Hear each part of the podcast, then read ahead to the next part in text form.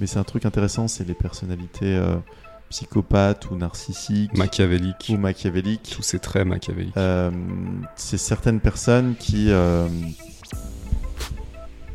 qu'il faut mieux éviter en fait, ou Mhm. à, à minima mettre à, à juste distance. Donc moi par exemple une des erreurs que je faisais par rapport à ça, c'est que euh, j'avais pas euh, du tout euh, mis suffisamment de distance parce que je ne pensais même pas que ça existait en fait.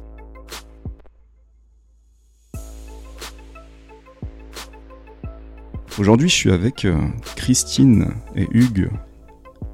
Bienvenue les amis, comment ça va? Je vous avais dit que je vous prendrais en traître. hein. On, était en train de, on était en train de parler de toute autre chose. Je t'en prie Christine. Euh, ben, ça va bien et merci de m'accueillir. Je suis très contente d'être avec vous, donc ça va. Je suis cool. On rigole parce qu'on était en train de parler de, de ça. C'est quoi la définition d'être cool? Du coup, euh, je les ai pas laissés euh, terminer le débat. J'ai j'ai commencé le podcast. Merci Christine. Ça me fait super plaisir que tu sois là. Pour la petite histoire, on, on s'est croisés euh, récemment euh, et, on se connaissait via Hugues. Mm. Euh, moi, je suis aussi euh, tout ce que tu fais sur euh, tout ce que tu partages sur les réseaux, notamment vis-à-vis de ton travail. Peut-être que tu vas nous en parler tout à l'heure. Et je me suis dit que ce serait super de, de faire un podcast avec toi. Euh, Hugues m'a dit, euh, bah, si c'est Christine, bien sûr. Je lui ai dit, mais sur quel sujet? Il m'a dit, bien sûr. Donc on est là. Yes. Merci.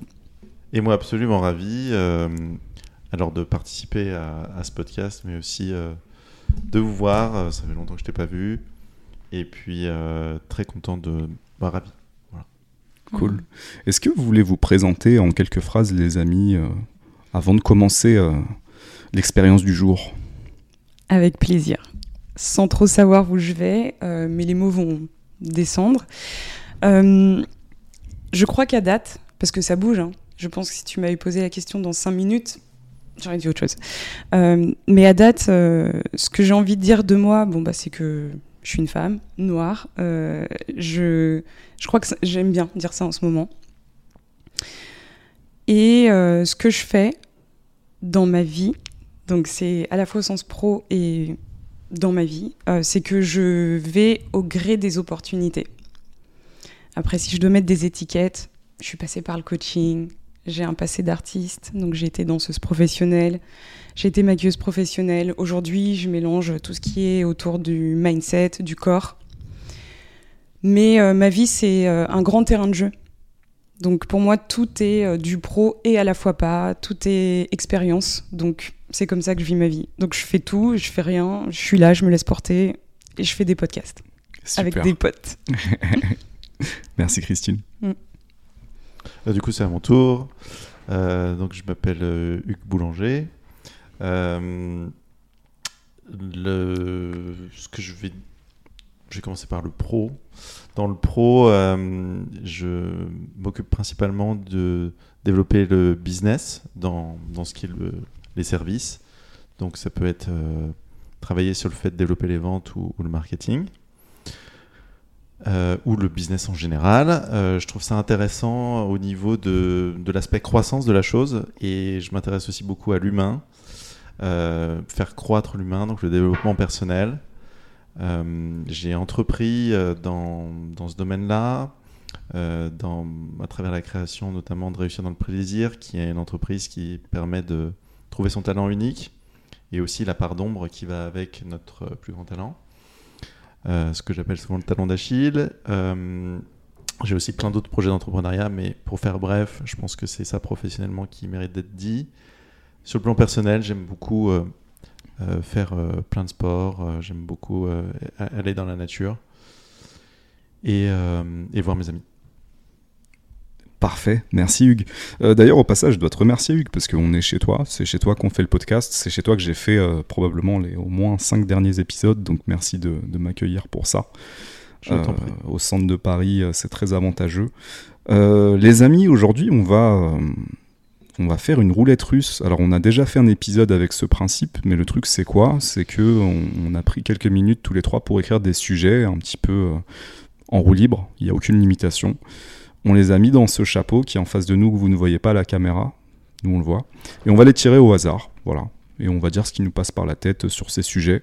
Ça durera le temps que ça durera. euh, si peut-être que certains sujets nous inspireront, peut-être que d'autres moins. Mm.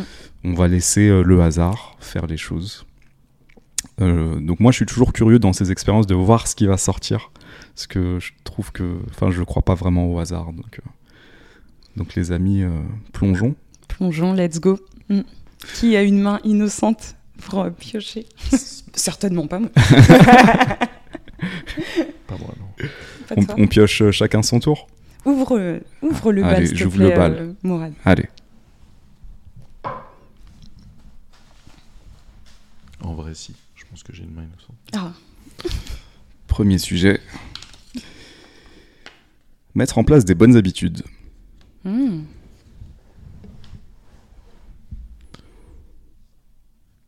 Ok, je vais commencer. euh, très dur.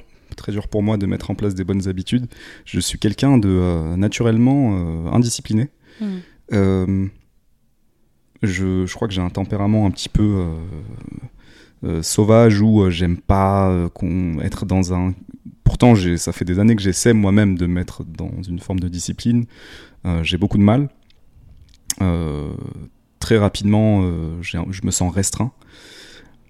Et en même temps, je peux pas mentir sur le fait qu'il y a des choses que j'ai réussi à mettre en place euh, ou que je fais depuis quelques dizaines d'années, par exemple le sport, euh, quand je fais pas, je me sens mal. Euh, donc je dirais que mettre en place des bonnes habitudes, moi ma réalisation ça a été que c'est déjà trouver les habitudes qui me font du bien et ressentir les, les bienfaits de me faire du bien et du coup ça devient plus facile. Par contre quand c'est trop forcé, c'est plus compliqué pour moi de tenir sur le long terme. Ouais, j'introduirai le sujet comme ça, je vous laisse euh, Hmm. rebondir Je peux rebondir? Avec plaisir. Euh, J'ai la même expérience que, que la tienne sur le fait d'avoir euh, besoin d'abord d'explorer euh, l'habitude avant de me l'imposer. Et j'ai mis assez longtemps à réaliser ça. Et donc en fait, euh, quand j'envisage de mettre en place une habitude, euh, je me donne toujours un temps d'exploration. Donc je dis, ok, je vais explorer telle habitude. Donc euh, par exemple, actuellement, euh, euh, j'expérimente plusieurs habitudes comme l'habitude de la douche froide. Bon, parce que ça m'amusait d'explorer cette habitude, pas forcément parce que je pense que c'est le truc le plus important, mais et j'explore aussi l'habitude de mettre en place un autre type de méditation parce que je faisais déjà un, type de pleine conscience, mais là j'essaie d'amener, bref, un, un autre type de méditation qui est un peu plus difficile pour moi et j'explore. Et si jamais, voilà, euh, je ressens que globalement ça me fait du bien comme toi, eh bien, euh, je pense que je vais prendre la décision dans un second temps, mais qui sera plus cohérente, de vraiment le, mettre en place jusqu'au bout. Mais c'est vrai que si j'essaie de me forcer à le mettre en place trop vite, eh ben, euh, inévitablement, à un moment, je passe en phase d'évitement, et puis je le fais pas. Hmm. Alors, je repars de la question mettre en place de bonnes habitudes. Et moi, le premier truc, je me suis dit, euh, toujours avec ce truc de oui, mais c'est quoi qui est bon, c'est quoi qui est pas bon, comment on sait, etc. Donc, euh, je me questionnais sur ça. Chez moi, c'est quoi une bonne habitude? Je crois que je définirais une bonne habitude comme une habitude euh, que j'apprécie.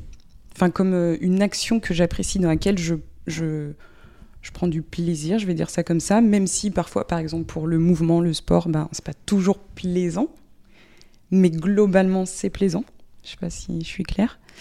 Euh, quand tu répondais, Hugues, euh, il y a eu deux mots qui ont tilté chez moi. Le premier, c'est t'as dit, euh, euh, faut que j'expérimente, faut que je, J'explore. faut que j'explore, pardon. Bah d'ailleurs, c'est le deuxième mot, mais que j'avais pas retenu. mais bon, faut que j'explore l'habitude avant de me l'imposer. T'as dit ça un moment, Mhm. et je me suis dit, chez moi, ça fait ça. Non, on veut pas s'imposer des trucs. Euh, pour moi, une action devient une habitude. euh, je, je ne choisis pas les habitudes que je veux mettre dans ma vie en me disant ça, ça va donner tel résultat, donc il faut que je fasse ça, donc je vais m'imposer une discipline pour que, voilà. J'essaye complètement de décorréler euh, tout ce qu'on se dit, par exemple, à propos de la douche froide. La douche froide, alors réduction du stress, etc. En fait, mon moteur, c'est est-ce que c'est amusant, c'est appréciable, euh, c'est une expérience que j'ai envie de vivre que de prendre une douche froide, juste pour voir ce que ça fait. pour moi. Donc du coup, j'intègre pas des habitudes à partir du mental de j'ai lu quelque part que tel truc arriverait. Voilà, c'est juste des expériences qui me donnent envie. Je vais les tester. Et c'est ça qui me permet, en tout cas pour moi maintenant, d'intégrer des habitudes assez facilement et sur du long terme en fait. Euh, c'est de lâcher euh, le jugement sur l'habitude et lâcher l'attente de résultats. Et j'entends aussi que c'est lâcher euh, la recommandation collective, si je pourrais mettre le mot comme ça. C'est-à-dire que ce que les gens disent, ce que, ce que les gens, les gens, enfin, ce que beaucoup de personnes considèrent être une bonne habitude. Typiquement, méditer, écrire dans un journal. Ce que j'entends dans ce que tu dis, c'est que tu pars de toi. Oui, parce que, excuse-moi euh, Hugues, mais parce que euh, euh, plusieurs personnes vont faire l'expérience et vont dire que, jusqu'à ce que une autre étude dans 10 ans montre autre chose, ou le contraire. Donc en fait, on ne sait pas. Pour moi, tout ça, c'est des histoires qu'on peut valider ou invalider. moi, ce que je dirais quand même par rapport à ça, c'est que je remarque que la façon dont je définis une bonne habitude est presque l'opposé. Hmm. Parce que pour moi, une bonne habitude, c'est une habitude dont l'effet cumulé est positif sur ma vie. Donc c'est vraiment, euh, c'est vraiment l'orientation résultat à, l'état pur. Par contre, euh, là où je te rejoins à, fond, c'est sur l'aspect court terme, long terme. C'est-à-dire qu'à court terme, je ressens le même besoin que toi de ne pas me mettre la pression. À long terme, en revanche, je pense qu'il y a un moment où la discipline, en tout cas pour moi, euh, fonctionne. Et je te rejoins aussi dans l'aspect que ça parte de moi, pas de l'attente sociale. Euh, pas de tout le monde dit que, certainement pas. Mais du fait que moi je crois que l'effet cumulé sera positif euh, dans ma vie et de mes proches. Et, euh, après, comme je t'ai dit, je te rejoins sur les, sur les autres aspects à, 2000%. Est-ce que tu peux définir ce que tu appelles l'effet cumulé? L'effet cumulé, c'est que à force de répétition, il y a un effet où tu capitalises sur ce que tu as déjà capitalisé avant et tu recapitalises sur ce que tu as déjà capitalisé avant. Euh, et souvent, en fait, les résultats qu'on veut, ils sont euh, strictement impossibles à court terme.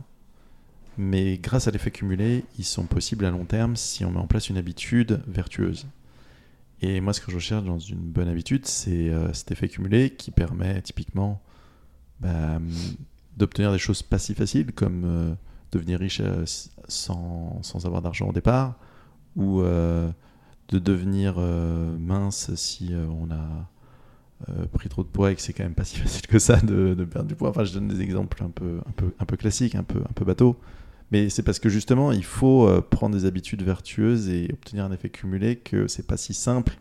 C'est pas un truc qu'on peut obtenir euh, euh, juste en, en une semaine ou un mois. Ou alors même si on l'obtient en une semaine ou un mois, c'est pas durable. Du coup, en fait, c'est pas c'est pas ça qu'on vise vraiment. En fait, c'est ça que je veux dire. Hmm. Je pense qu'il y a de meilleures façons de définir effet cumulé que mon improvisation. Non, mais c'est intéressant. c'est en fait euh, une, sorte d'effet boule de neige euh, où euh, des petites répétitions finissent par de, hmm. fournir des gros résultats. Je vais dire ça comme ça.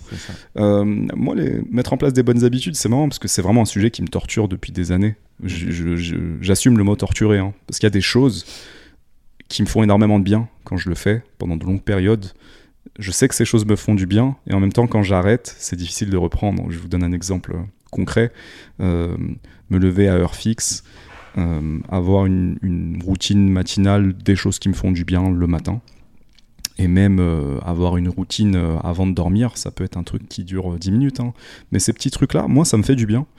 par contre, j'ai du mal à tenir sur le long terme parce que je pense qu'à un certain niveau, j'ai pas envie de, euh, j'ai envie de, me permettre de vivre des choses euh, et de pas rigidifier euh, ma vie. Ça, je crois qu'il y a un truc en moi qui est en profonde résistance. Et en même temps, il y a un truc en moi, comme tu le disais, qui cherche à atteindre des objectifs. Et dans ce cadre-là, je sais que cette forme de discipline m'aide à aller vers ces objectifs et m'aide aussi parfois à me sentir bien. Mais, euh, mais ouais, il y a, y a, cet entre-deux. Euh, donc moi, je fonctionne beaucoup par à coup. Il y a des périodes où je suis très discipliné, puis il y a des périodes où j'arrête complètement et j'ai pas encore trouvé l'équilibre. Une fois, une fois quelqu'un m'a dit euh, Ouais, mais Mourad, ta routine du matin, par exemple, euh, pourquoi elle doit forcément durer 45 minutes? Tu peux avoir une version courte, tu vois? Ta méditation, elle n'est pas obligée de durer 10, 15, 20 minutes. Ça peut être une méditation d'une minute si tu n'as pas le temps ce jour-là. Le livre que tu dois lire, ça peut être, euh, tu vas pas lire euh, pendant une demi-heure, tu vas lire une page. Tu peux choper l'idée qui est intéressante. Euh, ton exercice, si t'as pas le temps de le faire, bah je sais pas, fais une planche, danse, fais des squats. ça peut durer 1, 2, 3, 4, 5 minutes. Donc ça c'est intéressant aussi de. Je crois que dans, dans le fait d'ajouter cette flexibilité, il y a une clé pour développer ça sur le long terme.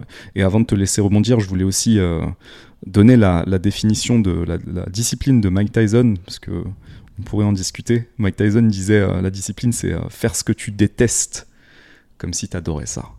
Mm. Ah, inspirant. Très young, très très young. je vous laisse rebondir. Euh, ah, c'est difficile de rebondir après ça, mais ce que je dirais, c'est rebondir sur ce que tu disais juste avant. Mm. c'est que justement, c'est introduire une flexibilité dans une contrainte. Et euh, c'est-à-dire que c'est la, la, contrainte ou l'engagement, qui peut être un autre mot pour euh, contrainte, parce que, euh, parce que parfois c'est la contrainte qui, et l'engagement qui font avancer. Mais en fait, James Clear en parle aussi dans son bouquin Atomic Habits. C'est, bah, en fait, il, dit ton habitude, bah, tu la fais même quand tu veux pas la faire. Tu, show, tu te show up, tu, tu, tu te présentes et tu le fais parce que le coût de ne pas se présenter pour le faire, il est supérieur euh, largement euh, au fait de se pointer, de le faire, même dans une version courte, comme tu disais. Euh, donc par exemple, bah, tous les matins tu dis que tu fais de sport, bah, en fait tu n'as pas le temps, bah, tu fais juste peut-être une série de pompes, et puis au moins tu l'as fait. Et donc en fait, tu t'économises de la culpabilité, tu t'économises le fait que la fois d'après, tu as encore plus de mal à t'y remettre, tu t'économises en fait plein de choses, et du coup, euh, bah, tu respires mieux. Euh, et donc en fait, tu gardes la contrainte, mais tu rajoutes de la flexibilité dans, cette, euh, dans ce cadre, dans cette entre, guillemets contraignant. Et, et, du coup, tu ne perds pas l'effet cumulé. Parce que l'effet cumulé, il est plus dans le maintien de l'habitude que dans le fait d'avoir un objectif ambitieux dans l'habitude. Et donc une des autres clés qu'il donne aussi que je trouve très intéressante, c'est que bah, parfois en fait on garde l'habitude, mais on va rabaisser l'objectif. C'est-à-dire, je te suis pas, ouais. Mm. Et eh ben, c'est-à-dire que tu t'es dit euh, que tu allais tous les matins euh, faire 100 pompes. Mm. Eh ben, tu sais quoi, ce matin, euh, j'en fais, 35. T'as pas, pas mm. envie de faire des pompes, bah, tu vas en faire une. Puis si t'as envie d'en faire deux, t'en fais deux. Mais tu vas t'autoriser à se mettre cette flexibilité de rabaisser l'objectif. Par contre, tu vas en faire au moins une. Tu vas pas dire, oh non, aujourd'hui, j'en fais pas. Euh, et, je trouve ça hum, très utile parce que bah, il y a inévitablement des jours où on a envie de d'échapper à nos contraintes et même si on a envie d'échapper nos contraintes je pense que ça vaut le coup de garder le cadre c'est-à-dire de dire bah, en fait bah, cette habitude c'est une habitude que je vais garder cinq fois par semaine mais le week-end je le fais pas mais au moins c'est défini que deux jours par semaine on ne va pas appliquer cette routine et que du coup, bah, on ne se traîne pas la culpabilité de ne pas l'avoir fait, on ne se traîne pas euh, euh, toutes ces choses qui, euh, qui nous pèsent inutilement en fait. Hmm. Je vous entends et qu'est-ce que c'est lourd dans mon corps Je suis en mode... On est, en fait, la sensation que j'ai, c'est qu'on essaye de mettre des ronds dans des carrés. Alors, moi, quand j'entends cinq jours de la semaine, je fais ça et deux jours de la semaine, je me dis, mais euh, qui a dit que la vie se mesurait sur une semaine? En fait, je me dis... Euh, en fait, ce qui m'est venu quand je vous entendais, c'était cette question de la temporalité. On a parlé d'objectifs, de résultats, d'effets cumulés. Et plus euh, c'est dans le... Les mains. plus c'est dans le temps, plus on va se dire, bon bah voilà, vraiment tous les jours, il faut que je show up, il faut que je sois là. Moi, l'effet cumulé, je, je pense euh, le toucher du doigt en étant plus dans un rapport au temps qui est euh, plus à l'instant T. Donc mon habitude, elle va être vraiment ciblée sur qu'est-ce que ça me procure à l'instant T. Et comme je suis à chaque fois connectée à ce que ça me procure à l'instant T, ça me donne envie d'y retourner sans que je réfléchisse, sans que je me dise ah ouais c'est lundi, j'ai pas envie de le faire. Non, je sais que ça me fait plaisir en fait. Exemple des routines du soir ou du mouvement que je pratique quasiment tous les jours. Mais Mhm. j'insiste sur le quasiment parce Mhm. qu'il y a des matins, je me réveille et je sens que mon corps Mhm. n'a pas envie et je vais pas forcer parce que ma vie elle est pas comme ça et mon corps il est pas tout le temps comme ça. Alors après on pourrait dire oui je suis une femme alors j'ai un cycle et mais je pense que chaque être humain n'a pas une énergie qui est comme ça tout le temps. Donc du coup moi j'ai réussi à intégrer une régularité dans ma pratique du mouvement quand je me suis déjà connectée au pourquoi je le fais, à l'intention. Chez moi, c'est j'honore mon corps, je prends du temps pour moi, c'est capital.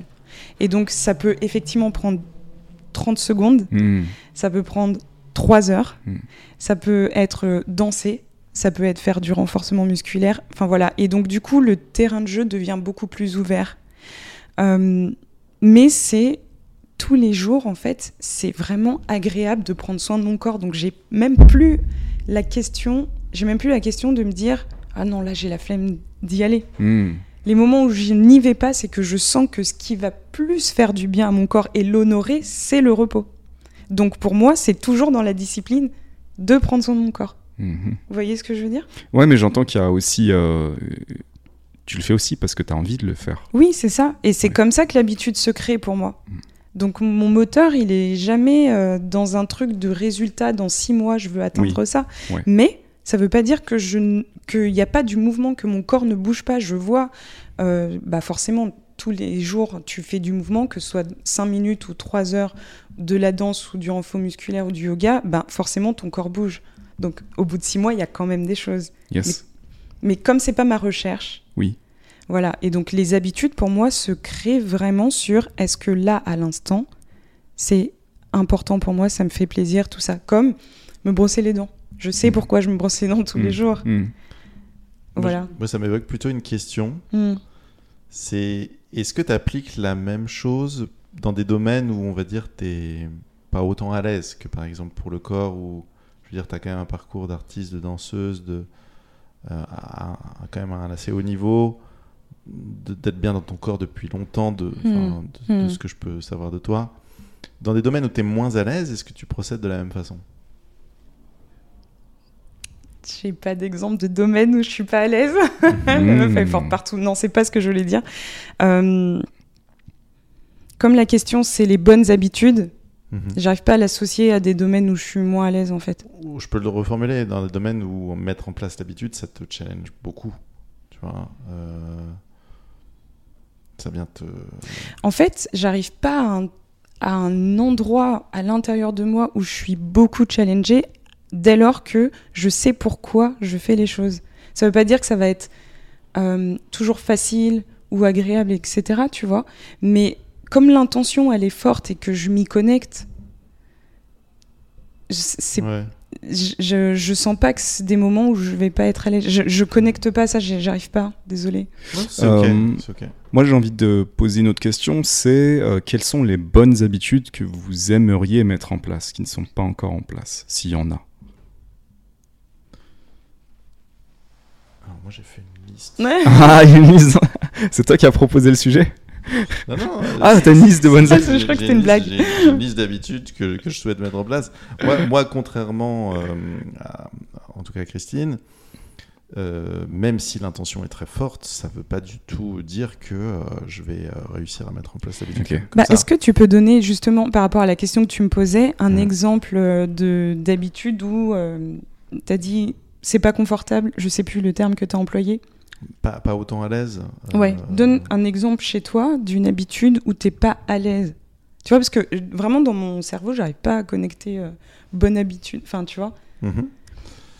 Euh, alors, donc, euh, il y a euh, par exemple. À quel point la liste est longue déjà Non, ça va encore. Ça va? Euh, Encore?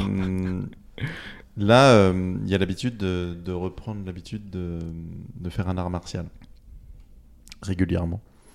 C'est pas un truc qui, euh, dans lequel moi je suis si à l'aise que ça. Hmm. par exemple. Euh, euh, Il y a aussi, donc, par exemple, le, le fait de me, re- me reconnecter à certaines, certains types d'actualités desquelles je me suis déconnecté pendant assez longtemps parce que ça me, pour la petite histoire, ça me générait pas mal de stress. Mais de m'y reconnecter d'une façon saine, c'est pareil, c'est une habitude euh, qui, pour moi, je suis pas totalement à l'aise avec ça. Ça me, ça me, ça, ça me demande des certains processus, de dépasser certains malaises, certaines, certaines difficultés personnelles par rapport à la mise en place de ces habitudes, en fait. Et pourquoi tu veux les mettre en place, ces habitudes alors? Bah parce que euh, je, je suis convaincu que ma vie sera bah, Mieux. amélior- améliorée. améliorée avec un effet cumulé de ça. Hmm. Euh, depuis assez longtemps, mais il faut franchir le pas, il faut mettre en place l'habitude. Hmm. Euh, ce qui n'est pas forcément voilà, si euh, fluide que ça pour, euh, pour quelqu'un qui fonctionne euh, comme moi, on va dire. Ouais. Je crois que c'est là où. euh, Excuse-moi, Mourad. Non, non, vas-y, vas-y, t'inquiète. Je crois que c'est là où on n'est pas au même endroit. C'est que euh, j'ai j'ai pas de croyance sur une habitude va améliorer ma vie. Tu vois, je je, je je suis pas sur ce long terme là. Tu vois, je me dis pas. euh, euh, non, je me dis pas ça. Je me dis pas. J'ai envie de Mm. mettre ça en place parce que ma vie sera améliorée. Hmm. Ah oui, alors que pour moi, c'est vraiment comme construire euh, sa maison. C'est-à-dire, je construis ma maison et en fait, une fois que bah, la maison est, est bien, je vais, je, vais, je vais me sentir bien dans ma maison. Ouais, je comprends, mais du coup, c'est quand Tu vois Euh, Enfin, tu vois, moi, ça me donne. Vraiment, c'est la temporalité. Parce que je me dis, mais. euh, J'arrive, j'arrive plus à lire la vie comme euh, je suis ici et puis là, c'est l'endroit où ma vie elle sera améliorée. Hmm. Donc, pour y aller, il faut que je fasse ça. Mhm. J'arrive plus à lire comme ça parce que je me dis que ce que ça crée, ça m'est arrivé. Parce qu'en plus, je viens du coaching, donc. euh, mais ce que ça crée, c'est que plus je me sens éloignée de cet espace-là, bah, plus je suis en stress, plus j'ai l'impression que je n'y suis pas, et- etc. Plus c'est difficile d'être connecté à l'instant présent et à la vie qui se passe Voilà. maintenant, ici Donc, et maintenant. C'est pour ça que je pense vraiment Ouais. c'est la temporalité. Moi, je- ce truc-là, là, ça, ça a plus prise. Donc aujourd'hui, je suis plus là et ma vie, elle est déjà améliorée là maintenant, en fait. Hmm. Regarde où je Mm. suis. Enfin, tu sais, pour moi, je suis Mm. déjà. Enfin, voilà. Et, et du coup, je j'arrive pas à connecter à une habitude pour un résultat sur du long terme. L'habitude se crée d'elle-même parce que c'est une expérience qui, à un instant T, me fait plaisir. Et peut-être m'amène vers de l'expansion parce que peut-être il y a de l'inconfort que j'apprends à gérer, tu vois. Et le jour où cette expérience, c'est plus une expérience que j'ai envie de vivre, ça sortira de ma vie Hmm. comme c'est rentré en Sans fait. aucun regret, sans aucune Ouais, frustration. parce qu'en fait, j'aurais vécu l'expérience et c'est bon. Et peut-être que ça reviendra un moment après. Moi, je, je- je suis vraiment entre vous deux dans le sens où euh, je me suis rendu compte que, euh, d'ailleurs, à mon grand, euh, à mon grand désarroi, je me suis rendu compte qu'en fait, je, je- c'est très dur pour moi de me forcer trop longtemps. Donc, j'ai besoin que l'habitude me fasse du bien à l'instant T, comme tu le dis. Euh, et en fait, il, peut y avoir ce double objectif. Ça peut me faire du bien à l'instant T. Ça me fait du bien de me réveiller le matin, de prendre du temps pour lire, d'écouter de la musique, de faire du sport, parfois de méditer.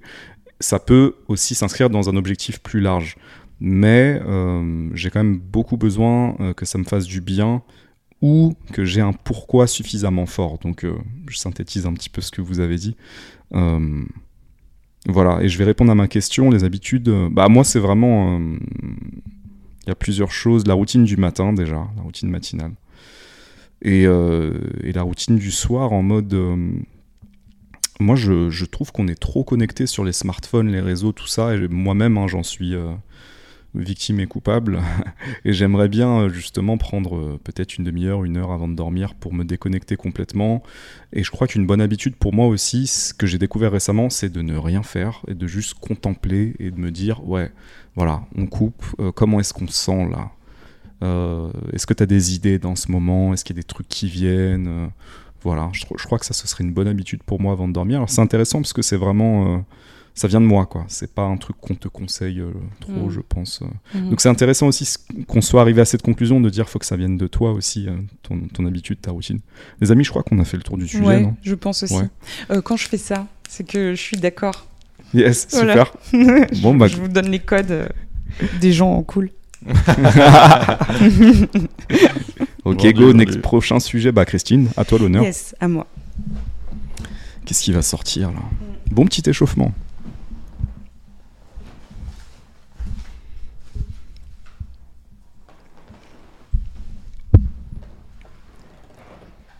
Jeu de pouvoir. Ouh, je crois que c'est moi qui ai écrit ça. Ouais. Jeu de pouvoir. Jeu au pluriel. Hmm. Qu'est-ce que ça vous évoque? La vie euh, en société, Hmm. les relations, la relation à soi aussi. Parfois, on veut prendre pouvoir sur soi. Hmm. J'ai l'impression que c'est comme un champ dans lequel on baigne euh, consciemment, inconsciemment, malgré nous, peut-être pas malgré nous. Et hum, pour moi, en tout cas, euh, à titre perso, euh, bon, je, je pense pas être dans l'illusion. Je suis jamais dans un jeu de pouvoir, je crois. C'est non, faut, je crois faut, un peu se call out sur son propre bullshit, mais, mais en tout cas, c'est quelque chose sur lequel je mets de la conscience. De voir quand je rentre en interaction avec des personnes, où, où est-ce que je me positionne. Euh, je connais ma tendance dans, dans ça. Je, je pense que c'est. Ce qui me vient là, c'est vraiment le l'entrée en relation avec n'importe quel type de relation Mhm. et du coup la posture que je vais prendre déjà dans mon entrée en relation. Je pense moi que de manière générale, je vais euh, me positionner un peu euh, en dessous. Donc du coup, euh, c'est quelque chose sur lequel je dois mettre de la conscience parce que sinon, je vais vite rentrer dans un people pleasing par rapport à d'autres personnes, essayer de faire plaisir, essayer d'être là pour l'autre, faire plein de services, etc.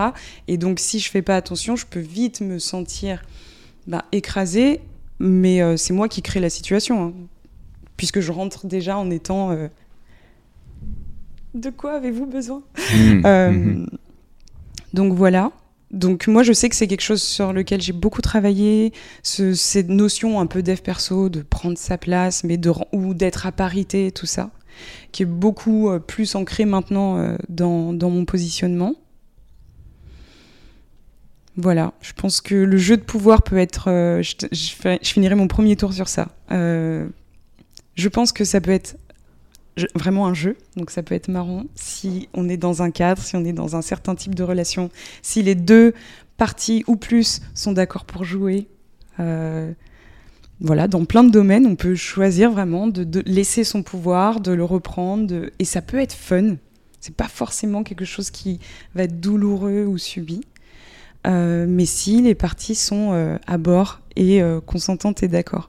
Après, si euh, tout le monde n'est pas conscient qu'il y a un jeu, là, ça peut peut-être même être dangereux. Voilà, je crois que c'est ça un peu comme ça qui vient, Mhm. Mhm. j'ai dit. Ok, euh, donc euh, je clique. Euh, sur les jeux de pouvoir, euh, moi j'ai déjà, dans mon expérience, réalisé que pendant longtemps j'ai cru que je pouvais m'extraire des jeux de pouvoir et faire comme s'ils n'existaient pas. Hmm. Et euh, je me suis rendu compte que c'était une erreur euh, grande par rapport à la vie en société parce qu'en fait, euh, on ne peut pas vraiment s'extra- s'extraire des jeux de pouvoir. C'est un peu comme s'extraire de la vie sociale.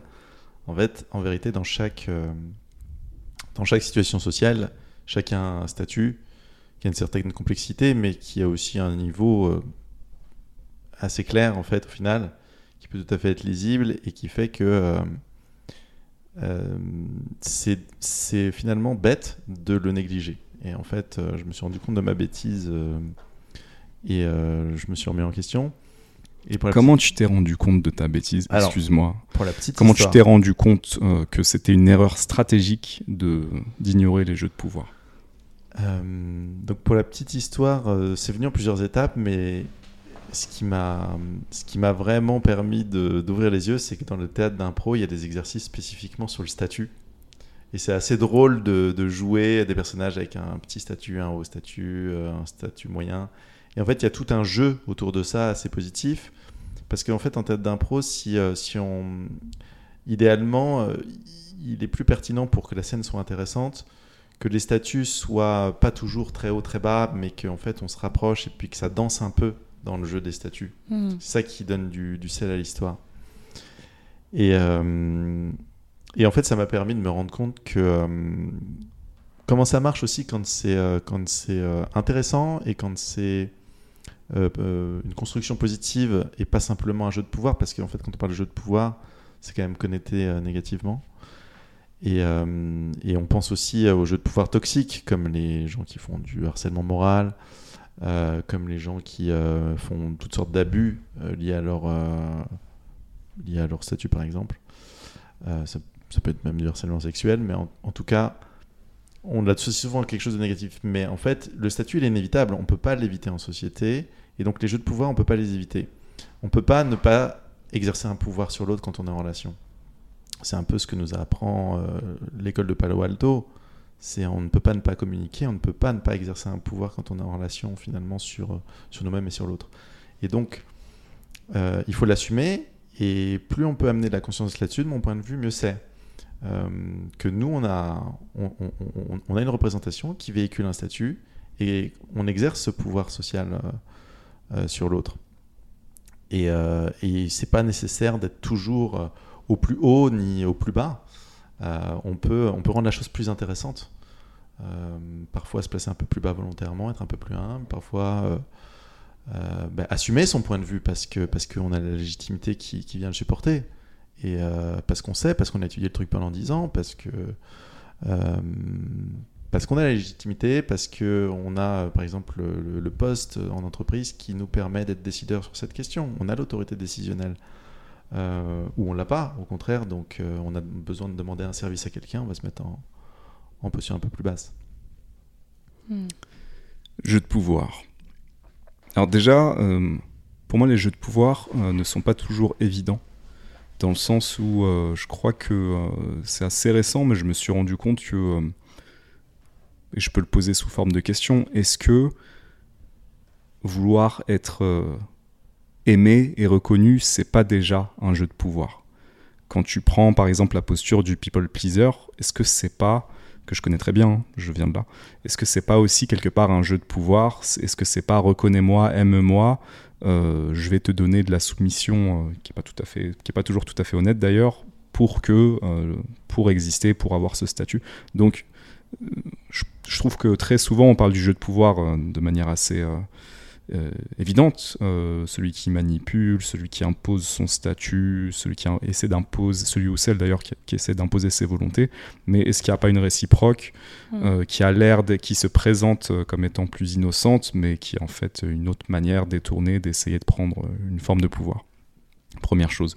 Et donc, ayant réalisé ça, je me suis rendu compte que j'étais un professionnel des jeux de pouvoir.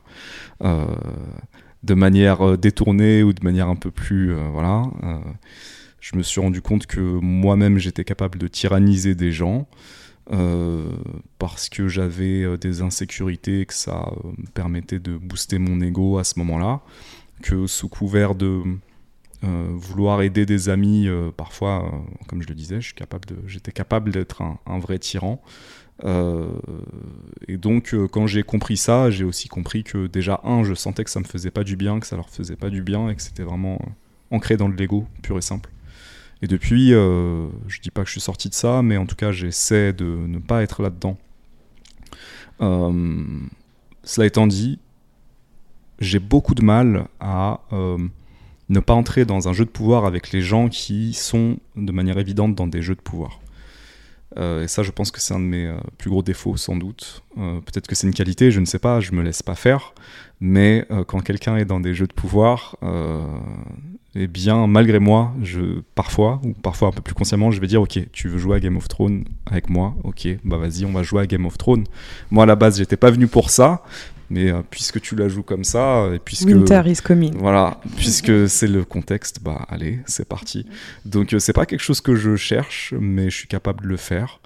Euh, Peut-être qu'à un certain niveau, euh, je m'amuse de faire ça, mais je dois aussi avouer qu'à un autre niveau, ça m'épuise euh, et que ça crée un climat qui est, euh, à mon avis, délétère euh, dans n'importe quel type de relation.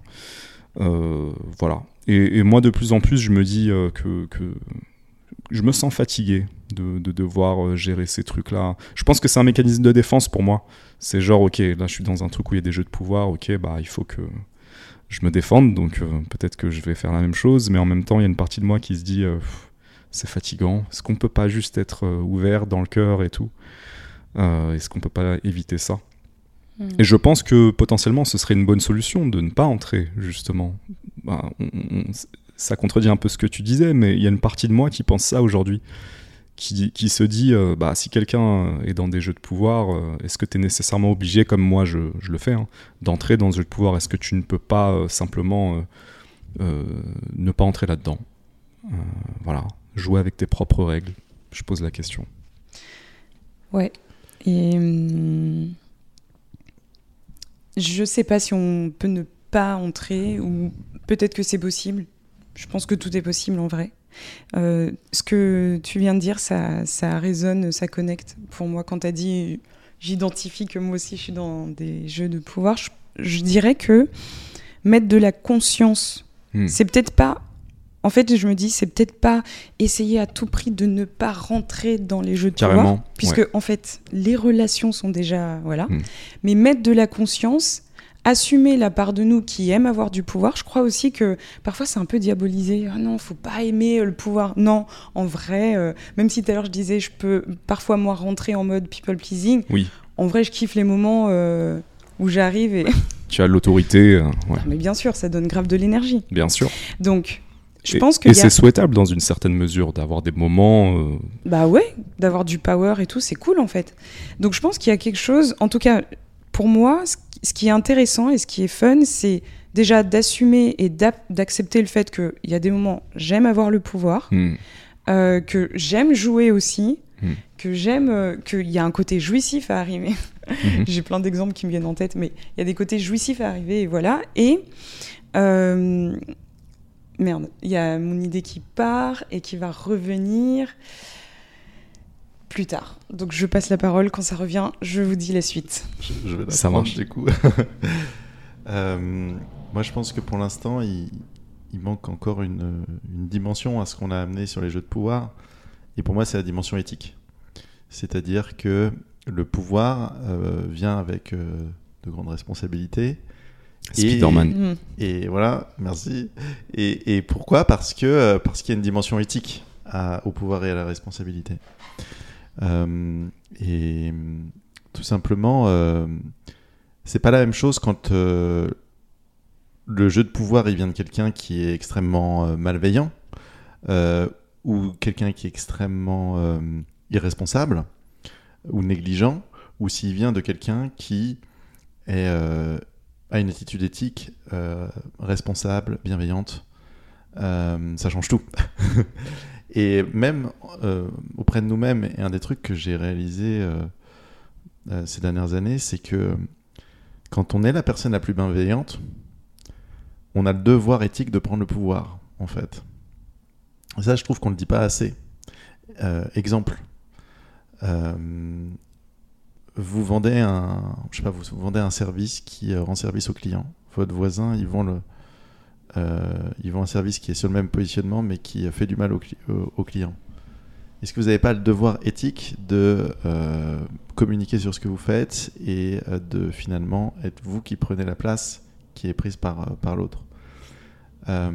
Ça, c'est quelque chose, c'est une idée que j'essaie d'amener quand assez souvent avec les clients que j'aide pour, pour les ventes parce que ce qui est paradoxal quand on, aide les gens à, à développer leurs compétences en vente, c'est qu'on se rend compte que ceux qui ont le plus de principes éthiques ont parfois le plus d'inhibition quant à proposer leur service, alors que c'est eux qui ont la plus grande responsabilité de, de proposer leur service. Euh, parce qu'ils ont plus conscience du mal qu'ils peuvent faire. Alors que, euh, entre guillemets, hein, je me permets, mais les psychopathes, euh, ils vont pas réfléchir trop avant de, hmm. de prendre le pouvoir. Et c'est une force aussi. Mais euh, je pense que plus on a des valeurs, plus on a des exigences, plus euh, il faut se rappeler euh, que ça vient avec euh, un besoin de, responsabilité, de proactivité, pour prendre l'autorité que, que, cette posture éthique valide. Hmm. Je me souviens de ce que je voulais dire. Et je vais aussi ajouter à ce que tu as dit. Pour moi, on rentre dans un jeu de pouvoir, c'est ça que je voulais dire, dès lors que on est on, a une intention, mais on rentre en faisant croire qu'on a une autre intention.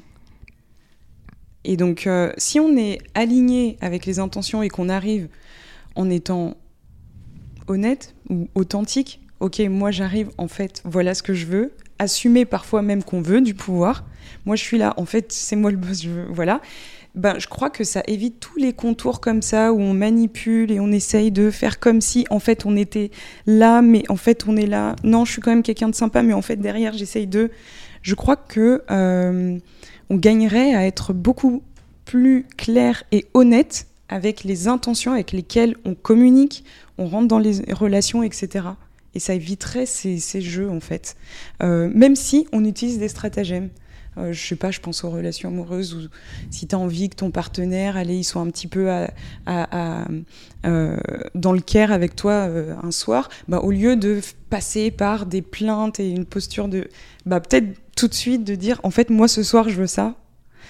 Donc voilà, c'est le premier truc. Et pour ta question de. Est-ce que c'est possible de ne pas rentrer dans les jeux de pouvoir? Moi, ce que ça m'évoque, c'est la posture de victime qu'on aime prendre parce qu'elle nous donne aussi beaucoup d'énergie. Donc on aime bien être la personne qui se plaint, qui a souffert parce que quelqu'un a pris pouvoir sur nous et en même temps on s'en est sorti. Cette posture-là de ah, j'ai galéré mais en même temps je m'en suis sorti. Et donc je me dis déjà si on sort de cette idée que l'autre peut nous faire du mal, peut nous atteindre, bah déjà on est un peu décalé en fait. C'est une posture moi que j'essaye de nourrir de sortir de ce truc de c'est à cause de l'autre si je me sens comme ça. C'est voilà, donc il y a ça. Et pour répondre à ce que tu disais, euh, selon quoi on sent qu'on est la meilleure personne, euh, plus bienveillant, la personne adéquate pour euh, mieux vendre plutôt que l'autre? Comment on sait que l'expérience qu'on va proposer à ce client, ce sera peut-être que la personne à qui on vend, elle a besoin de passer par le produit de merde pour faire des apprentissages dans sa vie. Peut-être que c'est pas nous la meilleure personne, euh, tu vois. Il y a un truc comme ça, excuse-moi Mourad, il y a un truc comme ça où j'aime bien moi dézoomer et me dire mais où on place le bien, le mal, qui a dit que? Oui, à un certain niveau on peut dire oui, si tu parles d'un psychopathe, oui, bon, ok. Mais il y a un autre niveau. C'est beaucoup plus. Excuse-moi. Ouais, vas-y, vas-y. C'est beaucoup plus subjectif. Je te, je te rejoins. Euh, j'ai pensé à la même chose quand tu parlais euh, de quelqu'un qui est bienveillant et de quelqu'un qui est malveillant. Est-ce qu'il n'y a pas parfois des personnes qui, qui, que nous on considère comme malveillantes qui sont convaincues d'être bienveillantes? Euh, C'est pour ça que c'est difficile de mettre la. Où est-ce que tu mets le curseur? Comment est-ce que tu définis ce qui est bien, mal, qui est bienveillant, qui est malveillant? Est-ce qu'on n'est pas tous capables d'être malveillants? Euh, après, moi, j'ai des avis très tranchés hein, sur les personnes que je trouve malveillantes et euh, que je me fais un plaisir de mettre en échec avec des jeux de pouvoir. Euh, mais sans doute, là, j'ai un angle mort qui est les endroits où moi, je suis capable de malveillance, justement. Ouais, c'est juste que pour moi, c'est d'autres sujets. Hmm. on, peut, on pourrait parler de ces sujets-là, mais le débat euh, terminologique, c'est pour moi. Euh, enfin, on s'échappe un peu à la question parce qu'en fait, au final, pour chaque terme, on peut euh, trouver une dimension objective et une dimension subjective. Hmm. Donc, oui, objectivement, il y a des gens plus bienveillants, des gens plus malveillants, et subjectivement aussi. Hmm. Donc, mais ça pour n'importe quel mot, limite, n'importe quelle définition. Hmm. Donc, voilà, je, passe sur, sur, sur la réponse à cette question. Euh, par contre, euh, je dirais que un autre truc que j'aurais envie de rajouter sur la complexité des jeux de pouvoir, c'est que, euh, comme dans le théâtre, en fait, c'est parfois nous qui l'amenons, parfois l'autre qui l'amène. C'est-à-dire que,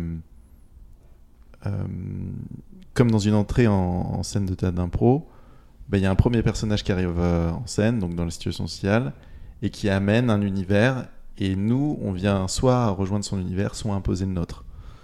Et je trouve que c'est une belle métaphore des jeux de pouvoir parce qu'au final, euh, on va soit euh, imposer socialement euh, notre univers, soit rentrer dans celui qui est déjà présent, en fait. Et je trouve que c'est un truc très intéressant à faire comme exercice, c'est de, de, se dire, ok, mais en fait, est-ce que j'ai envie de participer à ce qui se joue Mm. Ou est-ce que j'ai envie de ne pas participer, de, de m'en défaire Euh, Ou est-ce que j'ai envie d'imposer mon univers plutôt que celui-ci parce que j'y crois? Euh, ça, enfin, Je trouve que ce recul est intéressant. Est-ce qu'on est plus du côté du jeu ou du pouvoir? Tu vois, ça me fait penser à ça. Le... Je décide de participer, donc on joue, ça devient une danse, Mm. ça devient une connexion. Mm. Un moment, je te laisse le pouvoir, un moment, je le reprends. Et Mm. puis, un moment, c'est tous les deux, on guide. Tu vois, dans les ateliers de, de mouvement que je donne parfois, on fait l'exercice du miroir, qui est un exercice qui est assez connu, où bah, voilà, tu es face à quelqu'un et la personne représente ton reflet. Donc, tout ce que tu vas faire, la personne va le faire en miroir. Et euh, c'est un exercice que je fais parfois avec des danseurs, des non-danseurs, en entreprise, tout ça, et justement pour voir cette notion de la relation. À quel moment je me positionne en leader, à quel moment je reçois, à quel moment on est tous les deux leaders et followers. Et c'est intéressant de voir euh, aussi qui a des euh, appétences pour plus une posture que l'autre, etc. Mais euh, là, c'est un moyen d'explorer le pouvoir qui, qui peut être vraiment euh, fun, léger. Euh, on peut passer à la fois follower, leader. Un moment, si la connexion est vraiment créée, ça peut être les deux en même temps qui suivent et qui lead. Et là, il peut se passer des choses euh, chouettes. Ça, ça m'évoque ça, ce que tu dis. Je pense qu'on a fait le tour du sujet, les amis. C'était très intéressant. C'est à toi de Au piocher. C'est à moi de piocher. Non, c'est à Hugues. C'est c'est à moi. Ça, il y a un jeu de pouvoir là. Il a essayé de. prendre Ouais, du il a essayé de prendre- Ouais. de prendre. C'est plus fort Il a que pas moi. il je a- lui ai dit, il n'y a pas de test. Il n'y a, pas- il y a- il y a Il y a pas test, moyen. non. Alors, attention, euh, je lis le sujet. Les excès délirants de l'hyper-individualisme d'aujourd'hui. Hmm. Hmm.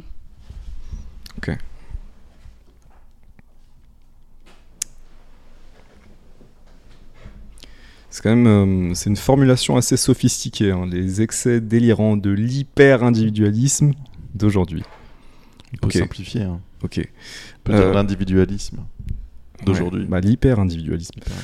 Est-ce qu'on peut donner des exemples d'hyper-individualisme, s'il Ouais. vous plaît? Ouais, ça, ça pourrait nous aider, Hugues. J'imagine que c'est toi qui as écrit ça. Qui dit que c'est moi? Tout dit que c'est toi. Euh, euh, non, je crois, je crois que je vais, je, je vais refuser cette proposition. Euh, Je vais, je vais, je vais Tu préfères pas ça dans la- l'abstraction. ok. Bon, déjà, euh, est-ce qu'on est dans une société individualiste? Oui, je le pense. Je le pense de plus en plus. Euh, alors moi, je vais parler de, je vais parler d'un de mes, un de mes amis qui, à l'âge de mon père, qui était mon prof de théâtre justement, qui, qui, qui euh, a grandi euh, en Amérique latine, euh, dans un truc très communautaire, dans un truc très communauté entre guillemets, c'est-à-dire on s'entraide, on, partage, on connaît tous ses voisins, on connaît leurs enfants, enfin on échange des trucs, des services, des ceci, des cela, et que j'ai connu en France du coup, et qui lui ici se sentait vraiment seul. Me disait mais tu te rends compte euh, je, je connais même pas les voisins je connais pas leur nom genre quelqu'un pourrait crever dans le bâtiment là et personne ne le saurait est-ce que c'est normal pour toi? Et, euh, et oui, c'est normal pour moi et c'est triste. Euh, mais ça a jamais, c'est jamais devenu normal pour lui. Donc lui déjà, c'est la première personne qui me donne ce son de cloche en mode, c'est quand même super individualiste ici. Ça m'amène à un autre endroit, c'est l'endroit où moi je me sens individualiste aussi. Et, euh, et je me rends compte qu'effectivement, euh, je me demande si à un certain niveau on n'est pas conditionné à euh, s'occuper que de notre gueule. Ce côté. Alors, moi, je trouve qu'il y a des bons côtés là-dedans, dans le fait de égoïstement avancer sur ce qui nous plaît, vivre la vie qui nous intéresse, se défaire de nos conditionnements culturels, familiaux, etc. Et en même temps, on a tous des relations sociales, on a tous une famille. À quel endroit, à quel moment est-ce qu'on est hyper individualiste vis-à-vis de, nos, relations, nos racines, si je puis me permettre, et à quel moment euh, c'est plutôt de l'égoïsme assez sain? Donc la, la, question, se pose. Mais typiquement, quand on voit euh, des, images de personnes qui sont euh, laissées pour mortes euh, dans une grande ville comme Paris et que tous les passants passent littéralement hein, sans rien faire, là on a en droit de se demander si, si c'est pas délirant, cet hyper-individualisme. Hmm c'est encore un sujet où je vais dire tout et son contraire, parce que c'est pour moi euh, une question de là où on place son regard et de la, la, forme que qu'on donne à ce que c'est être euh, hyper individualiste ou pas, ou de la communauté, ou du lien, ou du réseau. Euh, c'est sûr que dans d'autres cultures, il y a vraiment un aspect très communautaire. Euh, qui est euh, inscrit dans les traditions, les mœurs et sociétés. Euh, je ne sais pas si on va, par exemple, dans, en Afrique, ou même, je vais prendre un exemple plus proche de moi, dans la Caraïbe, aux Antilles, hmm. c'est les maisons. En gros, tu as ta maison et puis à quelques mètres, il y a la maison de ton oncle et puis de ton cousin, etc. Et en fait, bah, le dimanche, tu vas, dès, voilà, tu prends dans les arbres, euh, il y a trop de mangue parce que c'est de l'abondance, donc tu vas partager avec ta famille tout ça. Et euh, si tu es adulte, euh, que tu habites chez tes parents jusqu'à. bah ok, il n'y a pas de sujet. Là, moi je suis née en France, à Paris, avec d'autres codes où effectivement, on peut dire que là, c'est un conditionnement. En tout cas, ma lecture des choses, c'est que tout est mis en place pour qu'on soit suffisamment isolé pour, surtout à Paris, aller à l'extérieur consommer. C'est ma lecture des choses en fait. Parce qu'effectivement, si tu es nourri avec ta famille et que tu passes du temps avec ta famille, tu vas moins dehors sur la terrasse payer ton café à 5 balles. Donc voilà. Mais en même temps, dans cette société qui d'apparence euh, est hyper individualiste et effectivement nous montre des images de Parisiens qui passent et moi je passe devant des personnes parce que à un moment donné c'est aussi beaucoup pas s'arrêter devant tout le monde. Enfin, moi, je ne veux pas m'arrêter et je ne peux pas m'arrêter devant tout le monde. C'est un choix. Euh, mais c'est aussi les images qu'on nous montre. Il y a plein d'autres images qu'on ne nous montre pas. Et j'ai grandi en banlieue et je trouve que dans la banlieue, il y a beaucoup d'exemples qui euh, contre l'exemple de l'hyper-individualisme. Des personnes qui créent des associations, il y a beaucoup d'entraide. Alors effectivement, peut-être que tu connais pas ton voisin euh, comme dans d'autres espaces, mais il y a d'autres formes en fait de communauté. Et je vais aller même plus loin, euh, les réseaux sociaux, qui effectivement d'un côté peut donner la sensation de nous isoler, c'est vrai, mais il y a aussi la polarité inverse. Je consomme beaucoup moi TikTok, que je trouve un réseau que je trouve un réseau intéressant et ce que j'observe, c'est que notamment depuis le confinement, euh, donc 2020, les personnes ont libéré leur parole. Donc les personnes lambda ont la parole sur les réseaux et beaucoup de personnes prennent la parole pour partager leur expérience, leur savoir et du coup euh, faire comme des formes de témoignages qui permettent bah, de faire bouger les idées, les consciences, tout ça. Je suis par exemple euh, dans le TikTok euh, des femmes, voilà, et, des femmes depuis 2020. Je, je donne cet exemple parce qu'il est assez intéressant. Confinement, beaucoup de femmes se rendent compte qu'elles sont confinées avec leur mari et qu'elles se retrouvent à tout faire donc s'occuper des enfants, euh, le, le, télétravail, etc., et que le mari, il fait pas grand-chose. Et près 2020, beaucoup pensaient que bon bah c'est comme ça. La parole se libère sur TikTok, beaucoup de femmes partagent ce qu'elles vivent dans leur quotidien. Elles se disent ah bah non en fait c'est pas normal, c'est un problème de société, c'est le patriarcat, il y a un problème dans les conditionnements, faut que ça bouge. Et en fait des communautés se créent virtuellement. C'est une autre forme en fait virtuellement ça se crée, mais il y a aussi une forme d'entraide là. Donc c'est peut-être moins à proximité. C'est pas ton voisin qui va t'amener ton plat de le plat de pâtes qu'il a cuisiné, hmm. mais ça prend une autre forme. Donc pour hmm. moi, on peut, oui, il y a de l'hyper individualisme et non, pas que. Hmm. Je vois les deux en fait.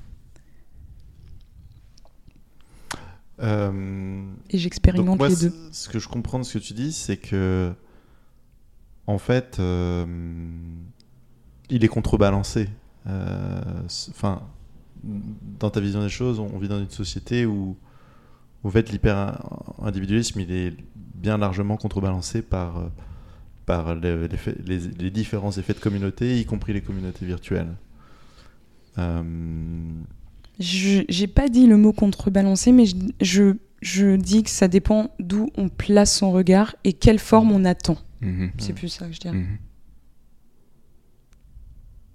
Euh, J'ai pas forcément d'avis très tranché sur cette question. Euh, J'essaie de. J'ai plus une impression. Euh, euh, pour l'instant, c'est vrai que moi, j'ai pas des, malaises aux mêmes endroits que ceux que vous avez cités. Vous m'avez cité euh, le, fait d'être en malaise quand, par exemple, il y a des gens dans la rue de, Paris qui, euh, qui sont en souffrance. Moi, c'est quelque chose qui, que, que je ne regarde pas. Et j'ai mieux compris pourquoi quand j'ai lu euh, un certain nombre de- d'études qui expliquent pourquoi, en fait, la majorité des gens, euh, en fait, quand la, simplement, ça a été assez démontré en sciences sociales que quand euh, il y a une, une plus grande densité de personnes euh, dans un endroit, en fait, les gens considèrent que c'est pas de leur responsabilité, même si la situation est grave. Même quand il y a des crimes qui sont commis dans le présent, parce qu'en fait, ça, euh, c'est démontré qu'en fait, les gens ne, se sentent pas responsables. Et du coup, moi, c'était mystérieux pour moi pourquoi je, pourquoi euh, je n'y prêtais pas vraiment attention jusqu'à comprendre qu'en fait, bah, j'étais un peu comme tout le monde à ce niveau-là. Euh, et peut-être que c'est vrai qu'il y, a un effet dans les des endroits où, on est agglutiné, qu'il y a cet effet peut-être contre nature, contre... euh, c'est possible. Moi, l'effet hyper individualiste, là où il me donne une impression, euh, donc là je, change de, périmètre de perception, où, j'arrive pas totalement à mettre le doigt dessus, mais j'ai une sensation un peu, un peu gênée. Euh, c'est par exemple quand je sens que on n'est pas unis en tant que communauté. Euh, donc par exemple, ça c'est quelque chose que je ressens assez fortement en France. À l'inverse, quand je vais en Suisse, euh, je sens les Suisses assez, euh, assez unis comme communauté en Suisse. Ou alors. et du coup, je sens que je sens que il y, a, y, y, a moins, ce malaise. je me sens. Je sens qu'il y a quelque chose qui est plus fluide. Mais tu parles de la Suisse romande ou tu parles de la Suisse italienne ou tu parles de la Suisse allemande parce que Mhm. peut-être que c'est une perception que tu as quand tu es en Mhm. Suisse francophone qui ne représente pas la globalité du pays aussi. Alors, je pense que c'est complètement subjectif pour le coup. Euh, Mm. Mais ce que je veux dire par Parce là. que t'a- t'adores la Suisse, c'est vrai. Ouais, euh, j'adore la France aussi, mais euh, je vais essayer d'être plus clair sur mon impression. Euh, mon impression, c'est euh, qu'il y, a, hum, il y a des fois où je sens que le, le lien communautaire euh, est un peu mis à mal, un peu absent. Euh, et je sens que du coup, quand euh, quand il y a quand il y a l'individualisme, Excuse-moi, Ça Hugues, je devient vais toujours t'interrompre. très On a tendu. perdu une caméra. ah d'accord. Celle-là, elle marche toujours ou pas? Oui. Qu'est-ce qui s'est passé? Du coup, euh, on arrête là. On fait une pause. Hmm. Ok. La caméra a coupé. Euh, généralement, quand la caméra coupe, je me dis que on n'allait pas dans la bonne direction. Euh, alors moi, j'avais envie d'amener cette histoire de d'hyper-individualisme sur euh, l'individualisme dans les relations, justement. On discutait de ça à l'instant. Je vais dire que je crois pas à cette histoire d'indépendance. On nous vend euh, cette idée qu'on devrait tous être indépendants, de... qu'est-ce que ça veut dire d'ailleurs? Je sais même pas ce que ça veut dire. Mais euh, je crois qu'aujourd'hui, moi, ce qui m'intéresse, c'est de dire, euh, je- j'ai envie de- d'avoir des formes de dépendance consenties avec une personne en qui j'ai confiance. Voilà ce qui m'intéresse dans une relation. C'est pas qu'on soit tous les deux hyper indépendants, qu'on n'ait pas besoin l'un de l'autre, que euh, faut surtout pas euh, être vulnérable euh, ou ressentir le vide euh, quand t'as perdu la personne. Je crois qu'on on se coupe de belles histoires en, en faisant ça, voire peut-être qu'on se coupe d'histoires tout court. Mm. Qu'est-ce que vous en pensez? Je te rejoins. Je te rejoins. j'ai une anecdote sur ça. J'ai euh, une de mes connaissances, une, une femme, on discutait et, et, j'apporte le point de vue femme slash féministe. Je me, oui, je suis féministe dans le sens où euh, l'égalité des droits, mais euh, j'ai pas un discours, euh, comment dire. Je me sens pas victime des hommes, moi, donc je vais pas avoir un discours. Je me sens systématiquement menacée par euh, une domination, voilà. Mais j'ai une amie qui me disait un jour, j'ai envie d'un homme, mais j'ai pas besoin d'un homme. Et bon, euh, moi j'étais en mode, bah si t'as pas besoin, t'auras pas, enfin, il va pas venir dans, Mm. dans ta vie, quoi. Enfin, Mm. il- pourquoi la peur de d'avoir besoin de quelqu'un En fait, c'est ça que je questionnais quand Mhm. euh, Mhm. elle parlait. Je lui disais, mais euh, c'est cool en fait d'avoir besoin de Mhm. quelqu'un. Euh, et donc je vais dans ton sens, tu vois, de, de pouvoir s'appuyer sur quelqu'un, d'avoir besoin. C'est cool dès lors que on ne rentre pas dans un système de domination et de jeu de pouvoir et voilà parce qu'en fait je pense que les femmes aujourd'hui c'est ça qu'elles protègent c'est euh, euh, elles ont été pendant des euh, années des décennies dans le besoin notamment matériel d'avoir un homme dans leur vie Mhm. donc, bon, en fait, c'était dangereux pour nous. On pouvait jusqu'à se faire tuer, en fait. Mhm. Donc, ouais, c'est mieux si on n'a pas besoin. Mhm. C'est ça, moi, que j'entends euh, dans le discours euh, euh, actuel euh, qui, est- qui est beaucoup poussé. Donc, je peux comprendre d'où ça vient. Mais je me dis qu'on peut créer une autre forme, justement, de, de partnership, euh, de bah, d'être dans le besoin de dépendance, effectivement, ou d'interdépendance. C'est aussi un mot qui est assez à la mode euh, Ouais, ouais. dans le dev perso là, c'est c'est l'entre-deux. Je suis, Mhm. inter- je suis dépen- inter- un- indépendant, mais en même temps, bon voilà. Mais voilà, et c'est comment euh, bah, chacun est dans son indépendance, mais en même temps, en vrai, on, est seul, dans du verbe naître, mais euh, on, est dans, des réseaux, on on fait jamais rien tout seul, tout seul, tout seul. Donc, euh, comment on peut reconnaître cette chose-là? Mais, selon moi, ça nécessite que les deux parties euh, donc là, je parle de relations hétéro, mais parce que c'est mon expérience, donc je parle de ce que je connais. Mais comment ça nécessite que les deux parties soient au clair sur je ne vais pas abuser justement de mon pouvoir. L'autre peut vraiment se reposer sur moi et je vais pas l'écraser parce que à un moment donné l'autre a besoin de moi. Euh, Ouais, je pense que c'est ça que ça m'évoque. C'est super intéressant que tu parles euh, de, du côté féminin euh, qui est en, disons, position défensive vis-à-vis euh, d'un modèle qui, est, qui est très ancien. Mais aujourd'hui, il y a aussi la réciproque masculine avec les mouvements incel, Mm. les mouvements men going their own way, qui sont des mecs euh, qui te disent euh, en fait, euh, on n'a pas besoin de femmes pour vivre heureux. Euh, on abandonne complètement les relations avec le sexe opposé parce que c'est trop dur, parce que c'est trop violent, parce que les femmes sont contre nous, enfin tout ce que tu veux. Et ça aussi, pour moi, c'est dramatique. Euh, qu'on en arrive à ces deux extrêmes de dire on n'a plus besoin de vous et euh, la réciproque Ouais. bah nous non plus du coup euh, quid quid de, de, de cet individualisme? Mm. Moi, je trouve ça toujours très triste quand on oppose des groupes à des groupes, Mm. en fait. euh, euh, ou quand on dit euh, qu'on va se séparer de groupe ou que tel groupe c'est des cons. euh, ou que. En fait, je pense qu'on on perd euh, beaucoup de choses sans s'en rendre compte. Euh, on crée des identités euh, genre euh, approximatives et, et après on va exclure. Puis en fait, on loupe l'essentiel de la vie parce que euh, donc là, tu prends l'exemple des incels, c'est des mecs qui euh, euh, décrètent qui, euh, rappelez-moi, qui qui, euh, qui ne qui pensent qu'ils n'ont pas besoin des femmes, que Ouais. Ouais, ils sont contre Bon. les femmes. bon. Euh, mais en même- fait, leur discours, c'est que euh, ils, ils sont. Incel, c'est involontairement célibataire. c'est ça ouais. Donc c'est un célibat subi et ils ont, ils ont la haine.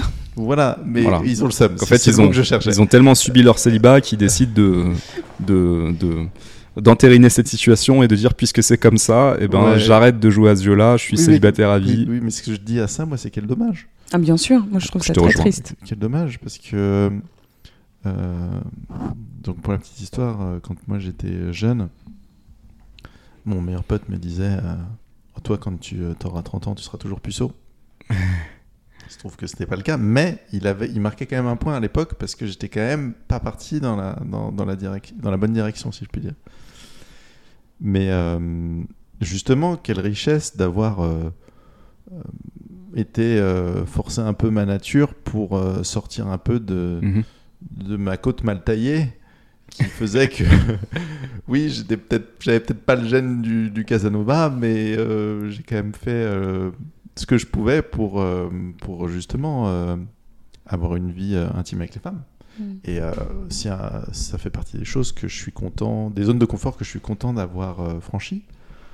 Et je pense que c'est il en va de même vraiment dans, dans la plupart des divisions identitaires euh, surtout que souvent elles sont assez euh, approximatives et, et euh, inutilement haineuses. Hmm. Ouais, je pense que ça va mettre un. Dans ma lecture des choses, je pense que ça.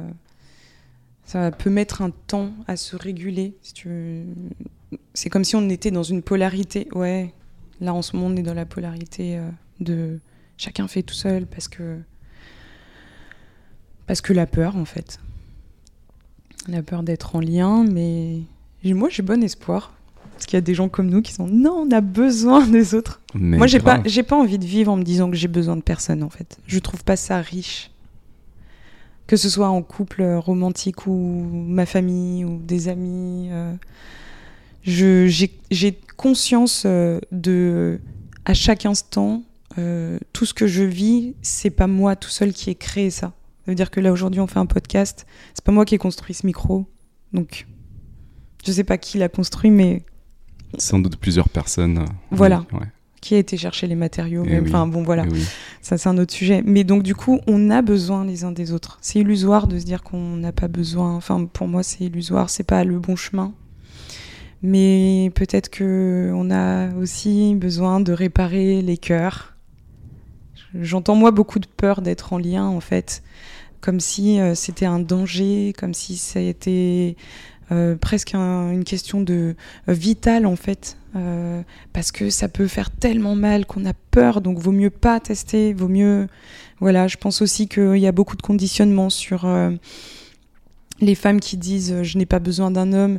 Ça se situe beaucoup sur la question matérielle. J'ai pas besoin de. Oui, bah oui, moi je travaille, donc effectivement je me loge, je me nourris, mais on parle pas au même niveau en fait. Euh, si si on est à l'endroit du cœur, voilà, euh, du lien, d'être ensemble, d'échanger.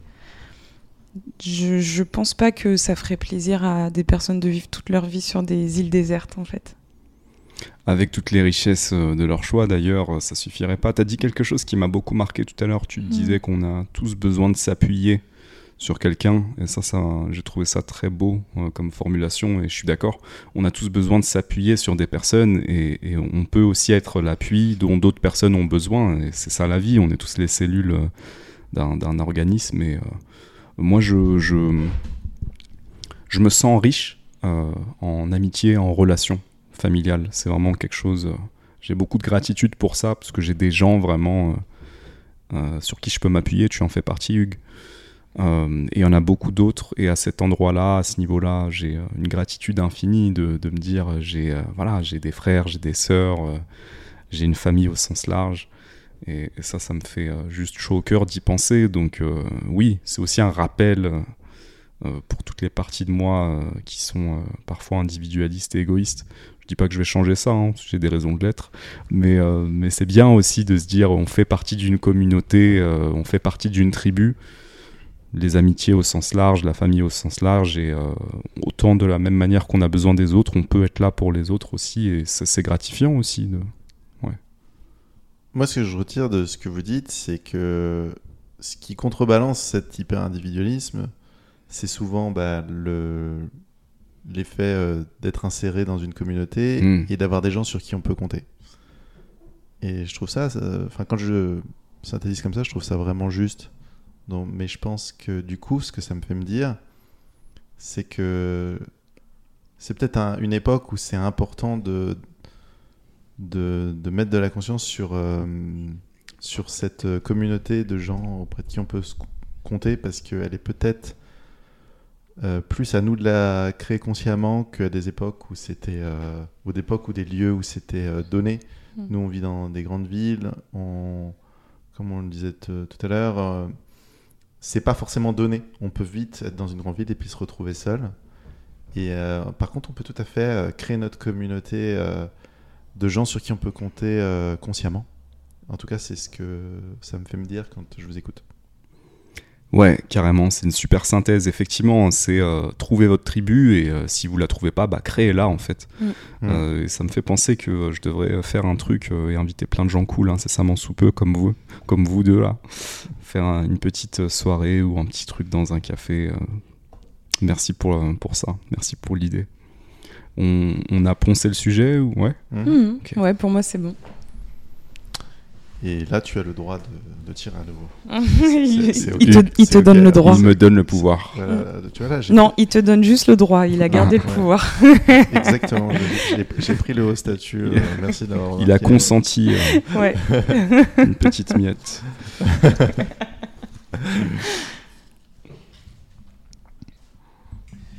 Alors, c'est quoi un rapport sain aux médias au XXIe siècle? Oh là là. Désolée. Alors, euh, les médias dans le sens large déjà, je pense. Euh, ou- Pour moi, il faut parler des médias au sens large, pas juste des, euh, Mm. de la télé et de la radio. Je vais donner, un- j'ai un avis assez radical sur ça. Pour moi, globalement, la télé et la radio, ce sont, en tout cas dans tout ce qui vient de l'État, ce sont des organismes de propagande ni plus ni moins. Donc aujourd'hui, j'ai beaucoup de mal à ne pas gerber quand je regarde euh, ou j'écoute tout ce qui est officiel.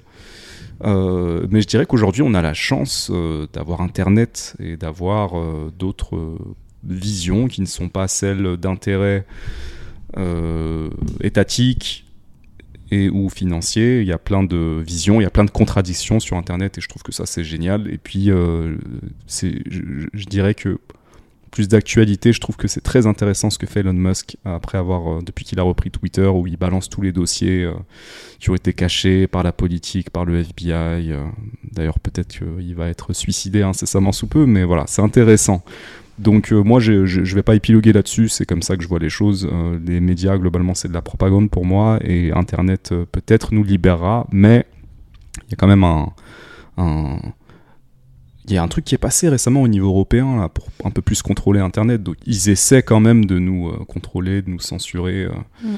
C'est assez fou. D'ailleurs, c'est marrant la manière dont ils le présentent. hein, C'est euh, pour faire respecter, je sais pas quoi. Ils vont dire. Bah, que c'est toujours pour nous protéger. Voilà, c'est toujours pour nous protéger. En fait, c'est pour nous contrôler, Mm. ouais, pour mettre sous silence les infos qui leur plaisent pas. J'ai un avis assez proche du tien par rapport aux médias étatiques. Euh, moi, j'aime écouter euh, le monsieur ou madame tout le monde. J'aime écouter les expériences de vie euh, des gens. Donc, euh, je trouve que les médias que qu'on a à disposition actuellement permettent ça et, je me nourris beaucoup de ça. C'est, je pense, euh, ce sont mes principales sources d'informations que d'écouter les expériences de vie Hmm. Des gens, en fait. Mm. C'est comme ça que j'avance dans comment je suis au, au courant, entre Mm. guillemets, de ce qui Mhm. se passe dans le monde, Mhm. tout en sachant que euh, c'est euh, une infime partie de ce qui se passe dans le monde. Du coup, euh, je vais plutôt que de me positionner sur c'est quoi un bon média ou un mauvais média, etc. Je vais prendre la question sur le rapport sain. Pour moi, un rapport sain, euh, c'est euh, une façon de consommer euh, les médias qui, euh, à la fois, me nourrit et à la fois euh, ne me déconnecte pas de moi. Donc euh, il y a toujours pour moi cette notion de discernement ou de d'écoute de soi, d'écoute de soi, de là où j'en suis par rapport à l'info qui est partagée. Je, fais le parallèle avec euh, bah, le cerveau dont on sait qu'il euh, ne capte que un, infime pourcentage des mmh. informations qu'il y a mmh. autour. Bah voilà, ça mmh. me donne un peu cette sensation-là, les médias.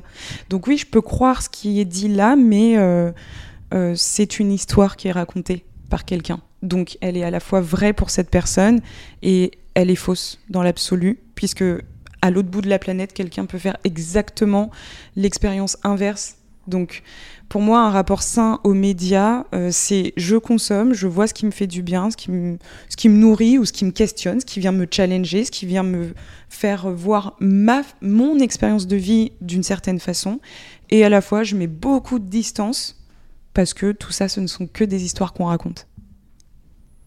Donc c'est vrai et ça ne l'est pas. Mmh mmh euh, bah, justement, Christine, je te rejoins pas mal sur. Euh, donc, pour rester sur l'aspect euh, vraiment euh, le rapport sain aux médias, dans cette, je te rejoins aussi sur l'aspect écoute de soi et l'aspect dualité. C'est-à-dire que il y a, je trouve, une équation qui est pas facile à résoudre à notre époque parce que je trouve qu'on vit dans une époque où on est dans un monde avec une surabondance de médias.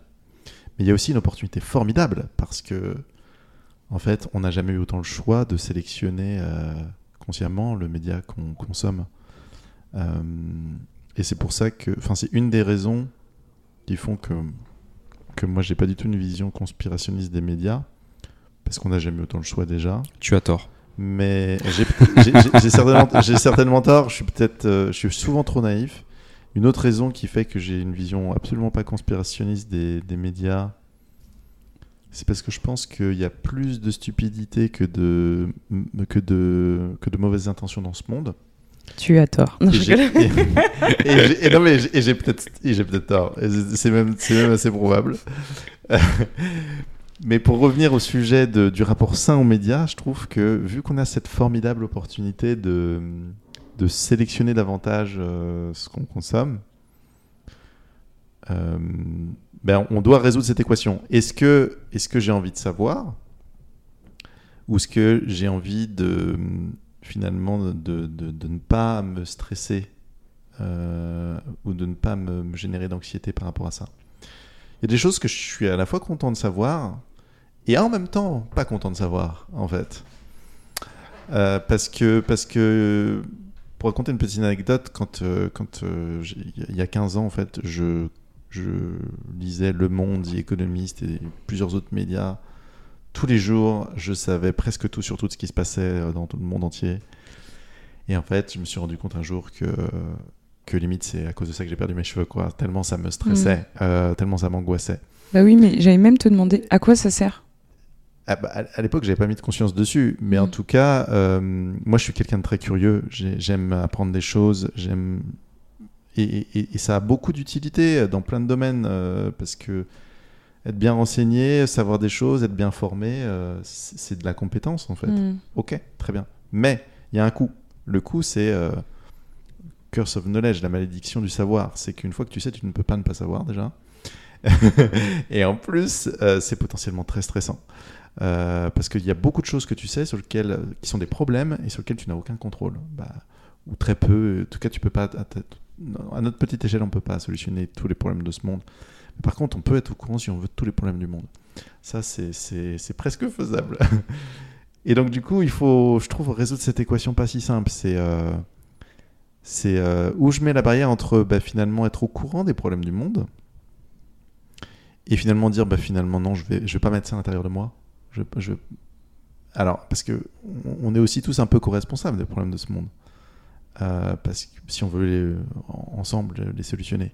Et en même temps, euh, il y a des fois, euh, il doit y avoir un, juste seuil, je pense. Lequel? Les problèmes de ce monde, qui décide que ce sont des problèmes en fait tu vois? Et c'est là où moi j'ai pas le même point de vue. Enfin, tu vois, quand je dis tu as tort, avec beaucoup d'humour bien sûr tu consommes un média qui te pointe du doigt un sujet en te disant que ce sujet-là est un problème.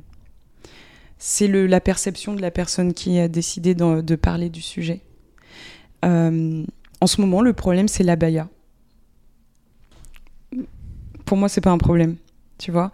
Mais c'est le problème en France. alors qu'il y a d'autres sujets, euh, dans le Sahel par exemple. Euh, du coup,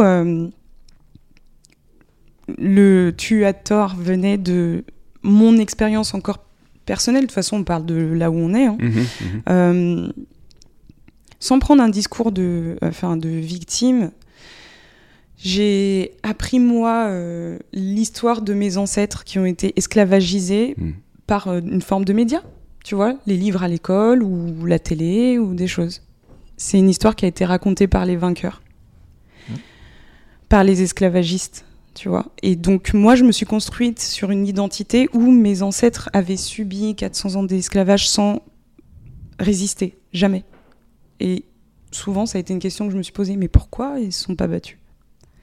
Mais parce que jamais on me l'a raconté dans les médias, cette histoire, tu vois.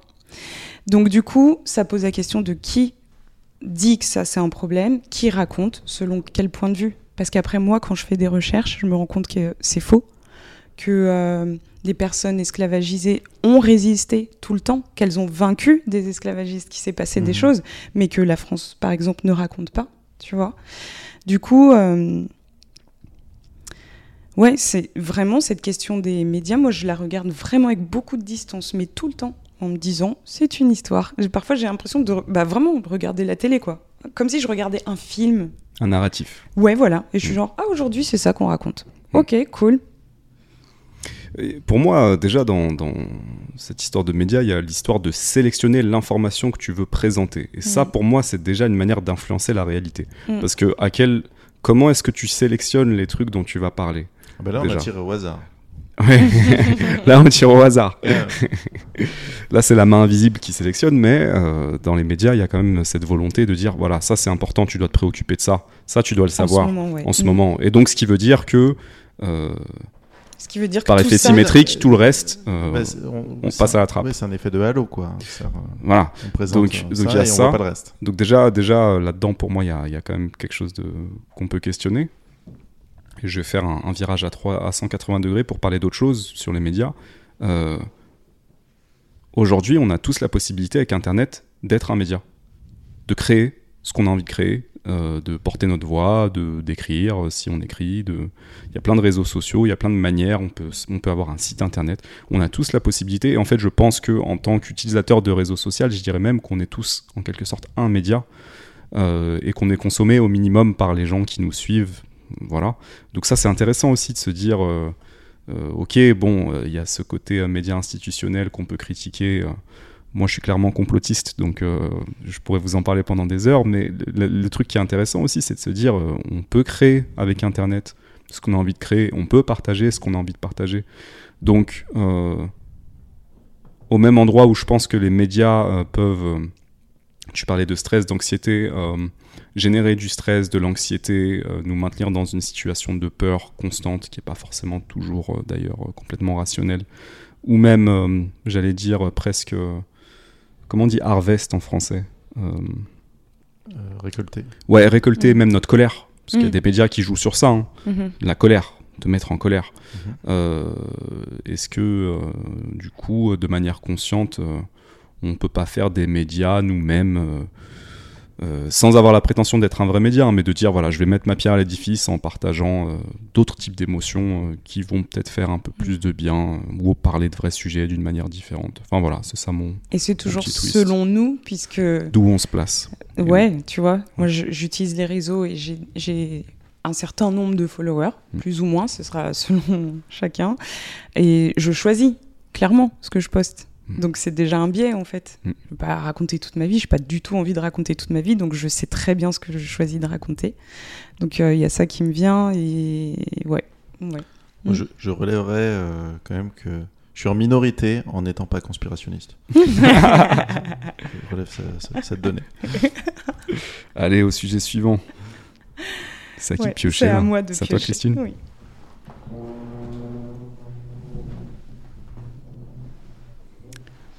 Alors, ce sera quoi la suite Euh, ça, ça tourne toujours là, votre caméra? Mm. Super. Ah. Qu'est-ce qui est sorti là? Ça, c'est un sujet que j'ai écrit. Je reconnais comment j'ai plier le papier. Euh, les relations de tout type. Doit-on garder toutes les relations dans sa vie? Est-ce que vous comprenez la question? C'est celle-là que j'ai eu du mal à formuler. À quel moment Oui. vous, vous sortez quelqu'un de votre vie Ah, ou pas, en Hmm. fait? Ah, J'ai des choses à dire là-dessus. ouais, Ouais. pareil. Voilà, je me questionne sur ça. Moi j'ai compris la question, mais si tu veux, je peux la reformuler. Ouais. Euh, je dirais euh, quelle est la limite pour garder quelqu'un dans sa vie, quel que soit le contexte de la relation? Voilà, exactement. C'est mieux dit que ce que j'ai écrit, je trouve. Bon pour toi? Euh, ouais, ça me va. Tu veux commencer? Bah, Si vous voulez, ouais. Allez. Mhm. Euh, donc la question, euh, quand est-ce- enfin quelle est limite pour sortir quelqu'un euh, de sa vie, de sa vie sentimentale, de sa vie amicale, un peu plus délicat dans le boulot évidemment, mais on va déjà prendre sur la vie personnelle. Donc moi j'ai un avis là-dessus, je l'ai formé assez récemment.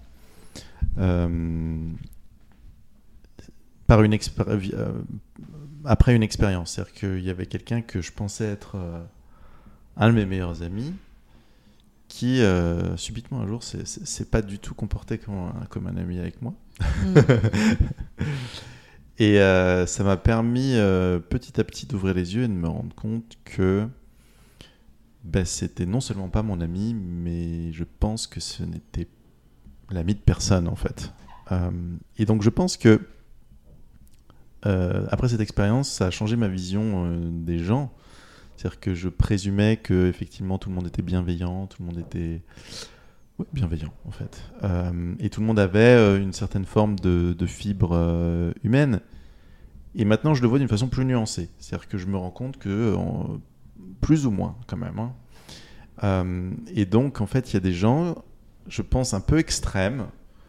Euh, qui, euh, qui, qui, manquent de, de cette euh, fibre humaine et de hum, et du coup je pense qu'il est, il est utile quand même euh, de savoir euh, les identifier et, et ne pas être trop trop proche de certaines personnes. Et là je parle dans l'absolu c'est à dire qu'en fait c'est donc par exemple euh, on appelle ça aussi la alors je sais pas comment on dit en français mais la dark triad la le triangle euh, je sais pas comment on dit en français Mm. mais c'est un truc intéressant c'est les personnalités euh, psychopathes ou narcissiques Machiavélique. ou machiavéliques Tous ces traits machiavéliques. euh, c'est certaines personnes qui euh, qu'il faut mieux éviter en fait ou Mhm. à, à minima mettre à, à juste distance. Donc moi par exemple une des erreurs que je faisais par rapport à ça c'est que euh, j'avais pas euh, du tout euh, mis suffisamment de distance parce que je ne pensais même pas que ça existait en fait. Mais si ça existe, si si. Et donc et donc en fait je pense que c'est une, une erreur de naïveté que que je suis pas le seul à faire. J'ai vu que d'autres gens sont tombés dans le piège en amour ou ou, dans, ou en amitié, ou même dans les relations professionnelles, parce que quand on on n'imagine pas en fait autant d'égoïsme ou de malveillance ou de manque de fibre humaine, eh ben en fait on, on voit pas le truc ve- venir autant. Donc je pense que c'est important de savoir que ça peut arriver, et une fois qu'on sait que ça peut arriver, de repérer euh, ces personnes euh, finalement euh, sombres, hein, je pense que je dirais comme ça aujourd'hui, et euh, de chercher à, s'en protéger euh, au minima en mettant euh, le plus de juste distance possible, on va dire. Et puis si on peut, si on peut les enlever de sa vie, oui, je pense que c'est une bonne chose. Et j'irais même jusqu'à dire prévenir les autres du danger. Moi, je me sens cette responsabilité, c'est que j'en parle. Parce que je vois pas, euh, je vois pas pourquoi on laisserait autant faire. Euh, je vois pas pourquoi on laisserait les harceleurs harceler et qu'on n'en parle pas. Je vois pourquoi on laisserait les gens violents euh, dans l'intimité euh, être violents et, ne rien dire. En tout cas, moi, je le vois pas comme ça. Euh, je vois pas pourquoi on laisserait euh, les manipulateurs dans autant d'impunité qu'on les laisse aujourd'hui. Donc, euh, je dis pas que c'est forcément facile d'en parler parce que parfois euh, ça peut jouer contre nous. Mais en tout cas, si je sens que, que, je, que je peux en parler, euh, j'en parle. Mais euh, j'aimerais bien euh, t'entendre encore plus loin dans ta réflexion, parce que Mhm. là, tu parles des personnes qui sont sombres, donc c'est une catégorie de personnes, Ouais. tu vois, où vraiment il y a un danger limite pour la personne qui Ouais. est en relation, tu vois. Euh, mais il y a tout un tas de relations qui ne représentent pas un danger euh, Ouais. euh, physique, psychique, émotionnel, euh, vital. Mhm. Et ma question, elle porte sur ça. C'est par exemple, je sais pas, si je devais mettre des étiquettes, est-ce que vous gardez dans vos vies des ex? Est-ce que des personnes avec qui, des amis avec qui vous vous êtes embrouillés, mais qui sont pas forcément dans la catégorie sombre Mhm. Euh, Est-ce qu'à un moment donné, vous vous dites, oh bon, bah cette personne, c'est bon, on s'entend pas à ce moment-là, et donc salut Ou est-ce que vous laissez quand même ouvert parce que la relation peut évoluer, on ne sait pas dans six mois ou voilà, c'est- plus à cet endroit-là que, que je me questionne aujourd'hui parce que je sais que mes croyances sur les relations bougent et que j'arrive pas toujours à me positionner en ce moment. Je, en ce moment, il y a, y a une personne avec laquelle il y a un froid, voilà. On est un peu en mode no contact et tout. Et mon questionnement, c'est est-ce que carrément je la mets à gauche, en dehors de ma vie? Ce que je sais très bien faire et facilement faire, mais parfois je me demande si c'est pas une question euh, de survie, stratégie de survie. Ah, je me protège, allez, c'est bon, sors de ma vie. Voilà. Ou est-ce que non, c'est pas grave, on peut pendant un certain temps être en no contact avec une personne et euh, peut-être qu'on sera en no contact toute notre vie, peut-être pas, peut-être qu'à un moment ça va se fluidifier. Et je trouve que les réseaux sociaux rajoutent selon moi, une forme de complexité à cette chose-là parce que c'est comme si, enfin, je m'autorise plus maintenant à sortir les gens de mes réseaux sociaux, à me désabonner, à retirer des followers de mes réseaux comme si c'était ma maison, donc je choisis qui vient chez moi ou pas. Mais il y a comme une forme de, comment dire, euh, d'injonction, de, on se suit sur les réseaux. Et donc pourquoi tu m'as enlevé de tes réseaux Ouais, ça peut créer des situations cocasses, des conflits, tout Oui. ça. Ça peut être très mal pris. Récemment, j'ai enlevé quelqu'un de mon, de mon réseau social. J'ai- Enfin, j'ai arrêté de suivre une personne, Ouais. mais pas avec qui j'étais en embrouille. hein. C'est juste que son contenu, il me saoulait. Donc, je l'ai enlevé. Et, et du coup, cette personne s'en est rendu compte. Ah, mais tu m'as enlevé des réseaux Je dis oui, bah, parce qu'en ce moment, j'ai pas envie de consommer. Mais j'ai aucun bif avec cette personne. Ouais, ouais. Donc, ça me fait beaucoup rire, je sais pas pourquoi. ça me fait rigoler. Bah, parce que ça peut être très mal pris par la personne. en fait. Exactement. Ouais. Et donc, il y a une forme d'injonction euh, ou des ex avec qui tu parles pas vraiment, mais quand même, je vais pas l'enlever de mes réseaux. Hmm. Donc je me dis, comment on, on- enfin comment vous, c'est vraiment, euh, je veux avoir votre point de vue, votre partage d'expérience, comment vous vous évaluez le truc de non cette personne elle sort de ma vie, ou on est en embrouille mais une relation c'est mouvant et Mm. peut-être dans six mois ça va bouger. Euh, c'est intéressant euh, le- le- la subtilité que tu ajoutes à la question parce que j'ai presque envie de dire, Hugues, le cas que tu donnais, en fait, c'est presque le cas facile. C'est-à-dire que tu sais que la personne, Que c'est dangereux pour toi. soit c'est dangereux Mm. pour toi, soit vous êtes plus aligné au niveau des valeurs. Mm. Donc là, on sort cette personne, Mm. c'est c'est le choix sain. Maintenant, il y a tous les in-between de personnes. euh, alors, sans parler des réseaux sociaux, pour l'instant, je vais commencer par le plus simple pour moi. Euh, moi, j'ai aucune amitié avec mes ex. Mais c'est une règle, en fait. euh, parce que je j'y crois pas vraiment. Euh, je dis pas qu'on peut pas avoir des relations amicales et bienveillantes quand on a des contacts, mais ces contacts sont généralement très éloignés. Euh, pas du tout régulier et c'est plus on a vécu un truc ensemble donc euh, il y a la reconnaissance de ce qu'on a vécu du respect qu'on a peut-être qu'on s'est aimé euh, à une certaine période mais je j'entretiens pas des relations amicales parce que je trouve que potentiellement d'un côté ou de l'autre il pourrait y avoir des restes il pourrait y avoir un truc qui se rallume et que du coup ça t'empêche de créer une autre relation voire ça pourrait la parasiter moi ça c'est enfin c'est voilà c'est comme ça après euh, moi, j'ai envie de parler, par exemple, de des gens avec qui tu as été proche pendant un cer- un certain moment, peut-être pendant plusieurs années, mais aujourd'hui avec qui tu plus grand-chose à partager, parce que vous avez pris des chemins très différents, parce que vous avez... Il n'y a plus de connexion, il n'y a plus de... Et comment... euh, je crois que ces relations-là, en fait, tu même pas besoin de les sortir de ta vie, elles sortent toutes seules, naturellement. Mhm. Ouais. Et après, il y a les trucs un peu plus pénibles où euh, toi tu te sens comme ça, mais la personne euh, a toujours envie de te voir, de passer du temps avec, mais c'est juste que ça te nourrit plus, cette relation te nourrit plus. Et donc, euh, Comment tu fais dans ces cas-là? Comment tu fais? Est-ce que tu te dis à la personne, écoute, j'ai pas envie de te voir. ouais, je le sens plus, enfin voilà, ou est-ce que tu laisses le truc mourir, ou est-ce que tu esquives C'est assez inconfortable quand même comme. Ou est-ce que tu vas et pendant une heure t'es comme ça? Ouais, ouais. Donc, j'ai pas de réponse toute faite à ça. Euh, mais, euh, mais je dirais que, euh, je dirais que euh, euh, moi j'ai du mal à garder des relations qui me nourrissent plus, même s'il n'y a pas eu de conflit. J'ai j'ai beaucoup de mal. Euh, d'une manière ou d'une autre, je crois que ça prend fin parce que, Mhm. parce que je crois que c'est. Ouais, j'arrive pas à forcer le truc.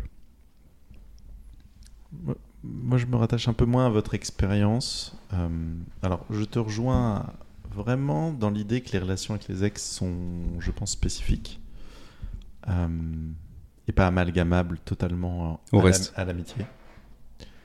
Euh, et comme toi, je te rejoins dans le fait que euh, pour, euh, je trouve, être totalement dans ma relation présente, j'ai besoin de mettre beaucoup de distance avec euh, là où les précédentes pour Hmm. pas pour pas parasiter comme tu le même mot que celui que tu as dit. Pour les relations d'amitié euh, je crois que j'ai plus de facilité que beaucoup de gens à trouver euh, l'autre enfin l'univers de l'autre on va dire enrichissant. Même quand je me sens jugé par l'autre.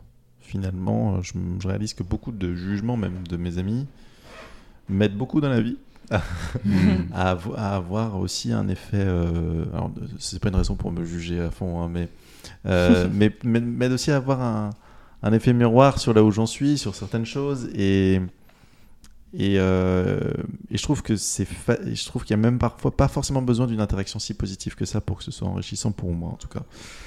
Euh, Alors c'est intéressant que tu parles du jugement parce que moi typiquement je crois que j'ai mis fin à des relations parce que à cause du jugement justement. Du tien ou du leur?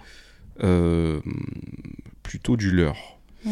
Euh, alors où est-ce que tu mets le, le curseur pour ce jugement? Entre un Ouais. jugement que tu considères comme étant bienveillant et enrichissant et un jugement qui relève de la prise de pouvoir et, euh, et de euh, comment dire? Et, et d'une forme de critique qui Je- n'est pas nécessairement constructive où est-ce que tu mets le curseur Ça, je, peux répondre euh, vraiment. euh, J'y ai beaucoup réfléchi parce que je pense qu'il y a une différence entre euh, un petit jugement, une petite taquinerie, même pas bienveillant à 100%, et une humiliation vraiment dans les règles, et, ou, ou- plusieurs en fait. Je pense qu'il faut pas non plus tolérer trop de choses euh, quand euh, la, limite est dépassée, mais de toute façon, on a toujours le pouvoir de dire non, ça, ça, ça m'a pas plu, je me suis pas senti respecté, etc. C'est pas forcément un- pour moi une raison de rupture de la relation dans son entièreté, mais plutôt d'affirmation de, de moi, de mon point de vue, de, de, de mon identité, etc. Pas forcément un motif de rupture de relation. Excuse-moi. Euh, mais je trouve qu'il y a un amalgame euh, dans ce que tu dis. Enfin, pour moi, euh, il y a le jugement lui-même, et ta question, c'était jusqu'où on accepte le jugement de l'autre. Ouais. Et après, il y a le comment c'est dit. Tu vois ce que je veux dire? Parce que Ouais. tu parles d'humiliation, mais euh, la personne, elle, pour- elle, elle, elle pourrait te juger vraiment sans t'humilier. Tu vois ce que je veux dire? fait. Comment on associe les deux?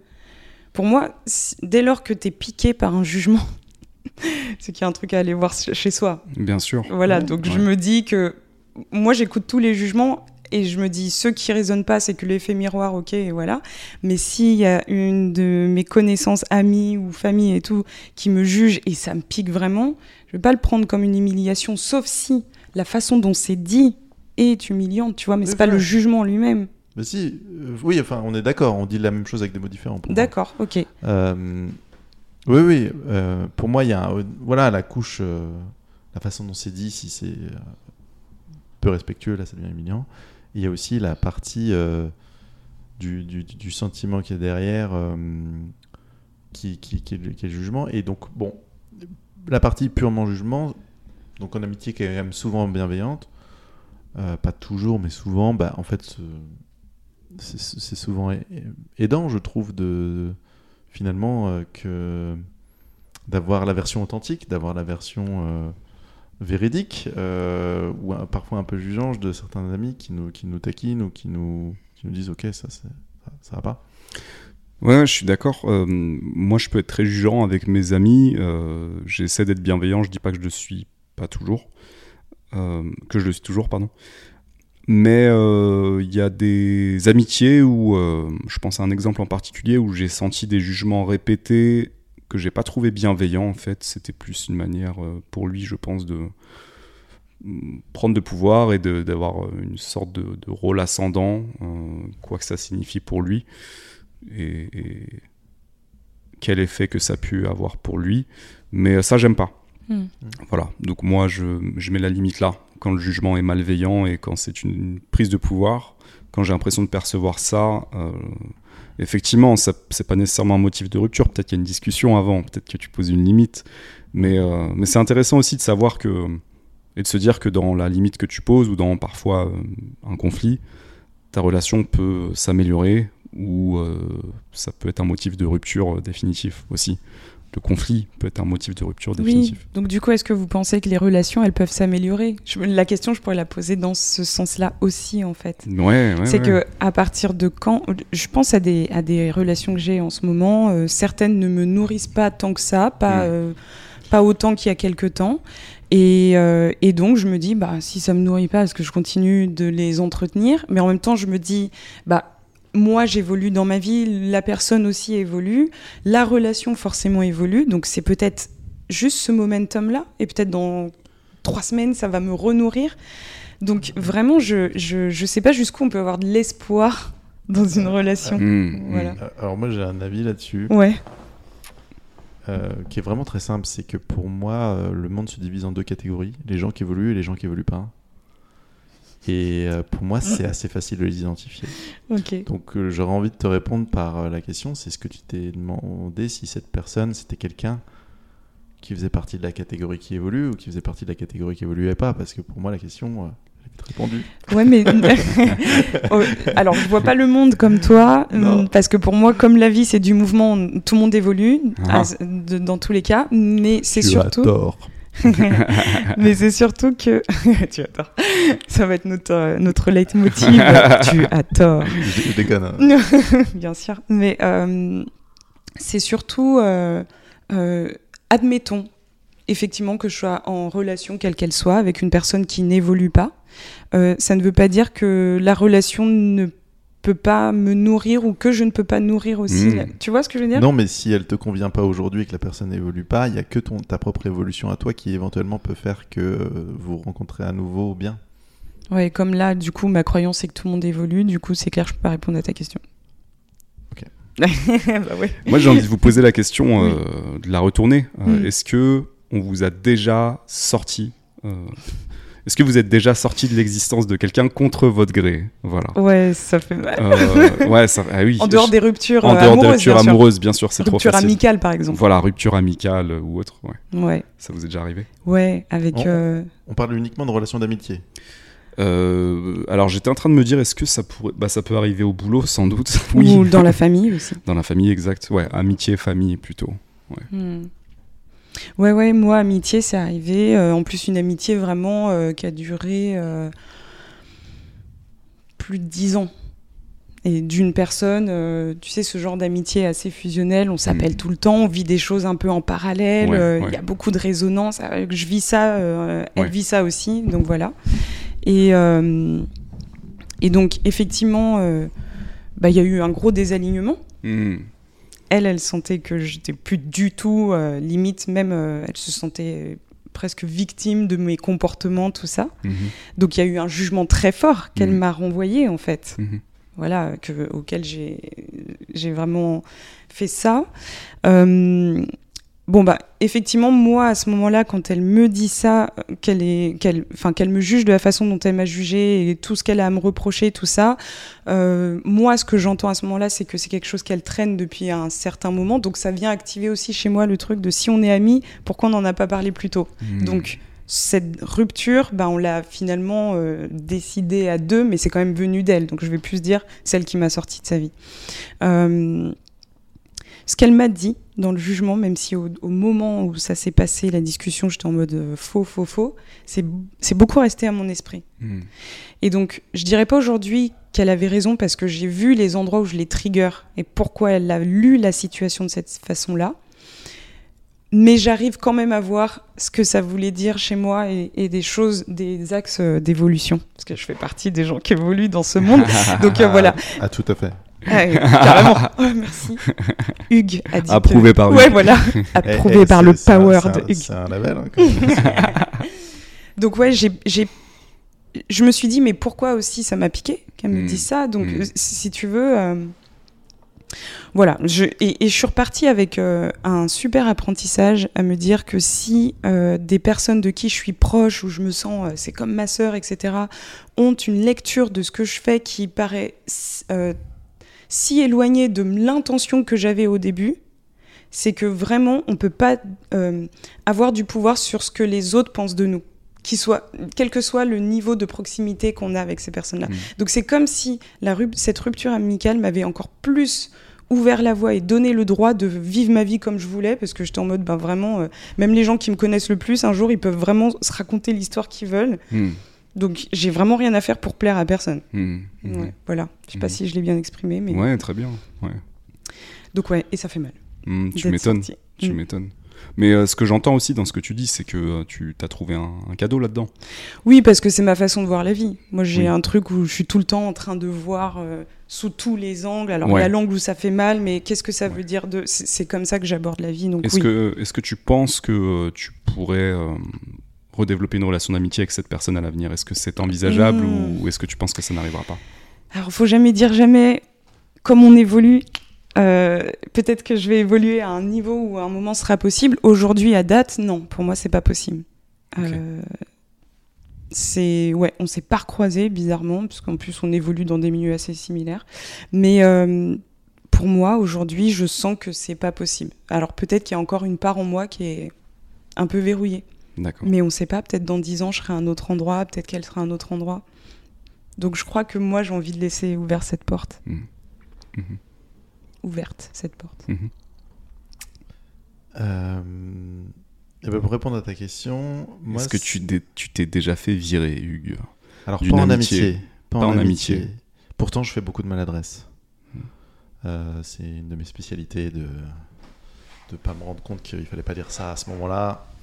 Euh, j'essaie de progresser au max là-dessus, mais j'en fais quand même. Mais bon, les seules amitiés que j'ai perdu, c'est quand euh, j'ai un peu trop négligé de, relancer euh, les gens, puis que je le regrette après. Mais non, jamais euh, sorti. moi, j'ai sorti beaucoup de gens. Jusqu'à me rendre compte que même après les avoir sortis, même avec des gens sombres, il était toujours possible de finalement retrouver une juste distance et d'être en sécurité. ça m'est arrivé en famille par contre. Et mon input là-dessus, c'est que c'est très dommage. C'est très dommage de, de, perdre des relations euh, familiales parce que c'est une richesse euh, formidable et que je pense euh, on n'évalue pas toujours à notre juste valeur et que c'est bien regrettable. En l'occurrence, là je parle de la relation avec mon frère et je trouve que c'est très dommage de ne mm. pas avoir des relations avec euh, ses frères, même quand euh, il y a des tensions, même quand il y a des désaccords. Mm. Euh, il se trouve qu'en plus, mon frère est une bonne personne, c'est aussi quelqu'un qui évolue. Ok, il, est pas très facile hein, de, caractère, mais je trouve ça dommage de, de perdre ça. Mm. Voilà. Mm-hmm. Mm-hmm. Mais j'ai dû accepter que ben, ça dépend aussi de, de l'autre en fait. C'est-à-dire que. Et, donc, du coup, je pense que ce que j'en retire, c'est. Si vous enfin, pour, enfin, quand on a des relations familiales, c'est de les. de pas oublier que c'est des, des cadeaux qu'on a qui, qui ne sont pas forcément permanents et de pas les prendre pour, euh, pour acquis, en fait parce que sur euh, un malentendu, euh, quelqu'un qui est pas capable de gérer ça, qui veut pas, qui peu importe les raisons d'ailleurs, qui sont souvent pas des bonnes raisons, je pense. Mais peu importe, on peut, on peut, on peut les perdre euh, pour des raisons débiles, Mhm. pour des raisons qui n'en sont pas, surtout.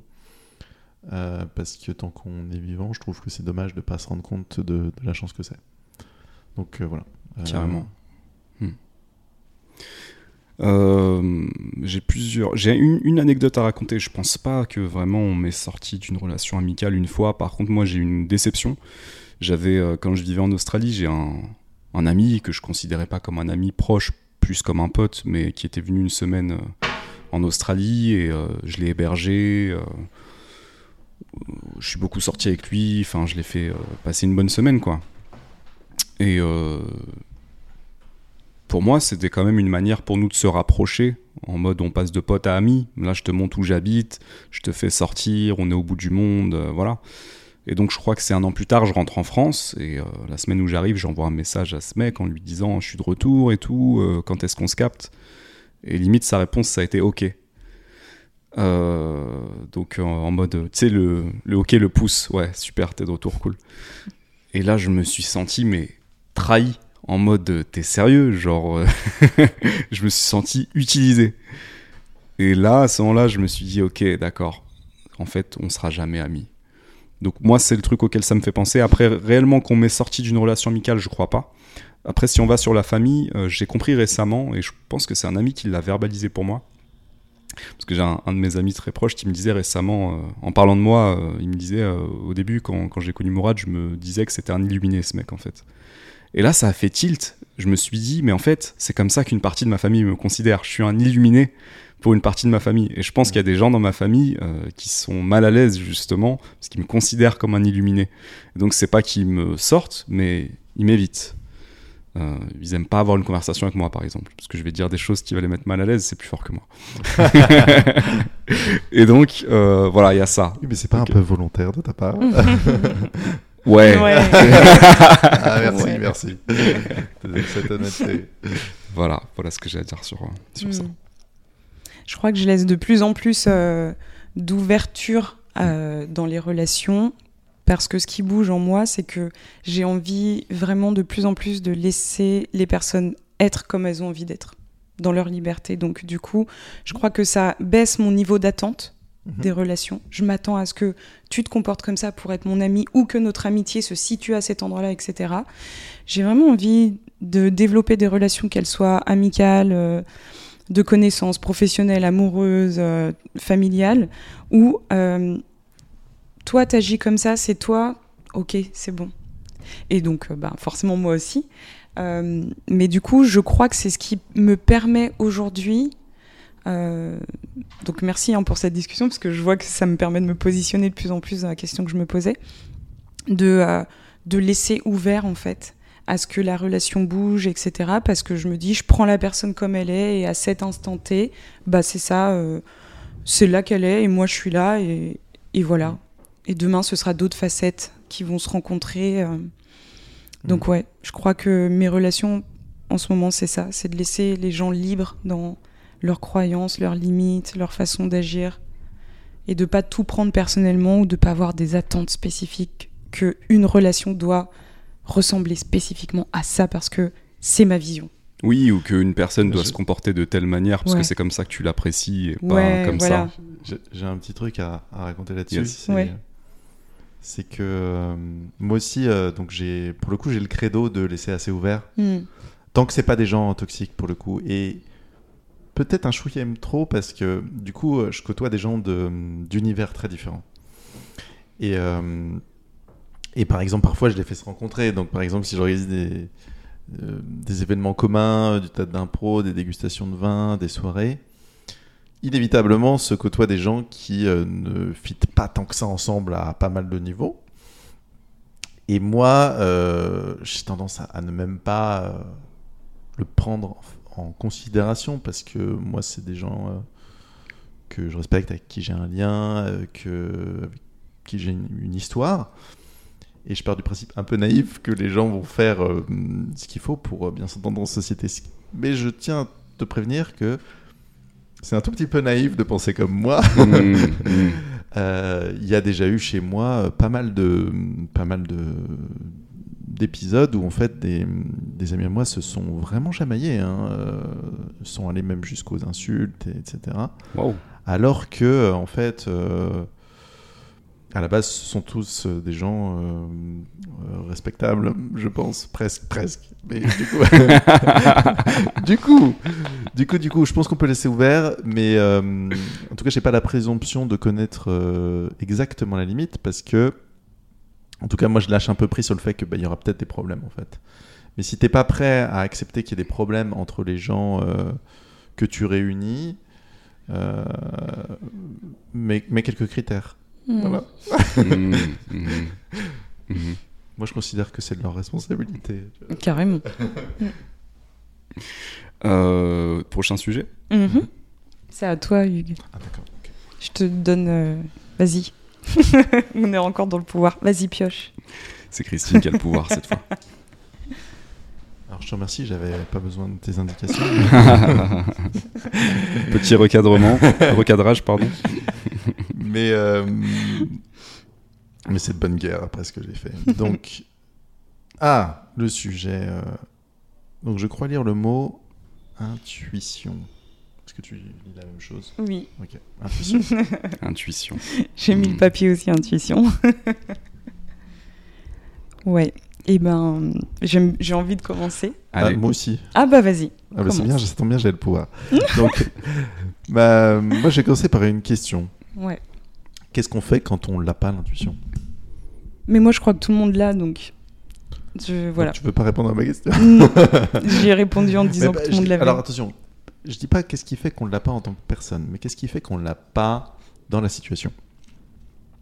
Ce serait ça ma question pour commencer. Je crois qu'on l'a dans la situation. C'est juste, est-ce qu'on sait comment laisser l'accès à l'information d'arriver? Mais c'est toujours là. C'est ma croyance.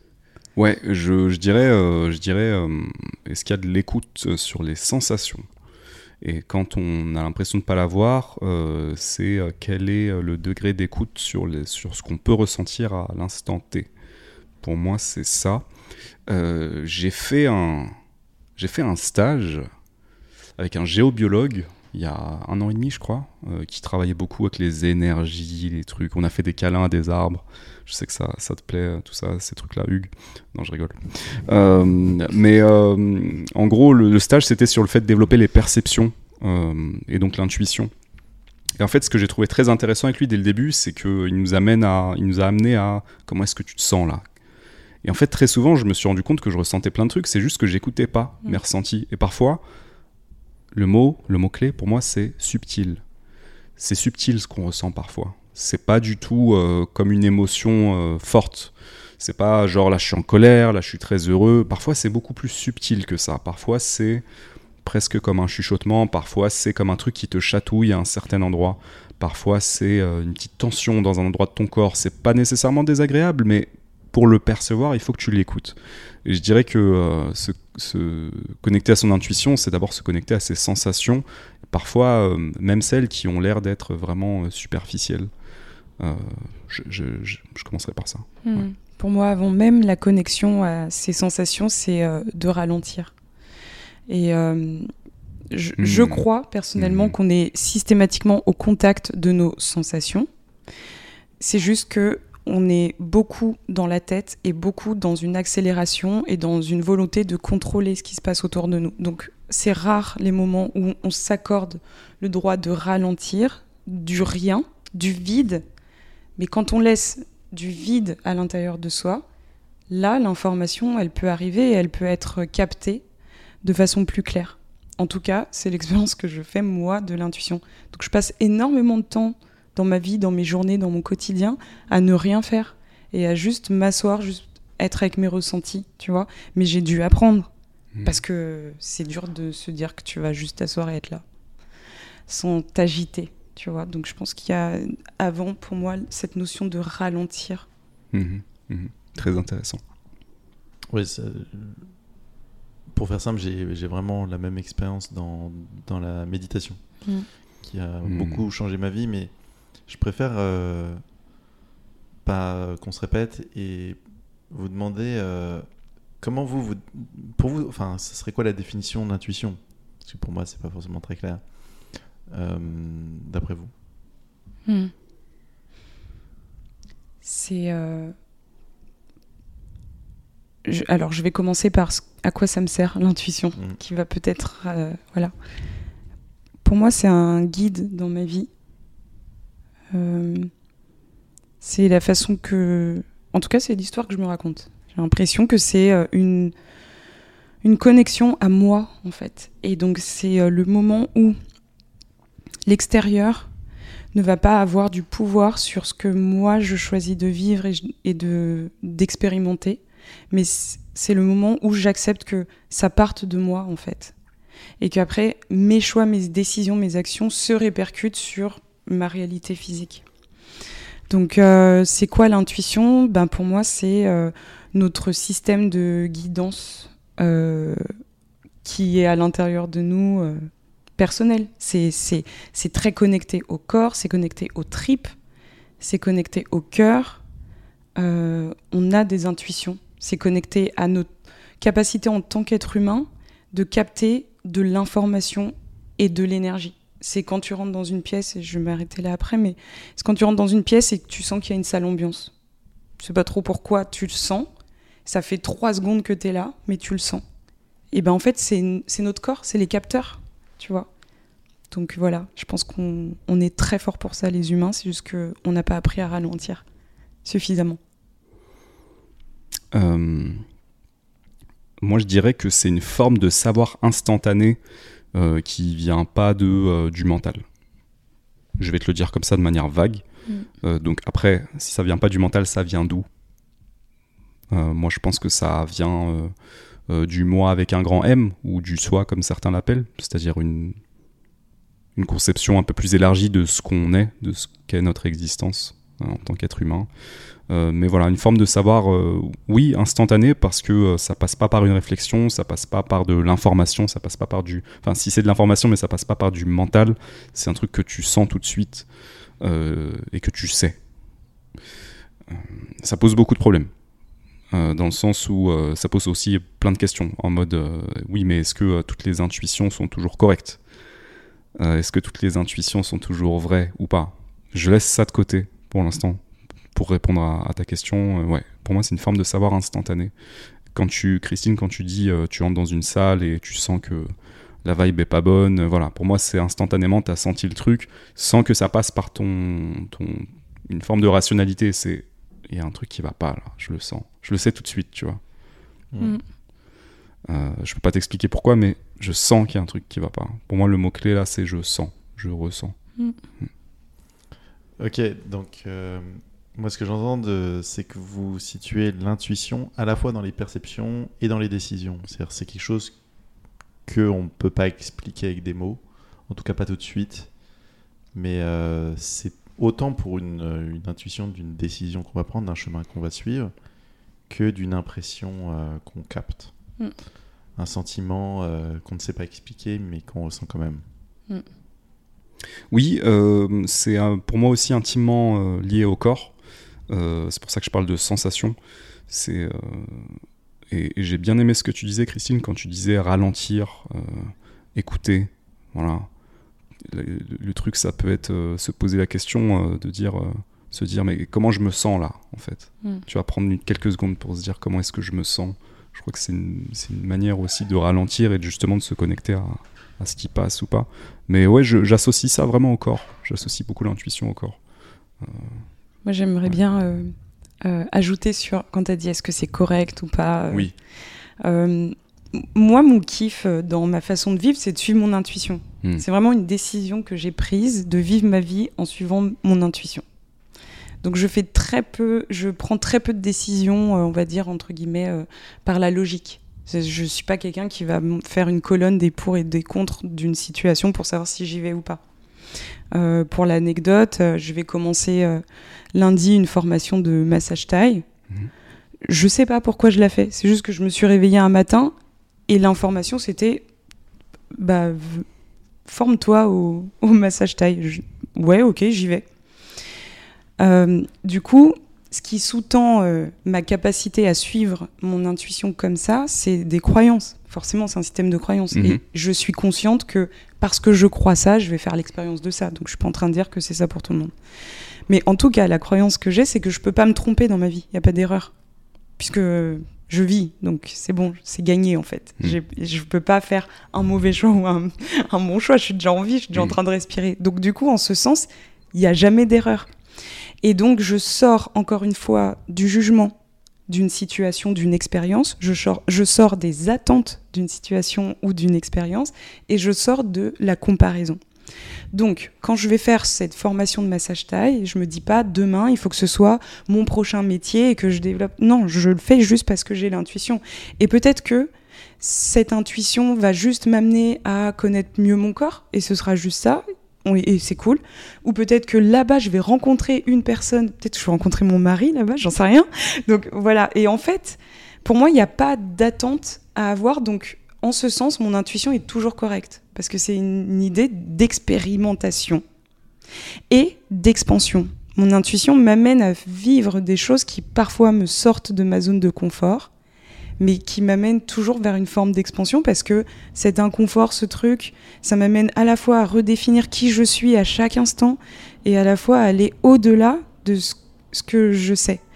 Et en suivant mon intuition, j'ai vécu des expériences euh, incroyables. Enfin, un matin, je me réveille, je raconte cette anecdote parce que vraiment elle est fun. Achète des pastels secs. Bah, je vais acheter des pastels secs. Et, et la journée, je suis là, euh, j'ai jamais fait en fait. Et je poste ça sur les réseaux parce que l'intuition, et, euh, et quelqu'un achète mon premier tableau en fait. Et quelques temps après, une autre personne que j'avais croisée dans un atelier de danse que je donnais organise une expo et me dit bah, J'aimerais bien que tu exposes, tes œuvres. Donc je me retrouve à vivre l'expérience d'une peintre pro euh, sans lettres. Et ça a été juste une fois et c'était fun en fait. Hmm. Et voilà. Et en fait, pour moi, c'est un moyen de sortir de mes patterns, schémas répétitifs que mon mental connaît très bien, puisque voilà, le mental, il va rationaliser, etc. L'intuition, elle m'amène à avoir des comportements disruptifs et du coup à prendre des chemins différents dans ma vie, des trucs que je pourrais pas imagi- imaginer juste par mon mental. C'est pour ça que ça m'amuse beaucoup. Hmm. Mais c'est un jeu pour moi, c'est vraiment un jeu. En t'écoutant, euh, je, je- en t'écoutant, je me suis dit que euh, parce que tu vois, on était sur euh, la question que je posais est-ce que c'est correct, est-ce que c'est pas correct, est-ce que mes intuitions se- sont vraies, se vérifient ou pas Mm. Et je crois qu'en fait, euh, se poser cette question, c'est euh, la meilleure manière de se déconnecter de l'intuition. De revenir pense dans le mental. ouais. Voilà, il faut complètement enlever ce truc-là, ce jugement euh, vis-à-vis de ce qu'on peut ressentir et des intuitions qu'on a. Je Mm. crois que c'est ça le plus dur d'ailleurs. Parce que parfois, tes intuitions, elles peuvent t'emmener à des endroits improbables où, euh, où tu te dis, enfin moi je sais, hein, euh, si je commence à vraiment écouter mes intuitions, parfois c'est des choses vraiment improbables. C'est genre Mourad va là-bas et fait ça. Ouais, mais euh, c'est stupide. Ben non, voilà, non, mais vas-y, fais-le. Tu vois Mais euh, Est-ce que tu le fais? pourquoi est-ce que je vais le faire? Genre, d'où est-ce qu'elle vient cette voix? Tu vois C'est genre, euh, ah, c'est juste, ça doit être moi quelque part. Mais en fait, c'est pour ça que c'est intéressant quand tu disais, tu prends ça comme un jeu. Je crois que c'est vraiment ça. Si je prends ça comme un jeu et que je reviens à bah, quand on était des enfants et qu'on jouait à plein de trucs, euh, donc tu vis comme un enfant un petit peu, tu te connectes à ce truc-là. Et et je, je te rejoins sur le fait que l'intuition t'amène à des endroits improbables et, et- et amène même des surprises dans ta vie. Donc euh, voilà, et en plus de ça, j'ai envie d'amener le truc aussi sur le fait que. euh, Alors moi aussi j'ai écrit Intuition, donc je sais pas si c'est le mien ou c'est le tien, j'imagine que c'est le mien vu que vous avez eu du mal à le lire. Euh, L'intuition me. En tout cas, j'ai des exemples récents où j'ai évité des situations qui auraient pu être vraiment néfastes pour moi, juste parce que au bon endroit, j'étais au bon endroit au bon moment. Et là, euh, je dis merci la transcendance et j'ai aussi écouté un ressenti que j'ai eu. Mais vraiment, il y a des situations qui auraient, qui auraient vraiment pu être néfastes pour moi. Euh, où euh, je sais pas pourquoi à ce moment-là, je me suis dit bah Mourad va faire un petit tour là, va par là-bas. Prends pas ton téléphone avec toi là maintenant, tu Hmm. vois. Pas, alors que c'est des trucs que je fais pas d'habitude. Et en fait, ça m'a en quelque sorte sauvé de, de trucs qui auraient pu être très néfastes. Donc euh, à ce moment-là, je me suis dit waouh, euh, merci. Mm. Ouais. Et puis, je suis content d'avoir écouté. Je vais écouter plus souvent, du coup, ce que, ce que je ressens. je remarque qu'en fait, quand vous parlez d'intuition, vous connectez ça beaucoup euh, à euh, votre exploration de nouvelles expériences, en fait. Et euh, pourquoi pas Ou pas forcément. non, non j'ai ouais. pas dit que ça, mais en, partie, vous connectez souvent ça à ça.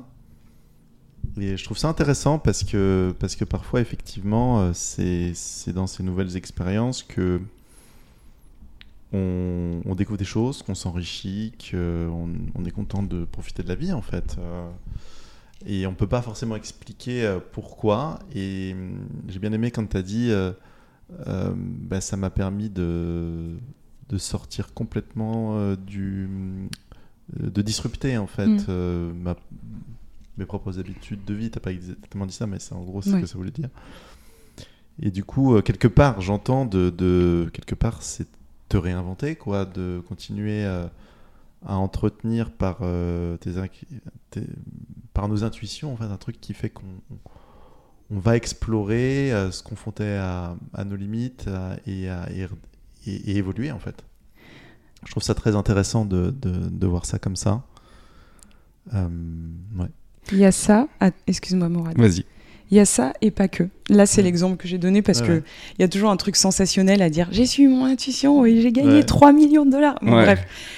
mais, mais pas que. En fait, pour moi, c'est aussi, tu sais, ça m'enlève de la charge mentale d'écouter mon intuition. Hmm. Ça veut dire que parfois, tu vis des situations. Bah, on vit la vie, hein, et donc hmm. il y a des situations qu'on interprète, j'insiste sur le mot interpréter, comme étant problématiques.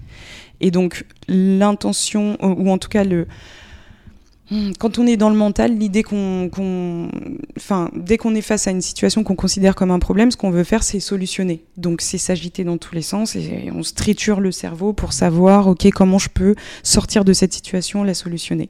Et en fait, moi, j'apprends bah, à lâcher ça et à me dire, j'ai rien à solutionner, j'ai juste à ralentir à accueillir la situation, donc je vais pas hmm. chercher à la solutionner, sinon ça veut dire que je suis en train de résister, mais j'écoute mon intuition et on verra. Et donc, c'est aussi pour le quotidien. Je te donne un exemple un peu plus du quotidien. Il y avait une période, c'était période de disette, serrage de ceinture et tout. Et j'étais dans les rues de Paris et j'avais faim et je rentrais pas tout de suite chez moi. Et j'étais en mode purée, j'ai faim, j'ai envie de manger un truc. Mais j'ai pas envie d'aller au franc prix, quoi. En fait, j'ai envie de manger un vrai truc. Et l'intuition me dit, bah, euh, bah vas-y, tourne là dans cette rue-là, qui est pas une nouvelle rue, tu vois, un truc, mmh. une rue que je connais, et je tourne dans la rue, et là, il y a à ce moment-là un restaurant qui fête, euh, qui inaugure son ouverture et qui offre euh, des plats euh, curry de légumes, tu sais, genre le truc que j'avais envie de manger, quoi. Incroyable. curry de légumes dans un petit bol et tout. Tenez, on inaugure, vous avez faim de... Ouais, j'ai faim, tu vois. Et donc, problème entre guillemets. Et intuition et euh, j'ai rien eu à faire. Je me suis pas dit purée, mais attends, je vais faire des comptes sur sur qu'est-ce qui me reste sur mon compte? Est-ce que je peux acheter ça? Non, j'ai juste tourné dans la rue, tu vois. Et ça, c'est marrant. Magnifique. Là, j'ai un avis un peu plus euh, nuancé là-dessus. Ouais, personnellement, c'est intéressant. parce que pour le coup, bah, c'est génial quand tu racontes ça. Mais je pense aussi que il y a l'autre versant moins sexy du, du décor, qui est que bah, parfois il faut euh, s'attaquer à son problème de façon rationnelle. Euh, et que c'est comme ça que on sent, dans, bien des situations, on, sort des schémas qui contraignent, que, que voilà, on, s'en occupe vraiment. quoi. Et, je crois aussi à ça. C'est-à-dire que, attention, je suis pas en train de dire que je crois pas à l'intuition.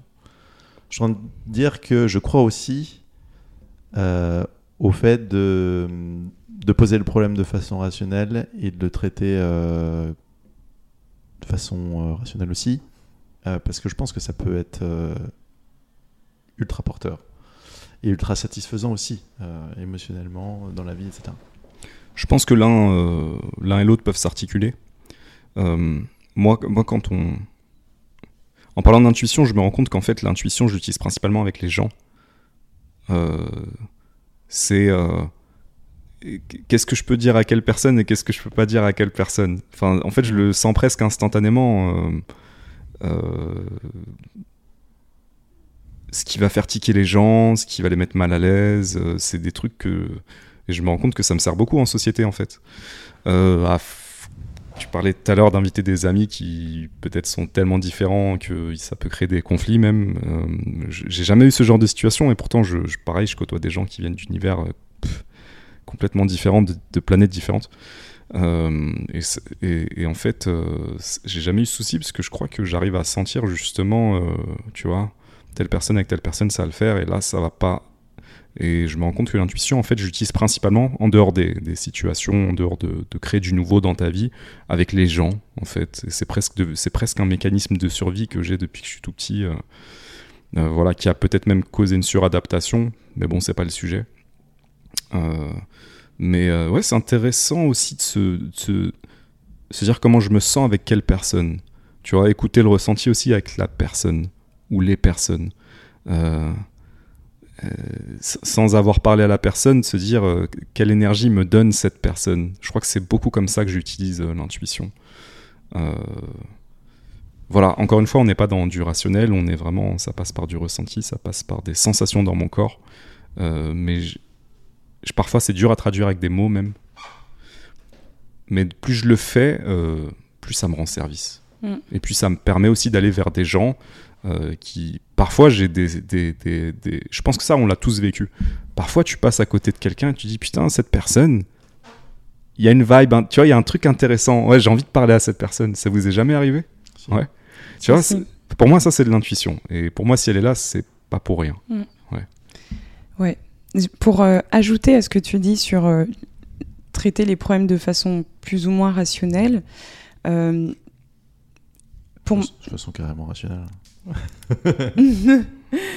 ouais, et ben, l- à mon sens, l'intuition aide aussi à ça. Si tu veux, à avoir des infos claires sur, euh, je sais pas,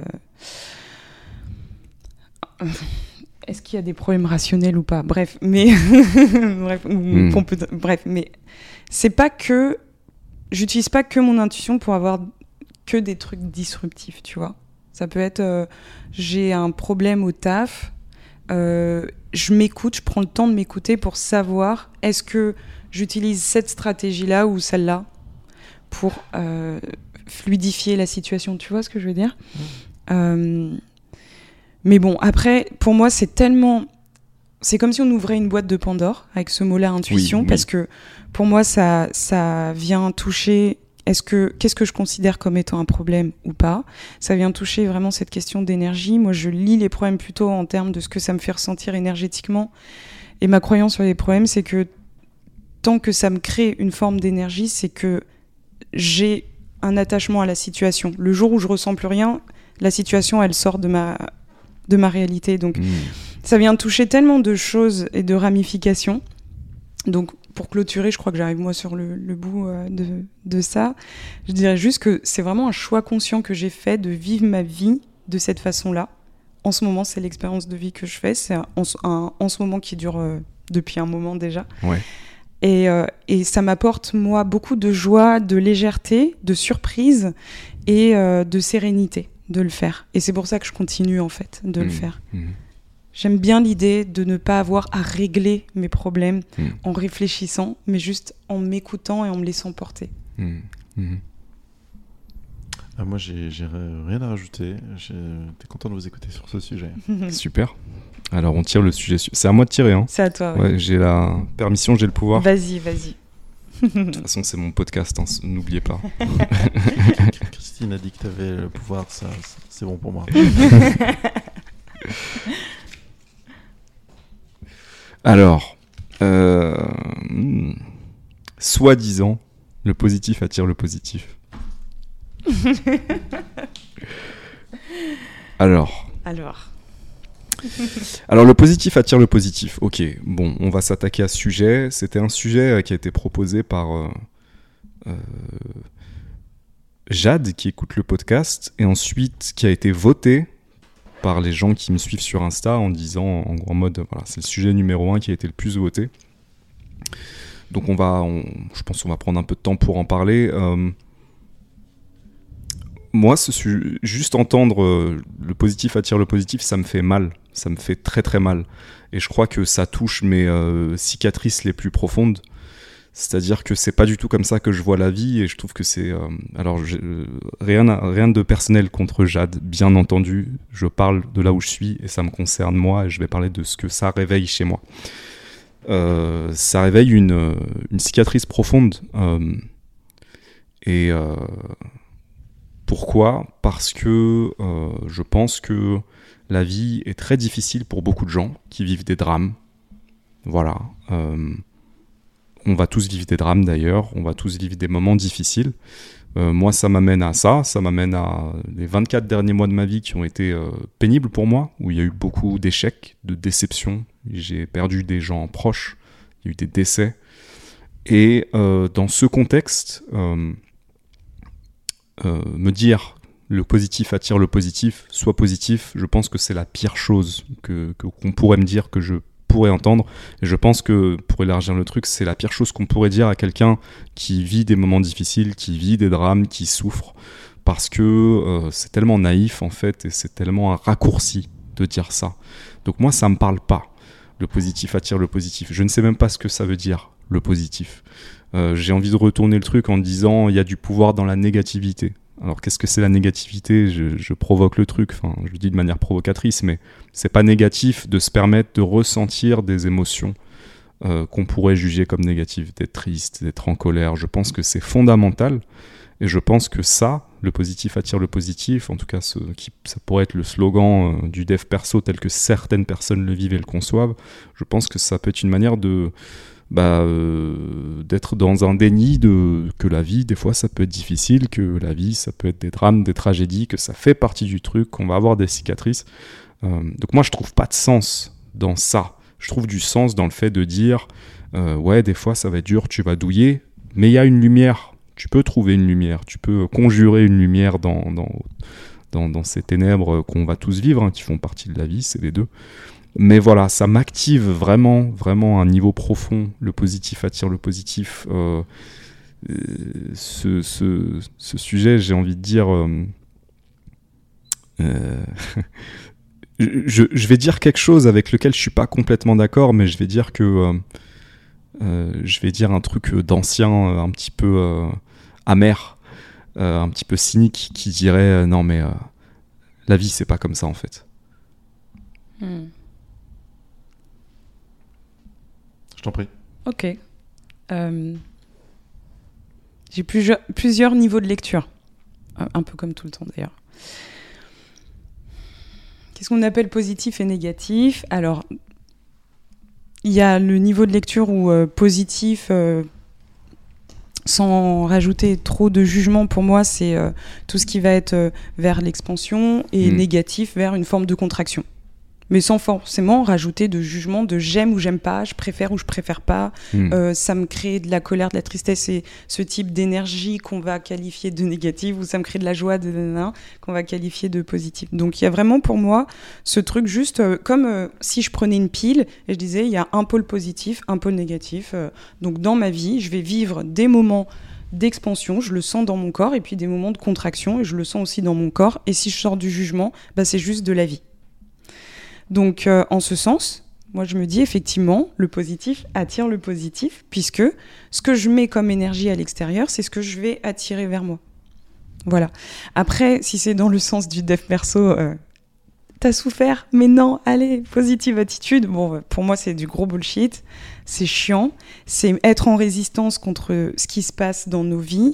Et pour moi, avant d'être dans un truc, dans une, dans une, euh, approche mentale de euh, il faut rester positif et, change ta croyance en un truc complètement positif. bref, euh, en fait, pour moi, la vie ne se raconte pas, elle se vit, elle s'expérimente. Donc, en gros, quoi que je vis, avant même de me dire c'est positif, c'est négatif, je vais vraiment me laisser traverser par ce que je vis. Donc, si c'est euh, quelque chose que je vais considérer comme étant douloureux, par exemple la perte d'un proche, bah en fait c'est d'abord de l'énergie et ça, bah je le vis en fait, avant même de poser une étiquette dessus de c'est positif, c'est négatif, etc. Donc d'un point de vue, alors je, je suis pas Einstein, mais je dirais d'un point de vue physique, le positif attire le positif, oui. Comme euh, la pile, je la branche et enfin voilà, je la, je la connais. Euh, non, Ouais, je, bah, j'ai dit que j'étais pas Einstein, hein, euh, chacun son domaine. Moi, c'est le mouvement.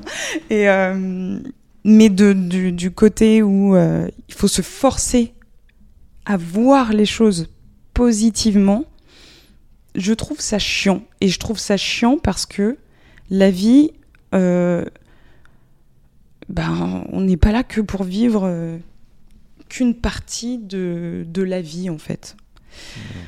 Donc, euh, on est là pour tout vivre, pour tout prendre, pour tout expérimenter.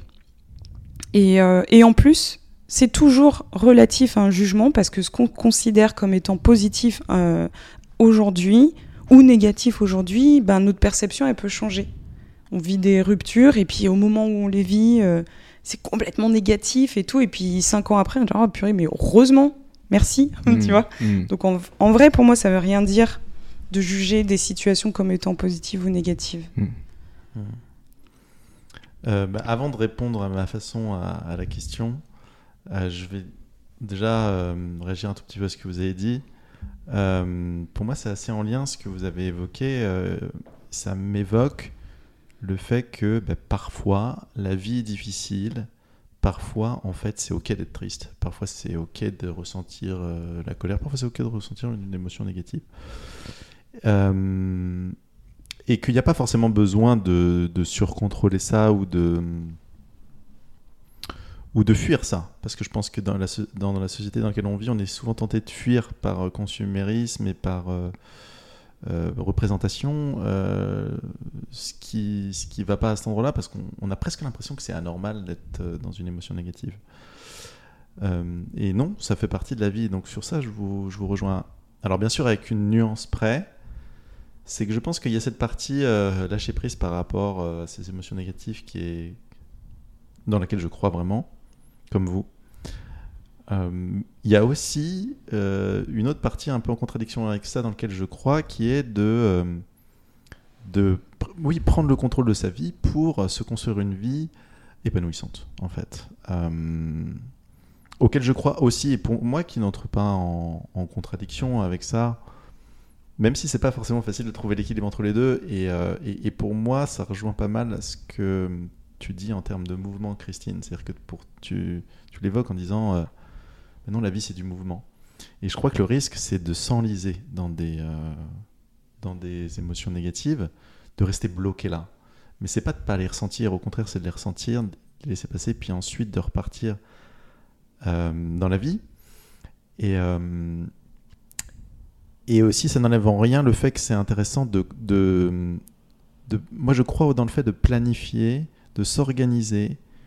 Tout le monde ne croit pas à ça, hein, bien sûr, euh, mais de s'organiser pour construire euh, la cathédrale de, la vie qui nous fait rêver.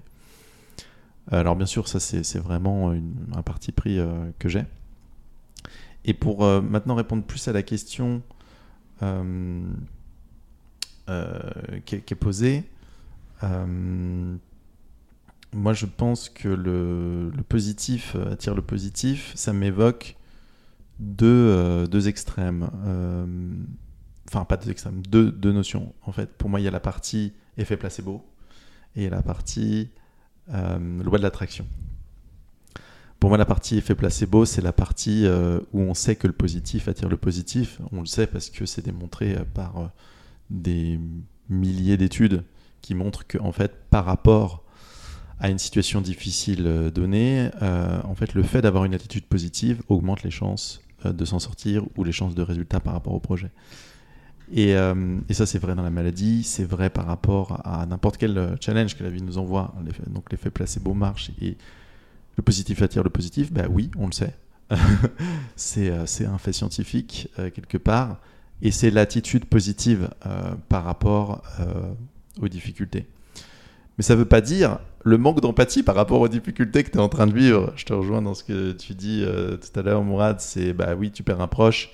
Euh, c'est pas le moment de te balancer euh, tout de suite euh, parce que tu as besoin justement de vivre la tristesse avant de repasser dans une attitude positive. Et pour moi, la partie trop extrême de, de, de la loi de l'attraction, bah, c'est que c'est une trop grande simplification. c'est pas vrai de, de d'aller jusque là, d'aller jusqu'à croire que toujours en toute situation, entre guillemets, le positif attire le positif. Euh, par contre, ce que je dirais, quand même, comme nuance, c'est que si on a une vision trop pessimiste de la vie, ça vaut le coup d'être adressé parce que euh, on se limite euh, inutilement par ça, mais ne serait-ce que par l'effet placebo, qui est trop absent, qui est trop un déficit d'attitude positive, qui augmente tellement nos chances de de, de, réussir, quelle que soit notre définition de la réussite, et d'être euh, épanoui, quelle que soit notre définition de l'épanouissement. Donc voilà ce que j'aurais à dire sur, euh, sur le positif. Le Hmm. positif. Pour moi, euh, d'un point de vue euh, scientifique, physique, euh, c'est vrai, hein, le positif attire le positif, vraiment. Euh, euh, pas en électricité. Oui, c'est le pôle positif avec le pôle négatif. C'est bon, c'est bon. Mais, euh, mais oui, oui, vraiment. Et, mais cette phrase, ça dépend d'où on la prend vraiment. Mm. C'est est-ce qu'on met de la résistance Hmm. à ce qu'on vit? Et donc, du coup, je bon, je suis pas genre euh, une fervente euh, voilà de la loi de l'attraction. J'y crois et à la fois bon voilà. Mais pour moi, oui, vraiment, ça fonctionne. Si tu es positif, t'attires le positif. Ce qui, à mon sens, fait que ça capote, c'est que si tu es en résistance contre d'abord les émotions ou les trucs par lesquels tu es traversé qui sont ben, moins positifs, plus dans la contraction du coup, ben, en fait, tu vas aussi mettre ça à l'extérieur et c'est là que ça te revient aussi. Mais oui, au final, le positif. Enfin, moi, je crois à cette phrase. C'est juste que vigilance sur ne pas se bullshiter en fait sur euh, voilà et surtout vigilance sur euh, les jugements qu'on pose euh, sur les situations qu'on vit. Ça veut dire quoi une situation positive et une situation négative? Je remets toujours ça au centre, en tout cas moi, dans ma lecture de la vie. Euh, très intéressant les nuances que vous mettez. Je vous rejoins. Euh, moi, je, conçois vraiment la vie comme une aventure. Je conçois vraiment la vie comme une aventure. Et donc, euh, qu'est-ce qui est vraiment négatif quand c'est une aventure? Ça fait partie de l'aventure. Tu vas vivre des péripéties. Il y a des moments qui vont être plus douloureux, d'autres plus agréables. Ces contrastes permettent de vraiment profiter du voyage. Je mets ça.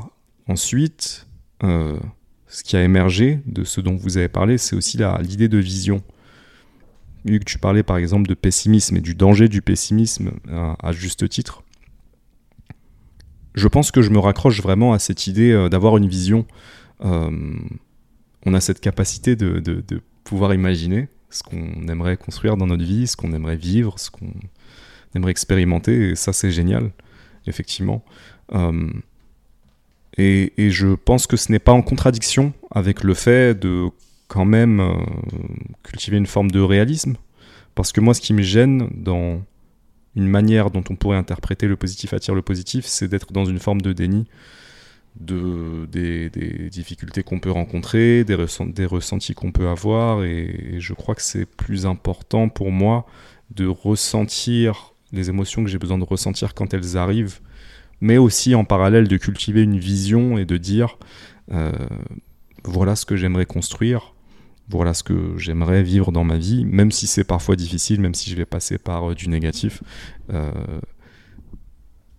Est-ce que parfois le négatif n'attire pas le positif? Encore une fois, c'est un raccourci. Qu'est-ce que tu mets dans négatif? Qu'est-ce que tu mets dans positif? J'irais jusqu'à dire que cette phrase le négatif attire le positif, peut-être que c'est un de mes écueils dans le sens où c'est un petit peu cette conception euh, sacrificielle où en mode je dois douiller pour mériter. Ça peut être ça aussi. Donc euh, est-ce que parfois euh, on n'est pas là-dedans et du coup, voilà. Est-ce que moi-même je me crée pas des souffrances qui ne sont pas nécessaires? Ça m'amène à cet endroit-là, tout ce que je vous entends dire. Tu voulais rebondir? Oui, parce que ce que tu dis, ça m'évoque le test du chamallow. Donc le test du chamallow, c'est euh, en fait euh, cette expérience sur laquelle ils ont donné à, à des jeunes, euh, des enfants, en fait un chamallow avec la consigne de pas le manger. Ah oui. Et ceux qui étaient capables, finalement, je simplifie un peu, mais de résister à- au fait de le, de le manger le plus longtemps, ont eu de bien meilleures prédictions euh, sociales après dans l'avenir quand ils. ils Alors c'est pas exactement ça, c'est Ouais. pas que euh, la consigne n'est de pas le manger, c'est plus que c'est un contrat. En S'ils mode, le mangent pas, ils en ont plus après. s'ils le mangent pas, ils en ont un autre euh, dans quelques heures, Ouais. Mm. ou je sais plus c'était quoi la, la durée. Ou alors ils peuvent choisir de le manger maintenant. Donc il n'y a pas euh, Ouais, tu c'est vois, ça, c'est de. c'est de- d'interdiction. Ouais, c'est de. En tout cas, Est-ce que c'est c'est plaisir immédiat ou C'est ça, c'est de reporter la gratification en fait. Tout à fait. La Mm. gratification Après, immédiate. Je, je suis pas sûr qu'il existe qu'un protocole, mais Oui. il- en tout cas, c'est ça le principe derrière. Et du coup, dans ce test du chamallow, bah, en fait, il y, a un- il y a un effort à court terme à fournir Hmm. qui produit euh, bah, du positif à long terme. A Mhm. priori, a priori. En tout cas, c'est ce que ça semble suggérer. Et euh, mais c'est vrai que ça s'oppose pour moi à certains excès de de nos héritages culturels de la culture euh, sacrificielle. Ah ouais, Mm. carrément. Mhm. Euh, Carrément. Parce que c'est pas toujours vrai. Parce que parfois, en fait, euh, faire un effort, euh, ça continue et ça répète le même problème et ça nous maintient dans, dans une forme de de- de- de- de- d'habitude galérienne, je dirais. Voilà. Mm. Euh, J'essaie d'être un peu plus concret, mais euh, parfois on croit que c'est en travaillant plus tard, en travaillant plus, en travaillant plus fort, qu'on va réussir plus. Alors que c'est souvent en travaillant mieux, c'est souvent en prenant du recul, en ressentant ses émotions, en que en fait on va changer le système et faire un changement euh, systémique en fait, et du coup aller, aller beaucoup plus loin, beaucoup plus vite et sans autant de de labeur en fait. Donc je pense qu'il y a une limite à ça, mais je pense que la partie à garder, c'est probablement de de pouvoir euh, voir que c'est pas tous les efforts, mais en tout cas ceux où on, où on reporte la gratification, euh, c'est souvent souvent ceux qui vont payer euh, par la suite. Ça dépend des croyances. Moi, ce, type de, de test, euh, ça me fait penser à... Je travaille dur toute ma vie et quand je serai à la retraite, enfin, je vais... Voilà. Et- Je vais vivre. Ouais. Et à chaque fois, je me dis, mais est-ce que déjà, euh, tu vas arriver à l'âge de la retraite? En fait, on ne sait pas. Euh, dans quel état? En plus, c'est 64 ans maintenant, donc... Pour l'instant. pour l'instant. Et, et du coup, euh, mais bon, après, je sais que ça, c'est plus. euh, si je suis quelqu'un qui écoute son intuition toujours à l'instant et tout, c'est sûr que moi, je vais manger le chamallow euh, tout de suite. Parce que. Même si tu en as deux après? bah parce que moi, je sais pas dans cinq minutes où je serai. Est-ce que. Tu vois Est-ce que. Mort subite. On, on sait pas, tu vois Et donc, je. Je vais choisir ce qui se passe à l'instant présent. Donc après, euh, c'est une façon. euh, c'est un choix, quoi. C'est un choix. Euh, et j'entends hein, ce truc de ouais, mais après, t'en as deux. Ouais, et peut-être que j'aurais pas faim pour assez faim pour les deux aussi. Tu vois, je me dis ça. Donc ça veut dire quoi? Je vais manger un et l'autre je le garde dans ma poche. Tu vois, peut-être qu'il m'en fallait qu'un. Donc il y a tout ça après moi qui vient. Et donc moi je vais le manger tout de suite, je crois. Ouais, et puis manger de chamallow, c'est avoir plus de chances d'avoir des caries et d'être diabétique. Donc on va, Tu on vois va nexter, il- tu vois. Ouais, moi il y a tout ça qui me vient. Moi, je suis sûr que j'aurais échoué à ce test, Mm. me connaissant, euh, et peut-être que c'est pas plus mal. Euh, Mais c'est quoi le lien avec le positif attire le positif du coup? Tu fais quoi comme lien? Je, je- je- je vais essayer de m'exprimer un peu plus clairement. Euh, en fait, c'était pas forcément euh, directement avec le positif attire le positif, mais c'était avec le fait que parfois l'effort ne paye pas. Parfois Hmm. l'effort est sacrificiel, parfois il est du labeur inutile. Mais ce que je dis, c'est qu'il y a quand même du fois, je parlais surtout des fois où en fait l'effort, il vaut le coup. Et je trouve que la, la meilleure expérience que moi je connais en tout cas, qui parle des efforts qui valent le coup, c'est des efforts où on reporte à plus tard la gratification, parce que c'est souvent pour moi le signe, et c'est ce que la science semble suggérer, que en fait on est dans un investissement sur l'avenir qui peut, être fructueux. Parce que je trouve que c'est pas toujours facile de faire la part des choses sur en fait les efforts qui sont utiles et les efforts qui sont inutiles. Euh, en tout cas, moi, je suis toujours en recherche d'insight sur euh, quels sont les efforts qui vont payer, quels sont les efforts qui vont pas payer. Mais le meilleur insight que j'ai, c'est que quand c'est un report de la gratification, bah, c'est souvent une bonne idée. Après, ce que j'entends de manière sous-jacente dans ce que tu dis, c'est qu'il y a quand même une vision positive si tu fais un effort, euh, si tu appliques cette gratification différée, c'est que tu, à un certain niveau, tu espères arriver à un certain endroit. Oui, bien sûr. Voilà, donc il y a quand même une idée de vision positive. Bien sûr. Euh, moi, j'ai envie de parler de deux choses. Euh, la première, c'est un terme qui à connotation très religieuse et qui pour moi devrait pas l'être, c'est la foi. Mhm. Et je la raccroche avec cette notion de vision ou même d'imagination, comme on le disait tout à l'heure. Est-ce que je suis capable d'imaginer euh, là où j'aimerais aller, ce que j'aimerais vivre, ce que j'aimerais expérimenter? Et ça, je peux le rapprocher d'une certaine forme de positivité. En tout cas, c'est une vision heureuse, c'est une vision chaleureuse de là où tu veux aller. Et ça, je trouve ça important, cultiver ça. Euh, même dans les moments difficiles, justement, pour moi, c'est pas irréconciliable, c'est de dire euh, ouais, là, je suis en train de douiller, je vis des moments difficiles, ça n'a pas marché comme je voulais, mais il y a toujours ce truc, et au minimum, je suis capable d'imaginer, je sais que c'est possible. Euh, et je vais continuer, je vais faire ce qu'il faut pour, euh, pour y arriver, en tout cas si c'est quelque chose qui me tient à cœur dans ma vie. donc euh, discipline, gratification différée, petits sacrifices, etc. Et l'autre chose dont j'ai envie de parler, c'est les gens. Parce que la positivité, moi, ça me fait aussi penser aux gens positifs. Et là, les gens positifs, donc pas les gens qui seraient dans une positivité euh, naïve ou dans le déni, mais vraiment les gens qui euh, dégagent de la positivité parce que euh, parce que c'est leur choix. c'est super. Moi, j'aime ce genre de personnes qui sont solaires, qui sont capables de te faire sourire ou de te faire rire quand ça va pas. ça, c'est un cadeau. Mais pour moi, c'est une positivité qui n'est pas naïve, qui n'est pas ancrée dans des dénis, plutôt dans un choix conscient de, rayonner des belles choses en fait, mm. malgré euh, tous les endroits où la vie peut être obscure. Ouais, c'est un choix conscient, c'est vrai. Mais c'est ce que tu disais aussi. Enfin, on se rejoint, je crois. Je pense qu'on a fait le tour. Mais euh, oui, oui, le choix conscient de, la, de comment on choisit de percevoir la vie. Et donc là, on peut mettre de, la positivité. Mm. Ouais. Rien à rajouter pour moi. Cool. Idem. Next. Alors c'est à toi, Christine. C'est à moi. Et il est 19h, les amis. Ok. On se donne encore une demi-heure? Ouais. Y a-t-il un but à la vie? C'est pas moi qui ai écrit ça. c'est moi. Alors, Genre purpose. Est-ce qu'il y a un but? Ou un sens? Hmm. Moi, j'aurais pu poser cette question-là euh, quand j'étais gamin parce que j'étais obsédé par ces questions quand j'étais gamin. Idem, Cette question m'a torturé pendant longtemps.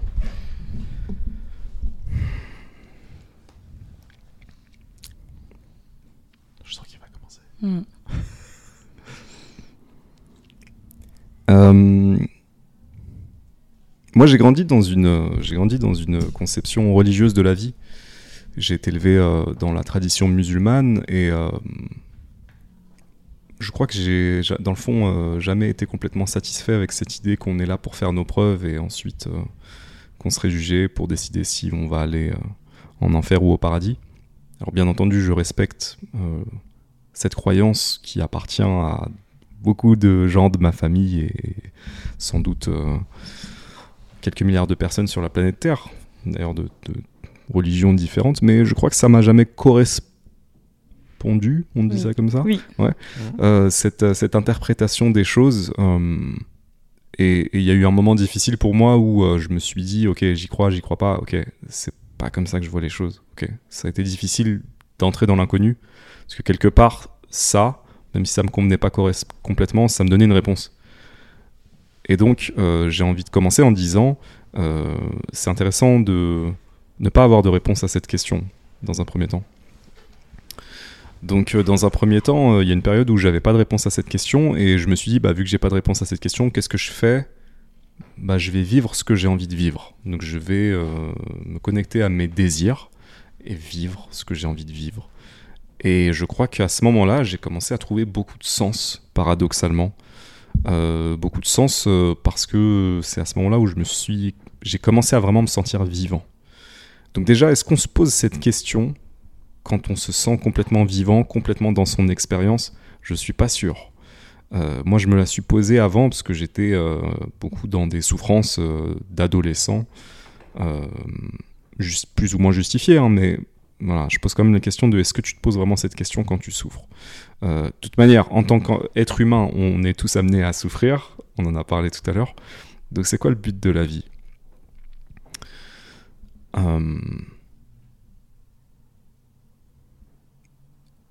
Je crois à un niveau profond que on a tous quelque chose euh, à faire et que c'est ça, peut dépasser notre entendement. Euh, donc je pense qu'il y a un but euh, à la vie, mais qu'on n'est pas nécessairement obligé de le savoir et de le comprendre pour que ce but soit accompli. Je vais en rester là pour l'instant. Là, on est dans des sujets vraiment philosophie, Vous philosophiques. Avez 4 heures. Hugues Boulanger, vous avez 4 heures. Je suis parti. tu, tu, pas euh, tu veux que j'y aille? Euh, euh, Non, j'y vais alors. Hmm. Bah, y a-t-il un but à la vie? Moi, je pense que je vais répondre avec le, le, Hugues enfant qui a, hmm. qui a eu la sensation de comprendre l'équation de cette question. Donc, il faut vous imaginer un, un Hugues jeune, vous me connaissez un peu, mais avec des cheveux J'ai beaucoup de cheveux, j'en avais énormément, j'avais les cheveux longs en plus. Oui, tu m'avais dit une fois beaucoup déjà. plus que Christine. tu nous sortes une photo. Et, euh, et du coup, à cette époque-là, ce qu'il faut que vous imaginiez, c'est que euh, j'avais vraiment besoin de réponses. Mais des vraies réponses, pas des réponses bullshit, pas, pas d'une histoire qu'on me servait. Il faut vous imaginer que mon, mon, niveau de caractère scientifique était euh, extrêmement tenace. Donc il me fallait non pas une réponse, non pas une histoire, mais la réponse, la vérité de la chose. Et j'avais vraiment besoin de savoir, voilà, c'était quoi le vraiment, de façon véridique, le vrai but de la vie.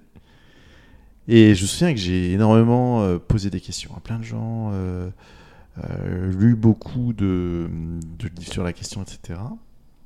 Jusqu'à finalement avoir une prise de conscience. pas quelque chose que j'ai lu quelque part, mais c'était ma synthèse du sujet. C'est ah mais non, mais en fait, c'est pas une bonne, c'est pas une question qui est si bien formulée que ça, parce qu'en fait, donc, le point de vue du bah, merci. C'est moi qui ai formulé la question là. mais justement, pour moi, c'est une question qui n'est pas si facile à, poser parce que justement, la, la, formulation est... est mal formulée. Très imparfaite, merci. c'est dit de manière élégante. Et pourquoi c'est très imparfait? C'est parce que le but de la vie est amalgamé au but de la vie humaine. Hmm. Et en fait, le but de la vie est propre à la vie, il n'est pas propre à la vie humaine. Hmm. Et donc, euh, le but de la vie, euh, si on enlève le paramètre humain, il est euh, simplement de survivre et de se reproduire. Et c'est aussi simple que ça, c'est une réalité biologique de la vie. Mais par contre, justement, nous, il y a une complexité parce qu'on est des êtres humains et il y a quelque chose d'assez spécifique à la condition humaine. Et c'est de là que vient la complexité de la question. C'est ça que j'ai compris quand j'étais jeune. Et que j'avais vraiment besoin de cette réponse. Et oui, en fait, la vie humaine euh, a des complexités euh, un peu différentes de, la vie de n'importe quel animal qui n'a pas autant conscience de soi, qui n'a pas euh, autant de conceptualisation de ses problèmes, autant de... Et j'en passe, je vais même pas faire le tour de, tout ça. Mais du coup, ce qui est intéressant, c'est que ma synthèse, c'est ben, la vie humaine, vu qu'elle est différente, elle peut avoir du sens ou ne pas en avoir. Euh, au-delà des paramètres biologiques, c'est-à-dire au-delà de la simple euh, survie-reproduction. Est-ce qu'il y a du sens en plus de ça ou est-ce qu'il n'y en a pas? Et du coup, pour moi, justement, c'est toute la question. C'est euh, quel est le but de la vie? Eh ben, c'est une autre question. C'est pour ta vie, pour ta vie biologique, c'est survivre et te reproduire. pour ta vie humaine allant au-delà de ta réalité biologique, et eh ben, c'est est-ce qu'il va y avoir du sens à ta vie? Oui ou non, peut-être, euh, ou un intermédiaire de tout ça? Du coup, c'est une autre question qui s'ouvre, en fait, pour moi, derrière cette question de. Euh, enfin, derrière cette question-là. Hmm. Ok. Et du coup, ah non, juste, je termine hmm. là-dessus. Et du coup, une fois que j'ai eu cette prise de conscience, je me suis dit, ben en fait, euh, c'est bon, j'ai la réponse. Et du coup, ça m'a apaisé. Et j'ai plus besoin de me reposer la question parce que pour moi, c'est très clair maintenant. Euh, mais tant que j'avais pas la réponse, et je trouve que parfois on a ce sentiment-là désagréable de ne pas avoir cette euh, réponse à certaines questions existentielles profondes, je me sentais vraiment euh, pas bien. Et je vois que ça arrive souvent à des gens de, de, partager cette même anxiété par rapport à cette question métaphysique, Parce que, en fait, sans une réponse, quelle direction je donne à ma vie? Qu'est-ce que je fais? Bah oui. Pourquoi je suis là? Nanana, Truc. Mm. hein, hein. Et donc, euh, quel, quel bonheur aussi d'avoir le sentiment d'avoir euh, clos cette question et de, et de aussi euh, savoir où je vais. Hmm. Ouais. Ah, Merci. Euh, T'as dit existentiel et du coup, euh, ça me permet de me dire que peut-être que la question, euh, elle vient de mais pourquoi j'existe en fait? Hmm. Et du coup, bah, il faut quand même qu'il y ait une raison au fait que j'existe. Et donc, s'il faut une raison, il faut trouver un but ou un sens. Ça me fait penser à ça. Pour- pourquoi il faudrait une raison euh, Oui, non, je parle au hasard. Ok. C'est pas ce que je pense moi. Je me dis que si on se pose cette Ah, question-là, ça peut aussi venir de là. Mhm. Euh, Aujourd'hui, ce que je crois à date, ce qui peut bouger, euh, parce que la vie c'est du mouvement et que tout bouge et qu'on évolue. euh, ce que je crois à date, c'est que il n'y a pas de que j'existe parce que j'existe. Il n'y a pas de, y a pas de raison. J'ai pas besoin de mériter mon existence. J'ai pas besoin de la justifier. Euh, je fais partie, alors ça, ça fait partie aussi de mes croyances. J'ai la foi et je me dis que je fais partie de, la création avec un grand C. Et donc, du coup, bah, au même titre qu'il y a un arbre, et ben, il y a euh, un humain qui s'appelle Christine et, c'est cool. Et il n'y a pas besoin de justifier euh, l'existence. Du coup, aujourd'hui, je me dis que. euh, euh, je me dis déjà que la vie n'a pas de sens autre que celui que je lui donne. Et donc, quel que soit le sens que je vais lui donner, c'est l'expérience que je vais en faire. Et donc, je me dis que chacun, chacune d'entre nous peut lui donner le sens qu'il ou qu'elle veut. Et donc, ce sera l'expérience qu'il ou elle fera de la vie. Euh, donc, peut-être qu'il y a des personnes qui se disent le sens de ma vie, c'est de sauver des personnes. Et puis d'autres, le sens de ma vie, c'est de, je sais pas, faire un max de, de, de, de thunes. Et puis, et en fait, tout ça, c'est valable puisque finalement, on existe pour exister. Et je me dis que euh, le but, euh, c'est de vivre des expériences, de vivre en fait. Et donc, je vois vraiment la vie comme un grand jeu. Donc, je me dis, on est tous là, venus jouer, faire des expériences différentes. Et un moment, c'est ça, un moment, c'est ça. Et, juste pour le plaisir de jouer et de vivre des expériences. euh, et voilà. Donc, j'ai pas la sensation qu'il y ait un but spécifique euh, à la vie. Euh, D'un point de vue biologique, je pourrais ne pas me reproduire. La création existerait et je ferais toujours partie de cette création, peut-être sous une autre forme. Du coup, est-ce que c'est ça aussi? Je suis pas tellement sûre de mon point de vue, mais c'est en réflexion. Ça m'a questionné ce que tu as dit. Mais voilà, aujourd'hui, je me dis qu'il n'y a pas vraiment de but. Enfin, si que le, enfin le but, si on, peut dire but. Non, enfin l'idée, ce serait de d'expérimenter et le sens, c'est celui que je donne. Et comme vous, ben de d'être à cet endroit-là aujourd'hui, moi me me m'allège en fait beaucoup. Euh, j'ai longtemps réfléchi à cette question-là. C'est quoi le sens? Mais pourquoi je suis là? Est-ce qu'il y a Euh, J'ai beaucoup cherché dans des livres, dans des dans, plein de, de- d'espaces, des croyances différentes et tout. Et aujourd'hui, de me dire euh, non, c'est moi qui donne le sens, bah, ça m'offre euh, une très très grande liberté parce que euh, voilà, il y a une forme de jugement qui, qui, qui se dissout. Ce que je choisis de vivre, c'est juste que je choisis de vivre et c'est tout. Et c'est pas grave. Ouais, une forme de bien. jugement, une forme de pression, une forme Ouais. d'injonction à Voilà. la vie, il faudrait qu'elle soit comme ça. Du coup, j'ai nulle part où aller. Je te rejoins, ouais. J'ai rien à prouver. Juste, je suis là. je- Voilà. Pour moi, euh, vivre la vie, c'est. euh, si on précise la question, c'est. euh, c'est quoi le but de la vie? C'est quoi le but de ta vie? Euh, Qu'est-ce qui te fait trouver du sens? Qu'est-ce qui te fait te sentir en vie? Je crois que quand j'ai commencé à décliner les trucs comme ça, la question comme ça, c'est là où j'ai commencé à trouver des réponses qui me correspondent. Je trouve ça fascinant de se dire que la personne qu'on est, en fait, il, il va y avoir des gens qui vont vivre après nous, il y a des gens qui ont vécu avant nous, mais la version de Hugues Boulanger et de Christine, j'ai oublié ton nom de famille, Rodsen. c'est la seule version qui existera jamais. En fait, il y Mm. aura jamais quelqu'un et euh, qui sera comme nous. En fait, c'est la seule. Et donc, euh, si on prend ça avec toutes les, existences humaines, c'est incroyable de se dire euh, bah, c'est quoi le but euh, de la vie d'Hugues c'est quoi le but de la vie de Christine, c'est quoi le but de la vie de Mourad, qu'est-ce qui nous fait vibrer tous individuellement? Et moi, je réfléchis beaucoup en histoire et donc je me dis quelle histoire j'ai envie d'écrire? C'est quoi le truc que j'ai envie d'écrire? C'est quoi les aventures que j'ai envie de vivre? C'est quoi qui donne du sens pour moi? C'est quoi qui me fait me sentir vivant? Et c'est là que je trouve. euh, Alors, certains pourraient considérer ça comme euh, quelque chose d'égoïste. Je pense pas que c'est égoïste dans le sens où parfois, et très souvent, le sens qu'on va trouver, on va le trouver aussi dans notre existence collective, puisqu'on est des animaux sociaux. Mais euh, moi, ça m'amène à cet endroit-là, ça m'a amené à cet endroit-là, et j'ai trouvé beaucoup de sens ici. Comme tu le disais, Christine, en dédramatisant un petit peu l'enjeu, j'aime bien l'image du gros Bouddha qui rit. Parce que je me dis, en fait, ouais, c'est peut-être. C'est un jeu qui est réel. euh, Enfin voilà, on est né, on va mourir. euh, toutes les personnes qu'on connaît, qu'on aime, vont mourir. Euh, Il y a quelque chose de profondément tragique là-dedans. Et en même temps, si le gros Bouddha y rit, il y a sans doute une raison. Donc euh, on redescend dans, le côté tragique et dramatique et, euh, ce truc euh, très simple aussi de se dire euh, vraiment qu'est-ce que j'ai envie de vivre, c'est quoi mes désirs d'être humain, voilà, qui je pense à tort ont été euh, longtemps euh, vilifiés, on peut, ça se dit en français, euh, pointés du doigt, Mm. mais peut-être il y a quelque chose de, de- peut-être il y a quelque chose de sacré dans, dans ce qu'on a envie de vivre.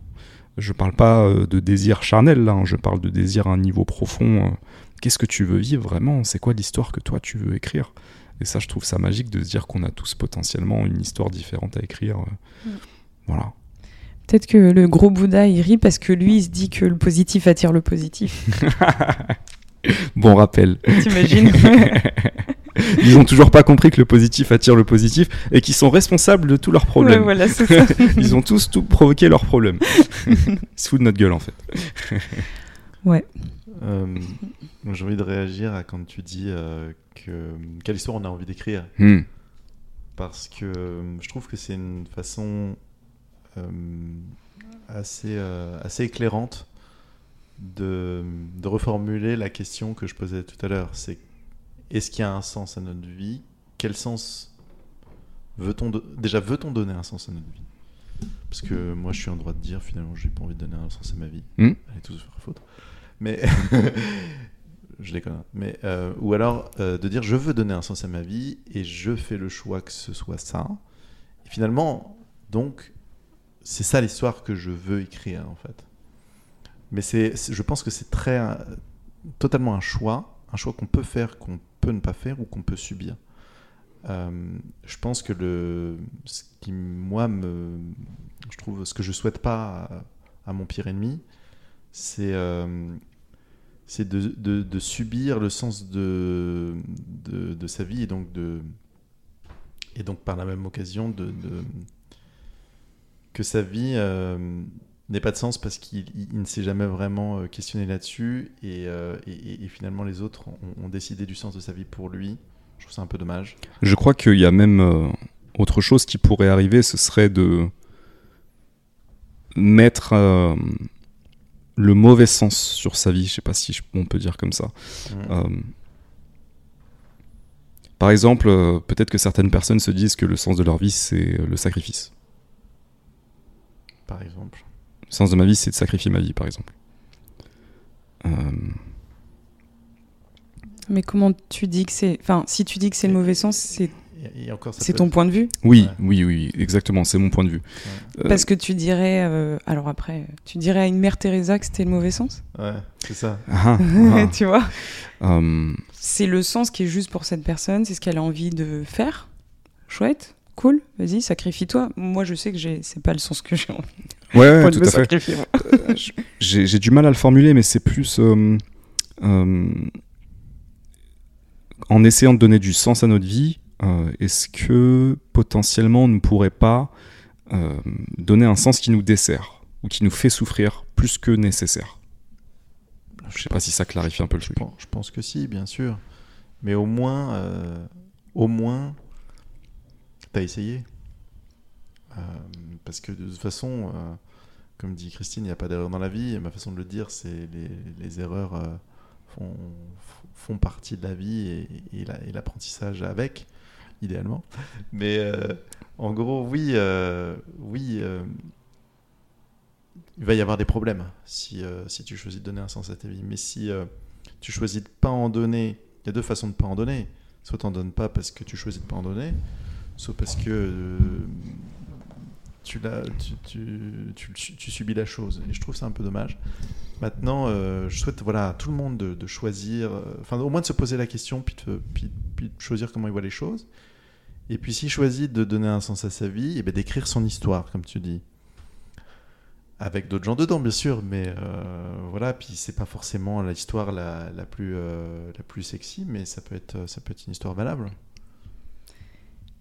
Merci pour cette dernière phrase. Euh, c'est pas forcément l'histoire la plus sexy, mais ça peut être valable. En fait, euh, je reprends cette phrase parce que quand je t'entends dire euh, peut-être on choisit un sens qui va nous faire plus souffrir que ce qui était, je sais plus trop comment tu l'as formulé, mais tu vois, moi je me dis mais on n'a rien à juger sur le choix que les gens font dans l'expérience de leur vie et si ils choisissent parce que je crois profondément qu'on fait des choix, qu'ils soient conscients ou pas, mais j'ai l'impression qu'on choisit.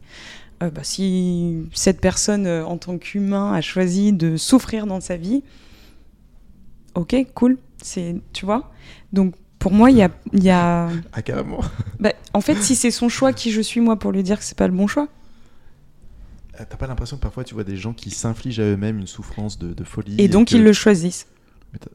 bah, ils s'infligent à eux-mêmes. Ça c'est dit dans la et, phrase. Et, donc du coup, euh, on, va laisser faire. Parce par exemple, tu vois, genre moi si c'est par exemple euh, mon fils ou ma fille et qui s'inflige un truc dont, je vois que ça le fait souffrir, je vais au moins lui lui, lui dire, écoute, j'ai l'impression que. Ouais, mais on sauve pas quelqu'un qui veut pas être sauvé, on fait pas changer quelqu'un de direction. Enfin, tu vois, des parents qui ont des enfants qui prennent des directions euh, et ils sont impuissants, on en connaît. Mhm. donc du coup pour moi, que ce soit un niveau conscient ou inconscient, chacun choisit en fait.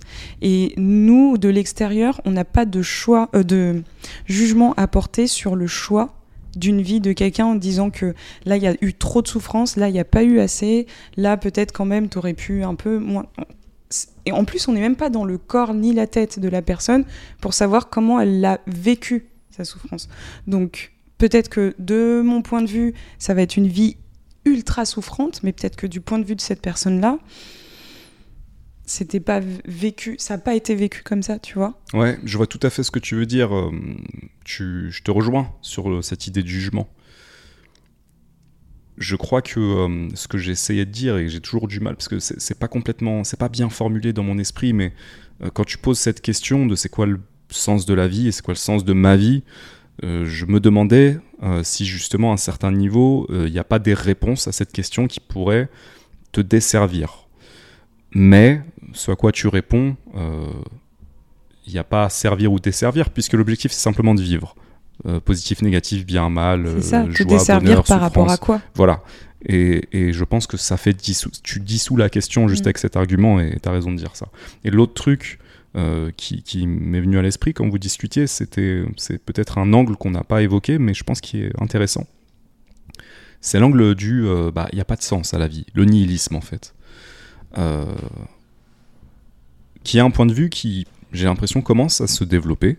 Il n'y a pas de sens, et je crois que ce point de vue-là, il peut vraiment avoir des conséquences profondément désastreuses, dans le sens où puisqu'il n'y a pas de sens, tout est permis. Et, est-ce que ça, ce nihilisme ne pourrait pas nous conduire à une forme de destruction, d'autodestruction? Hmm. bah Pour moi, on... toujours, ça dépend où on place son regard, mais de mettre aussi un sens à la vie, pour moi, ça détruit aussi. Tu vois? Euh, Donc ça existe déjà, la destruction. Donc ça fait partie de la vie, ça fait partie de la création tu vois. On est euh, en France, euh, en Occident, euh, dans la peur de la destruction et de la mort. Donc souvent on rejette cette mhm. idée-là. Mhm. Mais en fait, la mort, la destruction fait partie de la vie, c'est mhm. le cycle.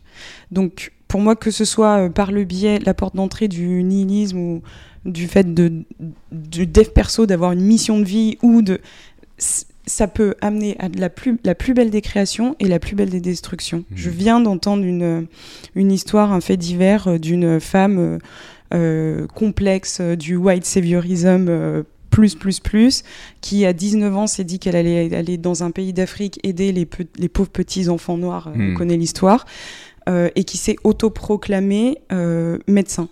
Et donc, elle, c'était ça le sens de sa vie. Je vais aller aider les pauvres petits enfants euh, Hmm. qui, voilà. Et elle s'est autoproclamée médecin sans avoir fait une année d'études. Hmm. Elle est allée là-bas, elle a opéré des enfants, elle a tué une centaine d'enfants. Wow. Donc ça, c'est un exemple de quelqu'un qui avait un sens à sa vie, Hmm. qui paraissait noble. Hmm. Donc de l'extérieur, oh mais c'est bien le sens qu'elle donne à sa vie, tu vois, si on est dans ce jugement-là. Mm. Donc pour moi, il n'y a pas euh, un truc amène à ça, un autre truc amène à ça, un autre truc, c'est la vie. Donc il y aura de tout. Il y aura de la contraction, il y aura de l'expansion, il y aura de la destruction, il y aura de la création, il y aura de la mort et il y aura de la vie. Et toutes les portes d'entrée sont valables. Donc, en gros, si vous voulez donner un sens à votre vie en vous disant que vous, êtes venu sauver la planète, faites-le. Si vous voulez pas donner de sens, le faites pas, c'est une expérience. C'est ce que je dirais, moi, tu vois. Mhm. Mhm. Euh, rien de spécial à, à ajouter euh, pour, l'instant. Mm. Ok. Mais je pense qu'on a fait le tour. Tirons un dernier sujet alors. Yes. C'est à à moi. C'est à toi.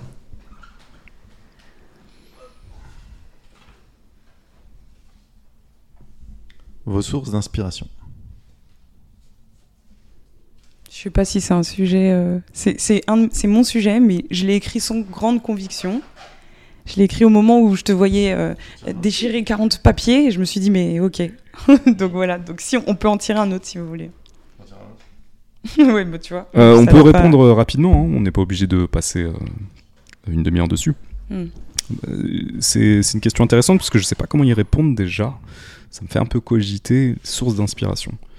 Euh, Mais je crois que mes sources d'inspiration, justement, c'est les gens euh, qui euh, ont eu une histoire difficile et qui ont réussi à transcender ça et, à transformer cette histoire difficile en quelque chose que je juge comme étant beau, utile pour la société, pour les autres.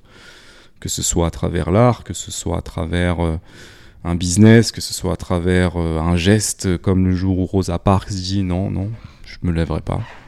Tu vois Euh, Donc je crois que euh, c'est ça qui m'inspire. Il n'y a pas un truc en particulier. Je dirais que c'est les gens euh, qui vivent avec courage, avec audace, avec sincérité et qui osent bah, faire des choses et vivre leur vie. Voilà, ça, ça m'inspire. Alors, pour mes sources d'inspiration, je pense que pour moi, j'ai une vision des choses euh, assez orientée vers euh, l'épistémologie, c'est-à-dire euh, pas d'analyser la connaissance elle-même. Donc, par exemple, je mets pas mal d'attention à la source de l'information, la nature de l'information par rapport au contexte. Je m'explique un peu. Si par exemple euh, j'ai envie de, de comprendre un sujet qui a beaucoup été étudié par euh, la communauté scientifique, ben, plutôt que d'écouter euh, l'avis de monsieur tout le monde dessus, je vais avoir tendance à, rechercher des articles, à me documenter, à, apprendre de, ce que d'autres gens qui ont étudié beaucoup en ont dit. Et de ce qu'on ignore. C'est-à-dire que pour moi, c'est aussi intéressant de, de m'enseigner sur ce qui fait consensus dans les études et aussi de ce qu'on on sait pas d'un point de vue euh, entre guillemets, hein, ce qu'on ne sait pas en recherche. On ne sait jamais rien totalement, mais en tout cas, euh, pour simplifier. Euh, parfois, les sciences n'ont rien à dire sur énormément de sujets. Les sciences n'ont rien à dire. Mais du coup, déjà, il y a la première clarté, c'est que bah, on ne sait pas, on, on sait très peu. Et euh, c'est déjà pour moi un, énorme éclairage. Je veux dire, bah, on, rentre dans, euh, dans l'univers du non connu, voilà, du non, du, non ou du, difficilement objectivable. Euh, et il y a beaucoup de champs de la vie qui sont comme ça où en fait il faut, faut beaucoup faire l'expérience, beaucoup apprendre sans avoir la preuve, de, sans avoir même euh, grand chose d'objectif sur lequel se baser. Euh, et, euh, j'aurais pas la prétention d'isoler les sujets que c'est, mais en tout cas, ce que je peux dire, c'est que bah, je peux pas me Je pense que c'est une erreur de se, de se, se, borner à la science et de pas de fermer toutes les écoutilles, comme la posture de certains qui vont dire qu'est-ce qui te le prouve et, se cantonner toujours à, à ça. Néanmoins, par contre, je pense que c'est utile de, voir l'information comme différemment euh, d'un point de vue épistémologique. Ok, ça c'est prouvé, donc c'est prouvé. Ça c'est pas prouvé, mais c'est quand même quelque chose qui m'est utile, c'est quand même quelque chose dont j'ai fait l'expérience. Et du coup, la nature est différente, et je pense que c'est utile de faire la distinction.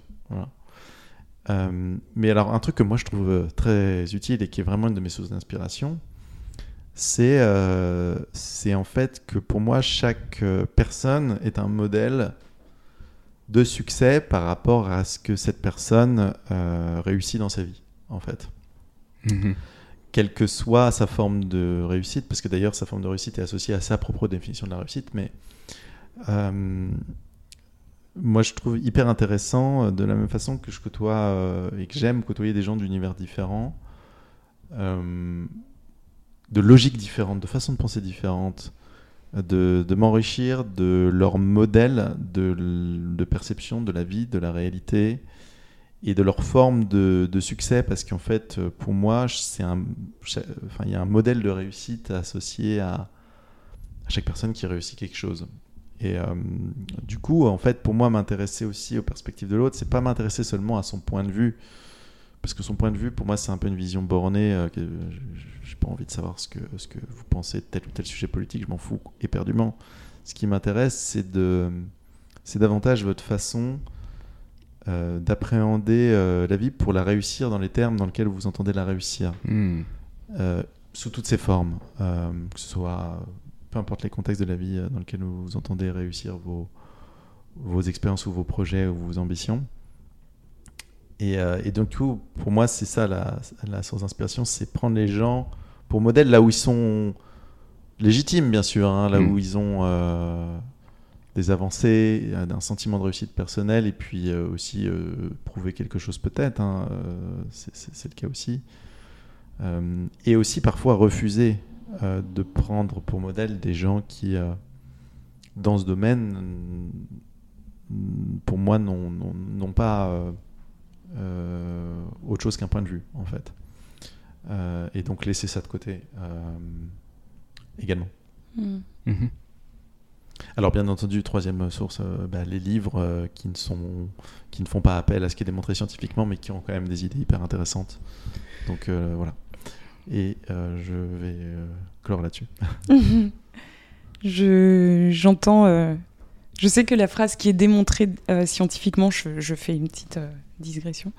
Euh, à chaque fois, moi, comme je, suis euh, conspirationniste et tout, je, je, le remets en question à chaque fois. Non, mais parce que je me dis, il y a tellement de choses qui ont été prouvées scientifiquement, et puis dix ans hmm. après, euh, voilà, et je, je, je, reprends toujours ces exemples-là. Mais quand même, pour moi, ce sont des exemples parlants. Il, il y a eu une époque où scientifiquement, c'était prouvé que les hommes et les femmes noires étaient inférieurs. Et tout le monde a cru. Et s'en est suivi des atrocités qui ont duré des siècles. Donc voilà. Et ce sont des, hommes qui ont décidé, voilà, de. Donc, pour moi, la science, je la prends à la fois comme oui, ok, à date, c'est ce qu'on dit, et puis peut-être ça peut bouger. Hmm. Et donc voilà, j'ai toujours ce truc de prendre du recul, au même titre que les médias, enfin voilà, toutes les histoires en fait qu'on raconte dans cette vie, hum, euh, cette réalité, j'ai toujours un peu ce truc-là. Bref, c'était la parenthèse que j'ouvrais euh, et que je referme. Et du coup, par rapport aux sources d'inspiration, donc c'est intéressant parce que c'est moi qui ai posé la question et j'étais genre, mais en fait, c'est quoi mes sources d'inspiration? Et j'ai eu le temps à la fois de vous écouter et de cogiter ou de laisser parler l'intuition, je sais pas trop. Et euh, en fait, euh, au début, j'ai pensé ben, à mes proches, euh, aux enfants qui m'entourent, mes neveux et nièces m'inspirent tellement. Bref, et puis après, je me suis dit, j'ai pensé à. Là, cette année, j'ai passé six mois donc en Martinique et j'étais dans un décor entouré vraiment littéralement par la nature. Euh, la mer devant moi, des arbres partout, et j'ai passé beaucoup de temps assise à observer la nature. Et ça m'a beaucoup inspiré. Et j'étais en train de me dire ça dans ma tête, ça m'a beaucoup inspiré. Et tout de suite, je me suis dit inspirer. En fait, c'est ça le verbe. Inspirer. Inspirer. Vraiment prendre de, de l'air, en fait. Et je crois qu'aujourd'hui, je dirais que mes sources d'inspiration euh, sont euh, tout ce qui va me faire inspirer. Inspirer l'air, donc la vie, en fait. Euh, donc ça peut être euh, tout. Euh, tout ce qui va me procurer une émotion, de l'énergie. Ça peut être ce canapé bleu sur lequel tu es assis, Mourad, tu vois. Ça peut être la discussion qu'on a aujourd'hui qui m'inspire beaucoup. À. Ça me fait ressentir des choses. Ça peut être de la science aussi. Parfois, je lis des choses et ça m'inspire. Euh, et donc je crois que c'est dans tout, tout le temps, mais euh, c'est euh, dans surtout ce que je ressens et comment je sens la vie me traverser. Donc c'est encore Hmm. une autre lecture. Mais je crois que le mot c'est ah bah oui, en fait c'est littéralement quand t'inspires. Hmm. Ouais, voilà. Hmm. Vos deux réponses me, vont me permettre de, de compléter la mienne. Euh, moi, ça, m'arrive souvent d'écrire des textes et je me rends compte que j'écris, euh, en fait, chaque fois que j'écris, c'est parce que je ressens une émotion. Donc, c'est les émotions qui me traversent qui sont une source d'inspiration déjà. Ensuite, la nature, bien entendu, je te rejoins sur ça à 100%, Christine. Et tu as dit un truc très important aussi, Hugues, qui m'a fait faire tilt, c'est les histoires. On en parlait juste avant, mais moi, les histoires, euh, même les histoires très anciennes, les mythes, etc., c'est une source pour moi illimitée d'inspiration, de, de, de symboles, de sagesse, euh, tout ça. Donc, euh, ouais, je compléterai avec ça. Ouais. Et les livres et tout. Enfin, Ouais. Dans tout en fait. Je sens qu'il peut y avoir de l'inspiration dans tout. Oui. C'est vraiment une question de comment on vit la chose à ce Ouais. moment-là. Quoi. Et comment ça te touche Ouais. Oui, Comment chaque chose te C'est touche ça. c'est ça. Mm. Mais les gars, vous m'inspirez. Ah, Merci Christine. Toi aussi, tu, tu, tu, tu apportes des perspectives intéressantes sur beaucoup de choses. Donc toi aussi, à ce titre, tu es inspirante. Merci. Inspirante et inspirée. Ou inspirée, inspirante. Ouais. Les deux, dans les deux sens. euh, Celui que tu veux, puisqu'il n'y a pas de sens. Les amis, il est presque 35. ouais. C'est ok Je vous propose de faire un dernier sujet en 5-10 minutes. Mm. Et après, on, on boucle. Eh ben, c'est à toi de. Ah Ah. Qu'est-ce qu'on va tirer là? Alors, je crois que c'est un de mes papiers. Ah, je ne me force plus à trois petits points.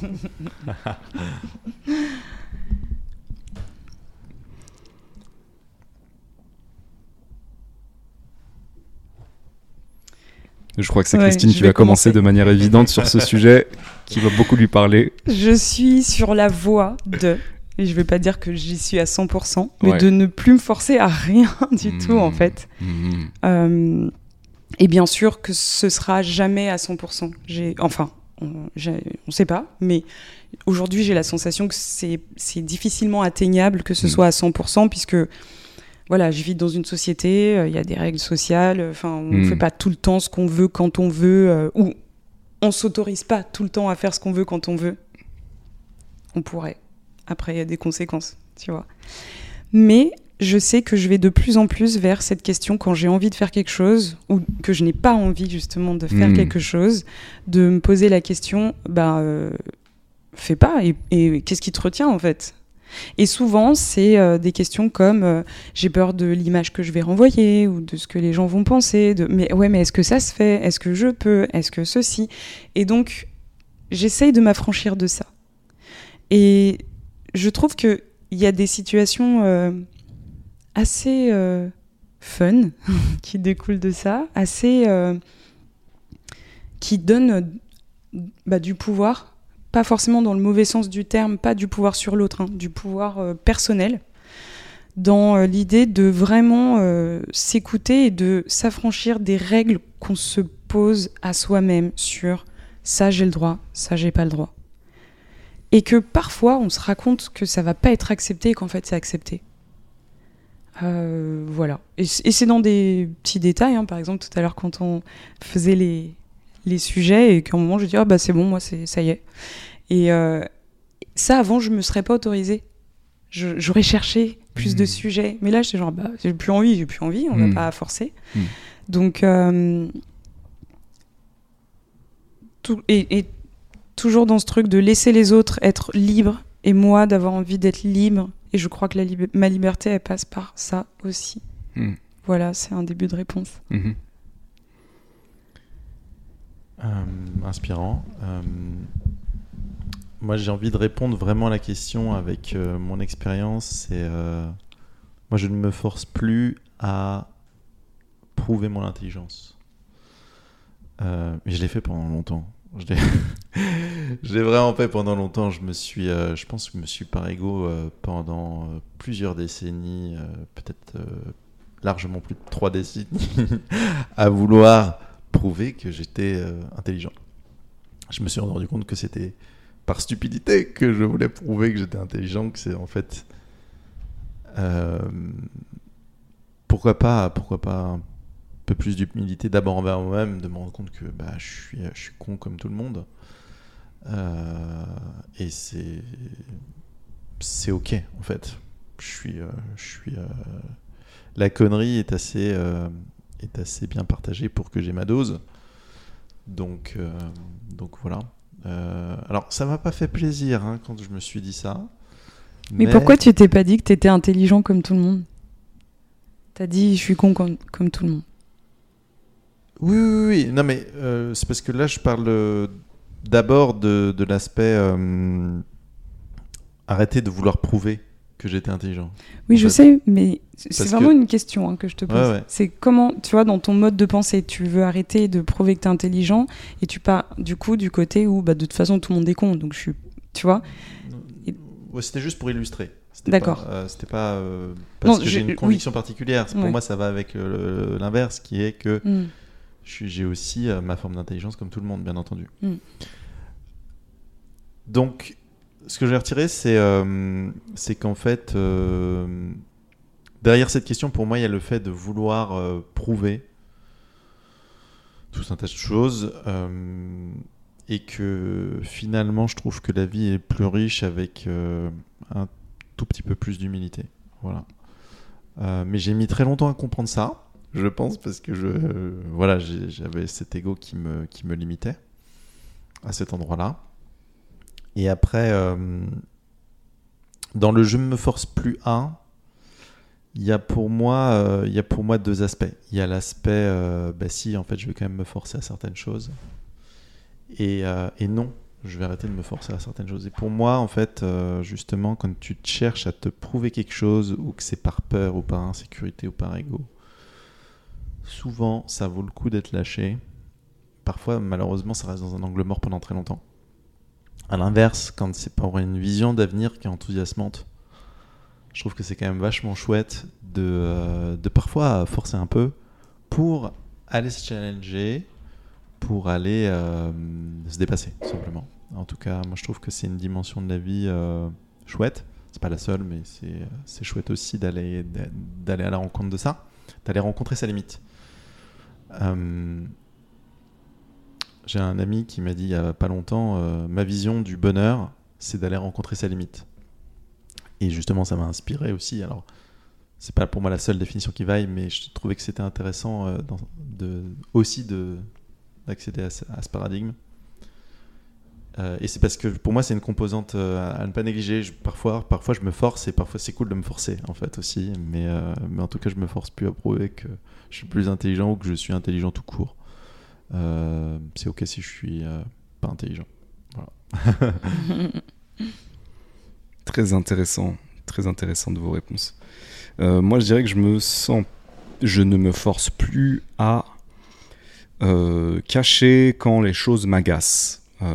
Je ne me force plus à être consensuel, je ne me force plus à être politiquement correct, je ne me force plus à entrer dans les cases qui ont été fixées par d'autres personnes.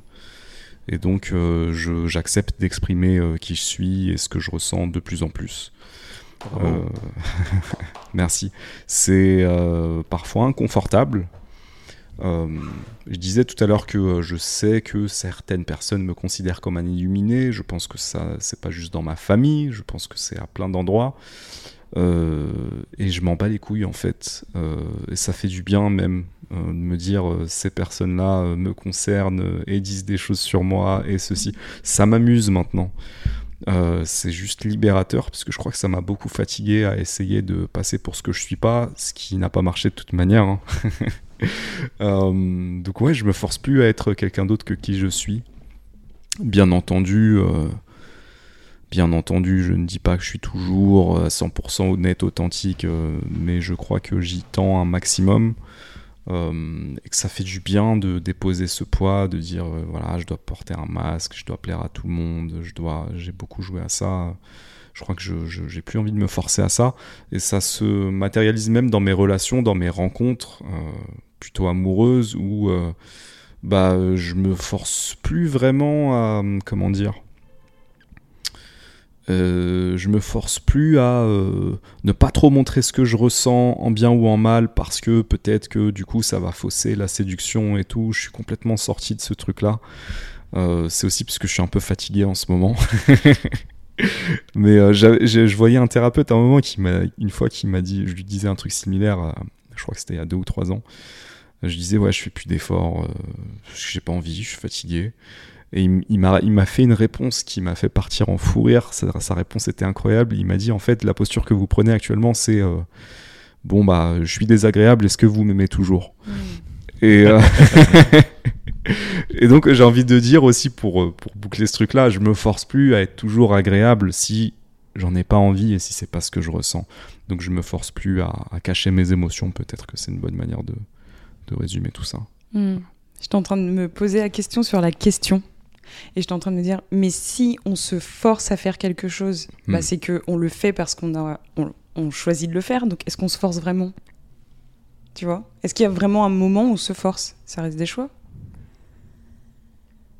Oui. Euh, je, je, sais pas si vous voyez ce que je veux dire. Si, si, tout à fait. Je suis en train de me dire, mais est-ce que vraiment on se force? Parce qu'à partir du moment où on choisit de faire quelque chose, on peut peut-être nous forcer? Enfin, tu vois, il y a la question de la volonté, enfin de du free will, enfin de la volonté. Pour moi, tu, te forces, tu forces à faire quelque, tu te forces à faire quelque chose euh, là où il y a une partie, il y a une partie de toi euh, à, qui, à laquelle ça fait, ça fait, du mal même, plus que qui veut pas, à, laquelle ça fait du mal euh, de une partie. Oui. Mais il y en a une autre qui veut. Bah, il y en a une autre qui choisit de faire ça contre ta propre intégrité, peut-être. Ah ouais, alors, mais là, moi, ça m'emmène euh, hyper loin. Alors, pour, moi, c'est pas. Je crois pas, que c'est contre. pas tous les cas de figure. Hein. Quand, quand, quand, tu te forces à faire quelque chose et ça va contre notre intégrité, ça représente quelques cas, mais il y a aussi euh, bien d'autres cas, fort heureusement, où euh, on se force à faire quelque chose et c'est pas du tout contre notre intégrité. C'est parce que on fait quelque chose qu'une partie de nous trouve difficile en soi comme euh, bah, par exemple euh, ce matin où euh, j'ai fait de la boxe avec toi et où en fait il y a une partie de moi qui trouve ça difficile, mais c'est absolument pas contre mon intégrité. C'est c'est parce que je me un force. petit peu quand même. oui, j'ai pris quelques coups, mais en fait non, malgré les coups, mon intégrité n'a été en aucun cas menacée, ni physiquement ni psychiquement, parce que je me suis forcé à faire quelque chose qui était inconfortable certes, mais qui était euh, une bonne chose pour moi à tout niveau. Donc, euh, c'est différent d'une fois de, quelque chose qui me qui m'aurait mis euh, soit en danger, soit qui soit qui aurait été contre mes valeurs. Je crois que par contre, si c'est quelque chose qui est contre mes valeurs, là, c'est un, un, exemple inverse. Si, ouais, là, là, là c'est contre mon intégrité. J'arrive pas à lire les choses de cette façon, ça rentre pas dans ma tête en fait, hmm. parce que j'ai cette croyance que d'une certaine façon, il y a une part de nous qui choisit toujours le choix le moins pire pour nous-mêmes, en fait. Et donc, même quand on se met dans des situations qui sont douloureuses, euh, peut-être même dangereuses, c'est peut-être dans tous les cas le truc le. Ça me fait penser à quand le, corps tombe malade. Euh, quand on tombe malade, c'est le corps qui cherche à retrouver un équilibre, en fait. Et donc, qui choisit le, la version, enfin le, le, chemin le moins pire pour nous éviter euh, de mourir en fait, littéralement. Donc on va développer peut-être des maladies graves et tout, mais toujours c'est dans le but de nous préserver. Et ça me fait penser aussi à cette notion d'avoir des croyances limitantes qui vont nous freiner dans notre vie ou de faire des choix où on a l'impression pendant des années, mais pourquoi j'ai fait ce choix-là? Et en fait, il y a toujours une intention positive. C'est pour protéger une part de nous, c'est pour, euh, tu vois, euh, de ce côté euh, d'être soit parfait, de porter un masque, je me sens en résonance avec toi, puisqu'on on a donné à peu près la même réponse sur le fait de, de plus forcer à faire plaisir, rentrer dans les cases j'arrive à identifier, même s'il y a eu beaucoup de moments chez moi où c'était chiant, douloureux, pas agréable, peut-être que même ça m'a fait faire des choses que, ou rester dans des relations peut-être trop longtemps même, bah, que peut-être à ce moment-là, c'était ce que je pouvais faire de mieux pour moi quand même. Donc j'ai du mal à, imaginer que je puisse, moi, faire des choix euh, pour moi, par moi-même, qui vont m'amener sur la pire des solutions. Et ça veut pas dire que la moins pire n'est pas douloureuse, n'est pas. Vous voyez ce que je veux dire? Ouais, il y a une. Excuse-moi, il y a, y, a y a, plusieurs choses pour moi. Il y a, euh, je me force euh, dans le cadre d'une certaine forme de discipline. Euh, donc il y a une partie de moi qui a pas trop envie de faire certains trucs inconfortables, mais je sais à un certain niveau que ça c'est bénéfique pour moi ou c'est bénéfique dans le cadre de la l'accomplissement de certains objectifs. Donc je mets ça de côté. Euh, la définition est difficile à trouver. En vous écoutant, j'essaie de trouver les, bons mots, je les ai pas trouvés, mais je vais essayer maladroitement de mieux formuler ce que j'ai dit tout à l'heure. Je crois qu'il y a un truc en mode euh, est-ce qu'il n'y a pas une partie Est-ce que parfois, en se forçant à faire certaines choses, euh, on ne trahit pas une partie de nous-mêmes, une partie, donc pas toutes les parties, mais une partie Et est-ce qu'on ne paie pas les conséquences de manière plus ou moins durable du fait de s'être auto-trahi? euh, si ça a du sens. Je vais essayer de donner un exemple concret. Euh, je ne me force plus euh, à cacher mes émotions. Je ne me force plus à être consensuel. Ça pourrait être interprété en j'accepte de poser des limites. Et en ça, je pense que quand je pose des limites, je protège une partie de mon intégrité physique, mental, euh, émotionnel. Euh, je pense que quand on ne le fait pas parce qu'on a peur, par exemple, du conflit ou de froisser, effectivement, il y a une partie de nous qui a peur, mais je crois qu'il y a une autre partie qui peut en souffrir de manière un peu plus durable, qui peut payer les conséquences, qui peut, pardon, qui peut payer le prix de, de, de, de, de, s'être forcé. J'entends ce que tu dis, excuse-moi. Mais pour moi, euh, la partie qui paye le prix, euh, c'est peut-être moins pire que la partie qui protège le lien et la relation. Tu vois ce que J'entends, ouais, c'est ce que tu développais. Je suis pas complètement d'accord avec ça. Ouais. Ouais, c'est pour ça que j'ai terminé à peu près mon argument. Non, non, mm. t'inquiète, j'ai terminé à peu près. Mais ouais, c'est intéressant que tu dis ça parce que justement, je, je suis pas sûr de ça. Mm. Je me demande si parfois le prix à payer euh, de, de, de euh, pas rendre justice à ce qu'il y a à l'intérieur de nous, mm. il est pas plus grand. Ouais. Je, juste pour clôturer sur ça, excuse-moi Hugues, je sais que tu meurs d'envie. Depuis tout à l'heure en plus. Ouais, il est. On le fait attendre. Euh, je crois que moi, ma posture, elle vient du fait que j'identifie qu'il peut y avoir euh, différentes envies en moi, différentes croyances qui vont être mhm. conflictuelles, mhm. donc différentes parts, mhm. si pour reprendre euh, les verbatims de tout à l'heure. Mais je refuse, je crois que c'est vraiment un choix, de me sentir à la fois victime de moi-même et bourreau de moi-même tu vois. Hmm. Et donc quand j'entends je me trahis, bah, j'ai l'impression que moi, Christine, je fais du mal à Christine, ou que Christine est victime de Christine, et ça crée de la séparation chez moi. Hmm. Et je non, en fait, tu vois. Et du coup, euh, non, je je suis pas victime de moi. Hmm. Tu vois, ça, ça part de là. J'entends, j'entends. Peut-être que c'est une différence de croyance, mais moi je pense qu'on peut être victime de nous-mêmes. Il y a un proverbe africain que j'aime beaucoup qui dit euh, l'ennemi euh, à l'extérieur ne peut rien faire s'il n'y a pas d'ennemi à l'intérieur. Mm. Et euh, moi, j'y crois vraiment. Ouais. Euh, Hugues. Moi, c'est bizarre parce que dans. Mais attends, non, je rigole. en fait, dans le fond, je pense que je partage vos, deux points de vue. Par contre, euh, je, ne suis pas fan de la façon dont vous le posez, en fait. Parce Mais tu as tort. certainement. Et... sur toute la ligne. Hein. Pourquoi? Parce que, en fait, d'un côté, euh, pour moi, c'est hyper important, effectivement, de garder sa singularité de comprendre que, en fait, euh, on n'est pas en train de, faire des choix qui seraient tordus contre nous ou quelque chose comme ça. Rarement, je pense pas ça. Euh, donc sur ça, je, partage ce que tu dis. Par contre, l'histoire que je raconte est, je pense, plus simple, c'est de dire qu'en fait, le nous du passé était dans un autre contexte que le nous du présent. Et donc en fait, quand un beau jour tu découvres que, bah, en fait, euh, ça fait du bien de enfin euh, être authentique, t'affirmer et tout, je pense qu'il faut aussi se rappeler que le contexte d'hier n'était pas le même. Que euh, bah, quand on était enfant, on pouvait pas euh, faire les mêmes choses que quand on est adulte. Quand on est, quand est quelqu'un qui vient d'arriver à son premier boulot, bah, on peut pas tout de suite dire cache tout ce qu'on se pense. Puis que le jour où on a un peu plus de légitimité, on peut. Euh, que le, le jour où on a gagné en, en connaissance, de, en écoute de soi, bah, il y a des choses qui ça ouvre des portes que- qui, étaient, qui étaient fermées avant. Mm. Et, et- et donc l'apprentissage, l'expérience de la vie, euh, en fait, n'est pas à négliger pour moi. Euh, et, et le contexte non plus. Et l'histoire non plus. Oui, et la temporalité aussi, j'entends dans ce que tu dis. Merci parce que ça ajoute à ce que je pense. Je te, Et, je te rejoins. Et donc, euh, parfois, on peut effectivement, là où je te rejoindrais, euh, c'est de se dire bah, pourquoi j'ai attendu aussi longtemps avant de m'autoriser ça? J'aurais pu le faire plus tôt. Mais c'est tout, en fait. Euh, c'est tout. Et à la limite, oui, on peut s'en servir pour la fois d'après où on se dit bah, qu'on va, on, aurait peut-être pu explorer un peu plus vite, qu'on a peut-être été un peu timide dans le fait de d'oser. Mais c'est pour moi le seul feedback qu'on peut faire si on ressent cette frustration d'avoir d'avoir été un peu Trop tard, euh, trop lent. Ouais, j'ai l'impression. Moi, c'est comme ça que j'interprète ce que tu, ce que, ce que, ce que ce que t'amènes. Et encore, euh, moi, pour aller dans ton sens, je crois même pas au. Bah, merci. Tu, tu as raison.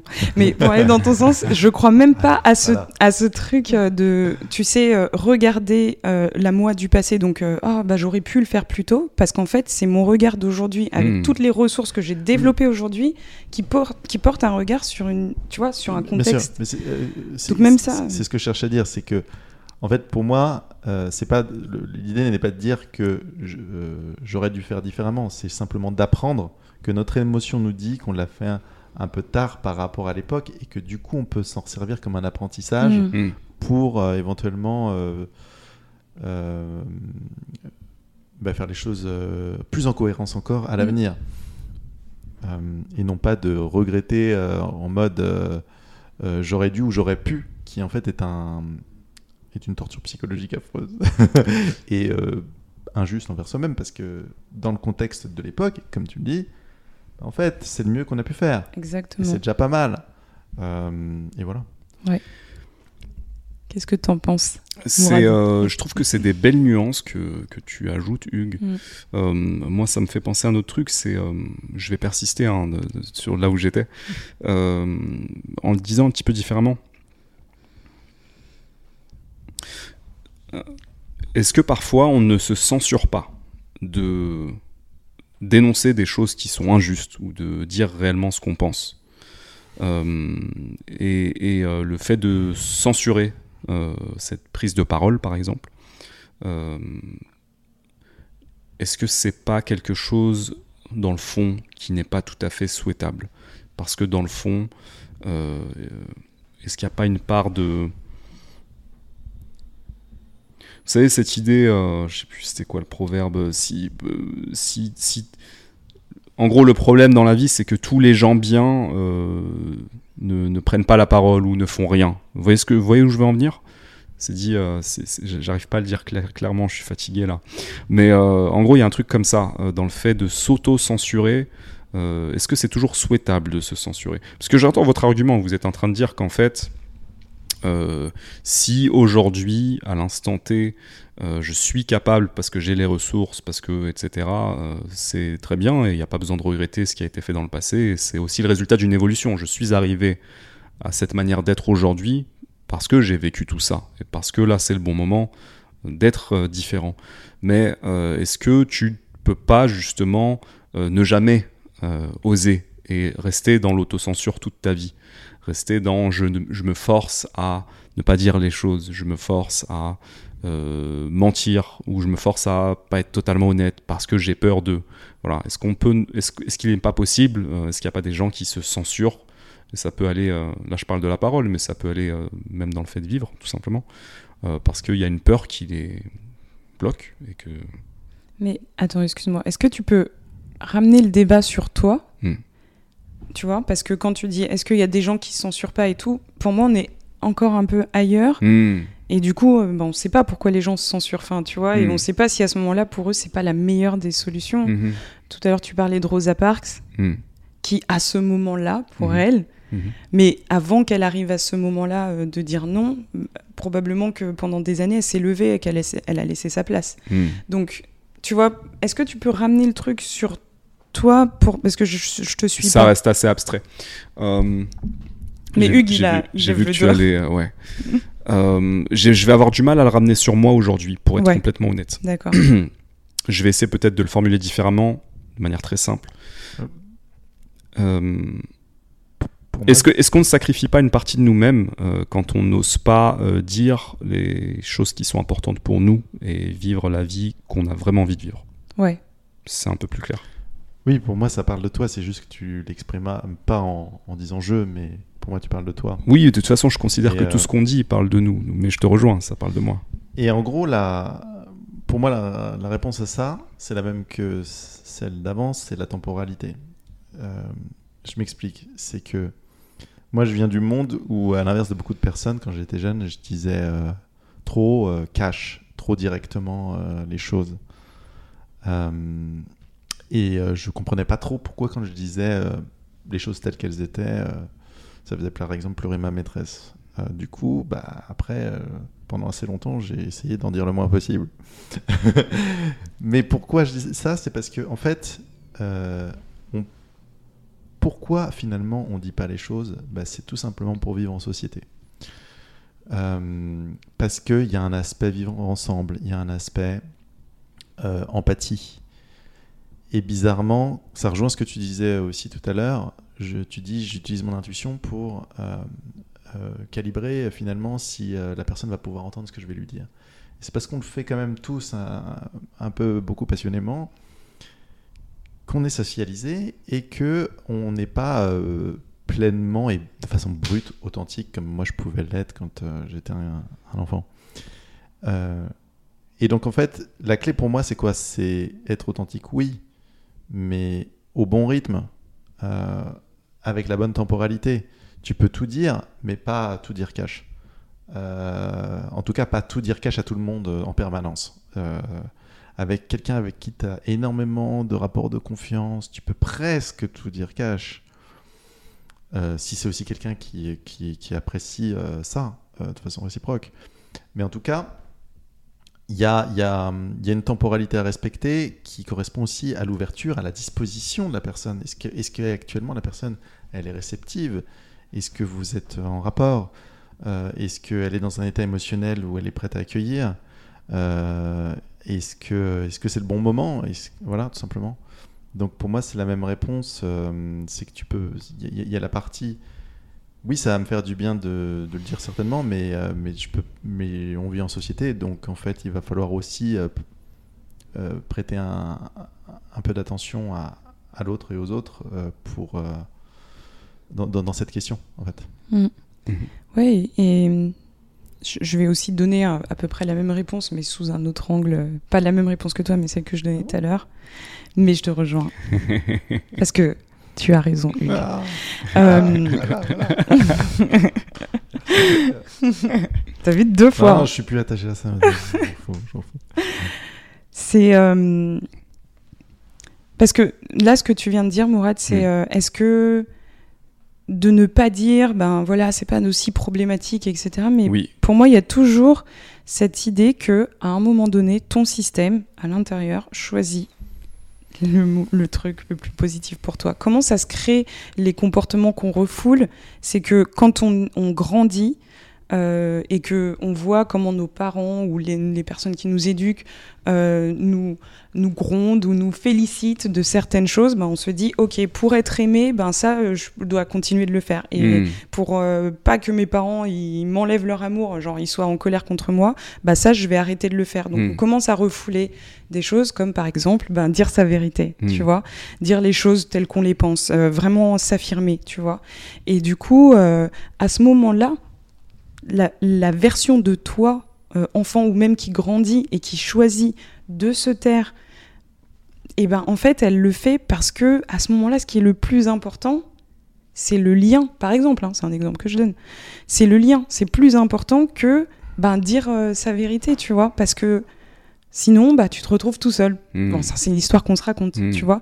Donc, moi, je reviens toujours sur ce truc. Je suis pas en train de dire que il faut pas s'exprimer, etc. Je reviens sur la temporalité, sur le contexte, sur qui on est, est-ce qu'on a développé les ressources, etc. Tout ce qu'a dit Hugues, parce que Hugues a raison, je le dis une troisième fois, et voilà, mais... euh, euh, voilà, je, crois vraiment qu'il y a des intentions positives derrière chacun de nos choix, même si ce sont des choix qui, d'un prime abord, paraissent négatifs ou limitants ou douloureux ou même toucher à l'intégrité d'une de nos parts, tu vois.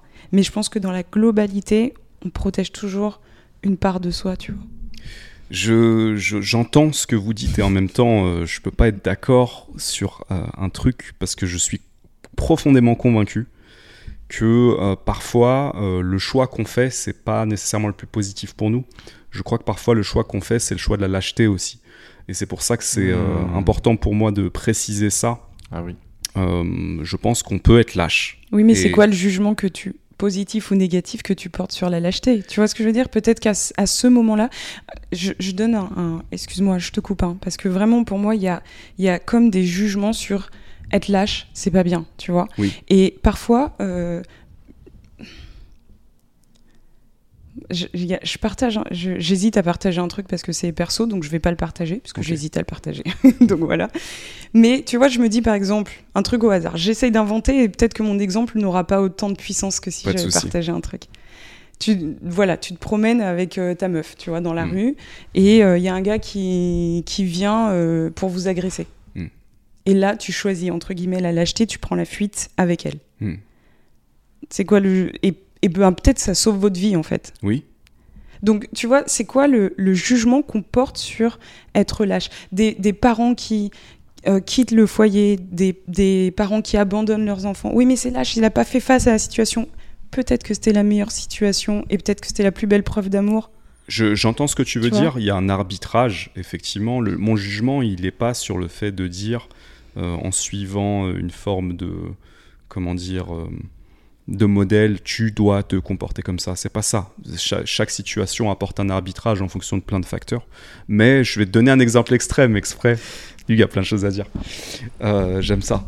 D'ailleurs, il est 20h, les amis. Oui, Va je... falloir qu'on- Mais euh, un exemple extrême, tu as été témoin d'un crime. Tu aurais pu euh, faire quelque chose euh, pour empêcher ce crime. Peut-être qu'il y a quelqu'un qui a tué quelqu'un ou il y a quelqu'un qui a violé quelqu'un, t'en as été témoin. Et tu fais à ce moment-là le choix de ne rien dire et de ne rien faire.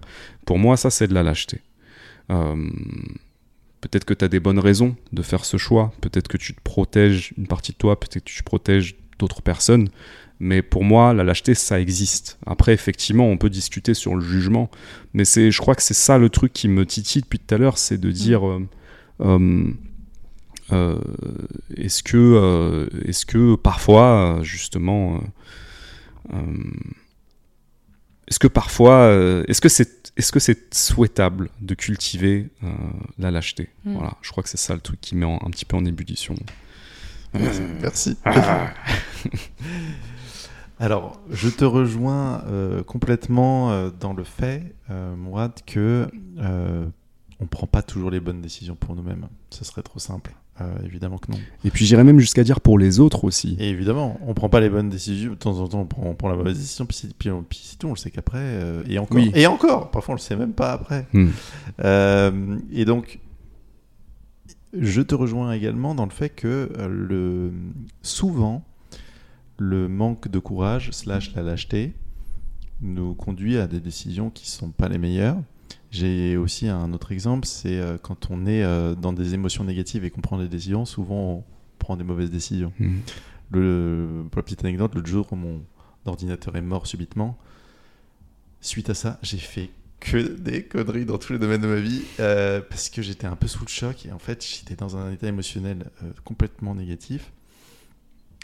Euh, j'ai aussi euh, lu dans les papiers scientifiques qu'en fait euh, on prenait des décisions plus risquées quand euh, on était triste ou quand on était euh, Mhm. en colère. Il y a un parallèle pour moi entre ça, c'est que en fait, les, enfin, on n'est pas forcément toujours dans l'état où prendre des bonnes décisions. Ça, peut, on peut, le- parfois c'est qu'on, voilà. Et après, je parle un tout petit peu de mon expérience, c'est que par exemple, quand j'étais jeune, euh, j'étais malade chronique à l'époque, et du coup, souvent, je manquais d'énergie, j'avais du mal à beaucoup de choses, y compris le fait d'être courageux mais du coup j'avais du mal à avancer dans la vie. et le jour où euh, je suis sorti de ma maladie chronique et où j'ai euh, pu plus souvent faire l'expérience de choix plus courageux, je me suis rendu compte que c'était mieux la vie où en fait je faisais plus de choix courageux. Ça veut pas dire que je vais toujours faire le choix courageux. Et c'est ça que j'ai à répondre à ce que tu disais Christine, c'est qu'on peut avoir du jugement par rapport au manque de courage. Parfois on n'est juste pas capable d'être courageux. Moi, j'en ai une grande expérience du fait de ne pas pouvoir parfois être courageux parce que je n'étais juste pas capable. On me disait, tu déménages, j'avais 39 de fièvre. Euh, non, je vais juste rien faire. Euh, C'est tout, c'est comme ça. Euh, mais par contre, ce que je dirais, c'est que par la positive, quand on, quand on fait un choix courageux, quand on a l'énergie de faire un choix cou- courageux, qu'on le fait, et ben souvent après, on en fait une expérience très positive euh, par derrière. Et donc, euh, je me souhaite à moi-même, je souhaite aux gens que j'aime et indirectement à- au cercle les plus éloigné de, de souvent s'ils le peuvent faire, euh, faire, faire des choix courageux parce que je pense sincèrement que ça, ça c'est extrêmement aidant dans la vie. Par contre, il faut pas non plus trop se culpabiliser si on n'y arrive pas parce que souvent quand on n'y arrive pas, c'est qu'on que on peut pas. Euh, c'est pas uniquement qu'on on est un, sale lâche en fait. Euh, parce que oui, c'est pas, c'est- rarement ça l'explication pour moi. C'est souvent qu'on euh, on peut pas, on n'arrive pas à changer, euh, etc. Mais par contre, il y a aussi un autre effet, c'est que pour moi, euh, parfois, par effet d'expérience, du fait de de, de, de pas être euh, courageux, on croit, on abandonne vite et on se satisfait d'une certaine forme de médiocrité. Et pour moi, c'est aussi un autre écueil parce que finalement, la médiocrité euh, amène rarement beaucoup d'estime. Alors que si finalement, bah, de temps en temps, on se dit, bah, allez, je vais quand même un peu me challenger à cet endroit-là. Finalement, je vais quand même euh, réessayer. Puis, puis, puis c'est pas grave. C'est juste que si, si on n'y arrive pas à faire le choix courageux, bah, il faut, faut, faut aussi euh, se pardonner et accepter que bah, on n'a pas pu. Et puis, euh, et puis passer à la suite. Et puis parfois, faut, faut, je pense, hein, de mon point de vue, se, se repousser un petit coup à, à essayer de, de faire un choix courageux. Hmm. Parce que derrière, on tombe sur des, des belles pépites. J'ai une question, du coup, pour comprendre vos, vos, les façons de penser. Euh, comment vous savez que vous prenez une bonne décision ou une mauvaise décision? Parce que depuis tout à l'heure, vous êtes oui, mais si j'ai pris la bonne ou la mauvaise, comment vous savez? J'y vais ou tu veux? Euh, je veux bien commencer. Je, je pense pas qu'il y a de, foncièrement de bonnes ou de mauvaises décisions. Euh, je te rejoins sur le fait que ça va t'amener sur un chemin. Euh, en tout cas, je vois les choses comme ça. Par contre, euh, pour revenir avec euh, des mots euh, assez accusateurs que j'ai utilisés tout à l'heure, je pense que ça peut. je pense que la mauvaise décision, c'est la décision qui. me trahit à un niveau profond, tu vois, et que je vais pas forcément ressentir tout de suite, mais que dont je peux ressentir les conséquences néfastes. Est-ce que je peux prendre un exemple? Ça va être difficile de prendre un exemple.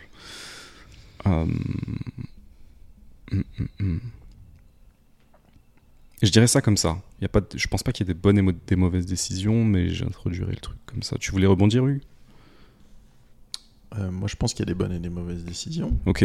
Je pense qu'on sait pas forcément. C'est juste mon point de vue, c'est que Et puis je pense qu'il y a une gradation entre les bonnes et les mauvaises aussi. C'est-à-dire que c'est pas, c'est pas forcément tout blanc tout noir. Mais oui, je pense que parfois tu vois bien qu'il y, y, a des décisions qui. Euh... Par contre, de temps en temps, on le voit. Je pense que de temps en temps, on voit qu'une décision est bonne ou on voit qu'une décision est mauvaise parce que. À quoi? Bah, parce, que, parce que le résultat, parfois, il est évident et saillant. Euh, que en fait, le résultat est, est catastrophique, par exemple. Mais tout n'est pas objectivable, justement. C'est-à-dire que pour... il y a des fois qui... des choses qui sont objectivables. Des... Je prends un exemple. Tu, euh, tu fais, mettons, une campagne marketing, euh, et puis euh, il n'y a aucun résultat, ou il y a énormément de résultats. Euh, bon, bah, en fait, là, c'est objectivable, parce que tu as, un feedback. Parfois, tu pas de feedback, ou parfois, le feedback, il répond très longtemps. Et donc, en fait, pour moi, non, on ne sait pas toujours. Euh, on sait pas toujours, et c'est ça qui rend euh, la vie pas si euh, facile. C'est que. Mais c'est pas comme si on savait jamais. Tu vois Pour moi, il y a, y a, cet effet-là. C'est que. Et donc, en fait, on peut parfois apprendre dans des zones où c'est pas de la certitude. On n'est pas certain que c'est la bonne décision, mais sur le nombre d'occurrences, on peut parfois avoir quand même l'impression que telle stratégie, elle est, euh, elle est plus euh, fructueuse que d'autres, quand même. Ouais, après, moi je dirais aussi, il faut mettre de l'écoute intérieure. Euh, moi, je pense à des moments dans ma vie, alors c'est des trucs très personnels, donc je vais pas forcément déballer ça là, mais il y a des moments où, euh, puisque j'étais sur le fait de parler, il y a des moments où j'ai dit des choses euh, parce que je sentais profondément qu'il fallait le dire. Et je sais que ça a été la bonne décision parce qu'il y a beaucoup de choses qui sont arrivées, il y a même des gens qui ont parlé euh, qui n'aurait jamais parlé, par exemple, dans cette situation si je n'avais pas parlé. Et là, je me suis dit, waouh, le, le, ce qui, mais c'est ce que tu précisais, tu peux pas le savoir sur le coup, il y a une incertitude. Mhm. Mmh. Donc moi, j'y ajoute une notion aussi de ressenti. C'est aussi pour ça que je dis a posteriori, il y a des décisions euh, qui peuvent avoir des conséquences néfastes dans le sens où euh, je pense vraiment que qu'on peut se trahir avec certaines décisions, qu'on peut, euh, je, je, le crois vraiment. Donc euh, j'ai pas vraiment de réponse, mais je crois qu'un début de réponse, c'est aussi ce ressenti, justement, c'est cette écoute intérieure. Hmm. Ok. Je. J'ai la sensation que il n'existe pas de mauvaise décision. Que chaque décision est d'une certaine façon la bonne parce qu'on ne sait pas ce qui va découler d'une décision. Tu vois, euh, je fais complètement là des projections sur, euh, sur toi, Mourad. Donc tu prends ou tu jettes vraiment. Mais j'imagine voilà, c'est ça mes projections, que euh, toutes les fois où t'as pas dit ce que tu avais à dire, donc où tu t'es trahi, euh, on fait qu'aujourd'hui tu as envie de prendre la parole et un micro. Alors est-ce que c'était des mauvaises décisions, puisque tu es là aujourd'hui, avec nous, qui avons raison tout le temps? Donc, tu vois, en fait, j'arrive Parce que quand on dit bonne ou mauvaise, c'est par rapport à quel résultat qui est attendu, mais en même temps, un résultat amène à quelque chose d'autre. Tu foires ta campagne marketing, tu sais pas si après, le, le choix que tu fais pour rattraper les pots cassés vont t'amener encore vers une autre rencontre qui va faire que tu vas avoir des meilleurs résultats que si tu l'avais réussi au début. Enfin, donc moi, dans ma tête, je me dis, il euh, n'y a jamais de mauvaise décision, en fait. En fait, le mot-clé pour moi, c'est décision. Et je te, je te rejoins à 100% sur ce que tu viens de dire. Euh, L'expérience t'amène à un endroit, mais ça demande quand même que tu prennes une décision, que tu fasses un choix. Oui, mais du coup, c'est bon ou c'est mauvais? Enfin, j'arrive, vraiment, je vous, je vous assure, j'arrive pas à juger euh, les décisions que je prends comme... Après, ça veut pas dire que toutes les décisions que je prends vont me faire me sentir bien ou que je vais être positive tout le temps, etc. Il m'arrive de prendre des décisions où sur le coup, je suis genre... Ah mais je porte pas un jugement en me disant c'était la mauvaise décision en fait. Pour moi, c'est on est à deux doigts du débat terminologique parce que Mm. en fait, toi tu le tu, tu ne le dis pas comme ça. Néanmoins, comme nous, je pense que euh, quand euh, le feedback d'une décision passée ne te plaît pas, tu l'intègres d'une façon ou d'une autre dans tes décisions futures pour faire des choix un petit peu différemment, que ce soit à travers l'intuition. Mais ça reste un jugement, tu vois. C'est ça que je, c'est ça que je pointe du doigt, c'est que depuis tout à l'heure, on porte des jugements. Oui, et, et c'est pour ça que je dis ça, c'est que en fait, peut-être que toi, dans la façon dont tu vis les choses, tu ne veux pas porter un jugement là-dessus. Néanmoins, il y a quand même l'effet d'apprentissage, comme nous, euh, du fait que euh, tu, c'est comme tu dis, toi, tu peut-être que tu te le racontes comme un mouvement, que la fois d'après, tu vas faire un choix différent. Toute expérience amène de l'apprentissage dans tous les cas. Donc moi je peux pas juger que tu vois. Euh, ça, c'est, encore une fois, c'est une croyance. Moi, je pense Ouais, que pas, forcément. Je pense que parfois, on, on, on fait des expériences et malgré ça, on change On pas. Capte de- rien du et tout. malgré ça, parfois, on change pas alors qu'on a déjà euh, fait de l'expérience qui nous aurait permis de changer. Hmm. Et que, euh, en fait, c'est pas parce qu'on fait une expérience qu'on en retire quelque chose. On peut faire mille expériences et ne rien retirer. On peut faire euh, moins une expérience et en retirer quelque chose juste parce qu'on a eu un insight sans même faire d'expérience. Euh, en tout cas, moi je pense que ça, ça se débat comme idée. Mm. Euh, et donc en fait, moi ce que je dis, c'est que du coup, c'est presque un débat terminologique ou dans le sens où, en fait, toi tu, tu veux pas le dire comme ça, mais t'intègres quand même l'app- l'apprentissage. Et c'est bien ça dont tu parles, non? Oui, oui. Mais je. Attends, excuse-moi. Non, non, mais j'insiste. Même si j'intègre l'apprentissage, Ouais. je veux, je, je, j'arrive pas tout le temps à me dire c'est bon ou c'est mauvais. Tu vois? Mais Pour moi, c'est pas la même chose. personne. Bah, Pour moi, il n'est pas là. euh, le débat, le débat, il est plus sur le fait que, euh, euh, si je reprends mon exemple, Mm. j'aurais pu ne jamais arriver à prendre un micro. Il y a une décision à un moment. mhm. Et de la même manière que je prends un micro maintenant, peut-être qu'il y a des choses encore que je ne dis pas, que peut-être je devrais dire à un certain moment. Parce que par rapport à moi, peut-être que c'est important que je les dise. Et peut-être que ça va bénéficier euh, de manière directe ou indirecte d'autres personnes.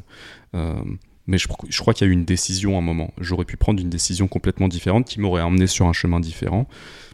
Bon, mauvais, euh, on va laisser ça de côté sur un autre chemin, avec d'autres évolutions. Mais, euh, mais c'est là, là où je voulais euh, en venir. Et, pour moi, il y a une forme de courage dans le fait de dire, et ça, ça ne me concerne pas du tout moi, ça nous concerne tous à mon avis, je vais vivre et faire ce que j'ai envie de faire. Et je crois que c'est un truc comme ça, oser en fait. Voilà. Je crois que dans, dans le fait d'oser, dans le fait de parfois être courageux, je pense que parfois c'est quelque chose qui est nécessaire dans la vie. Euh,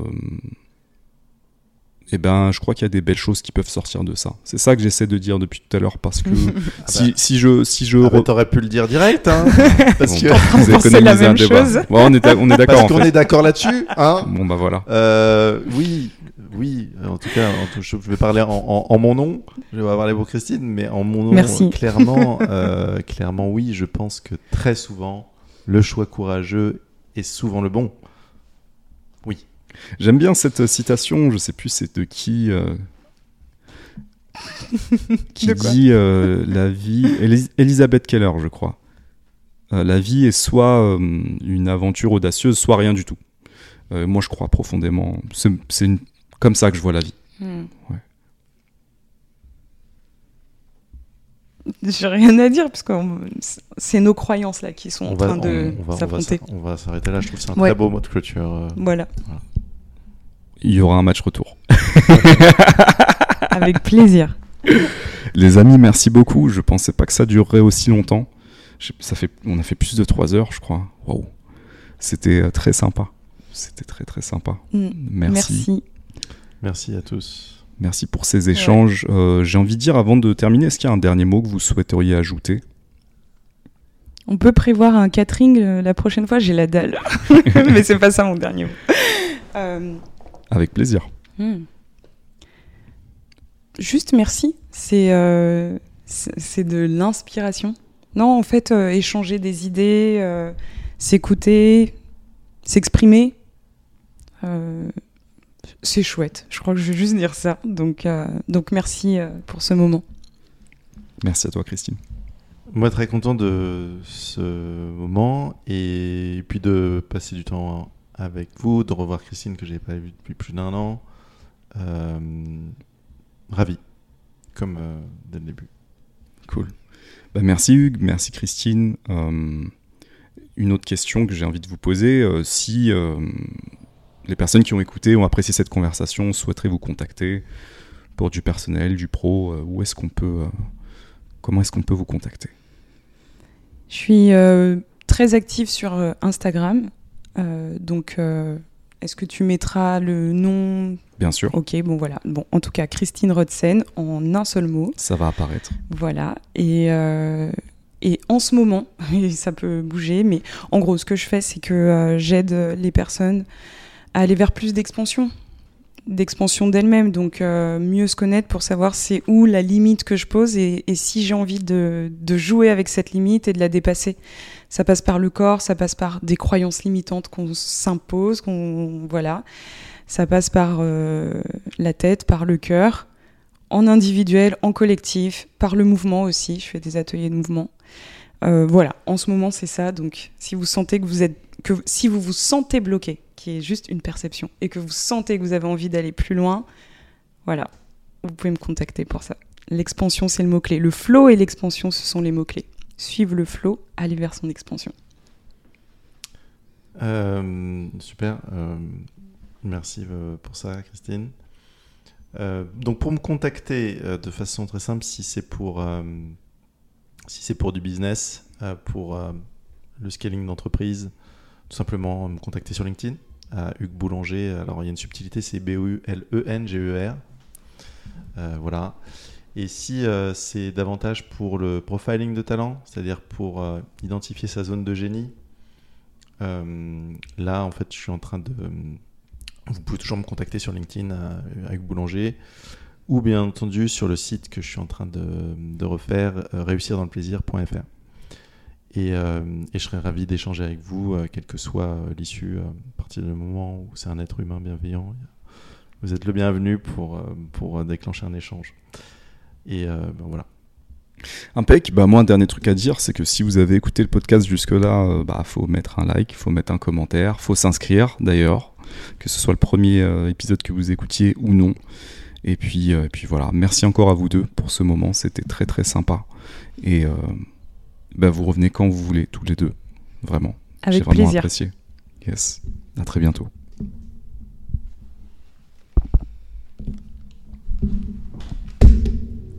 Drop the Et là, on est sorti de la bulle. Waouh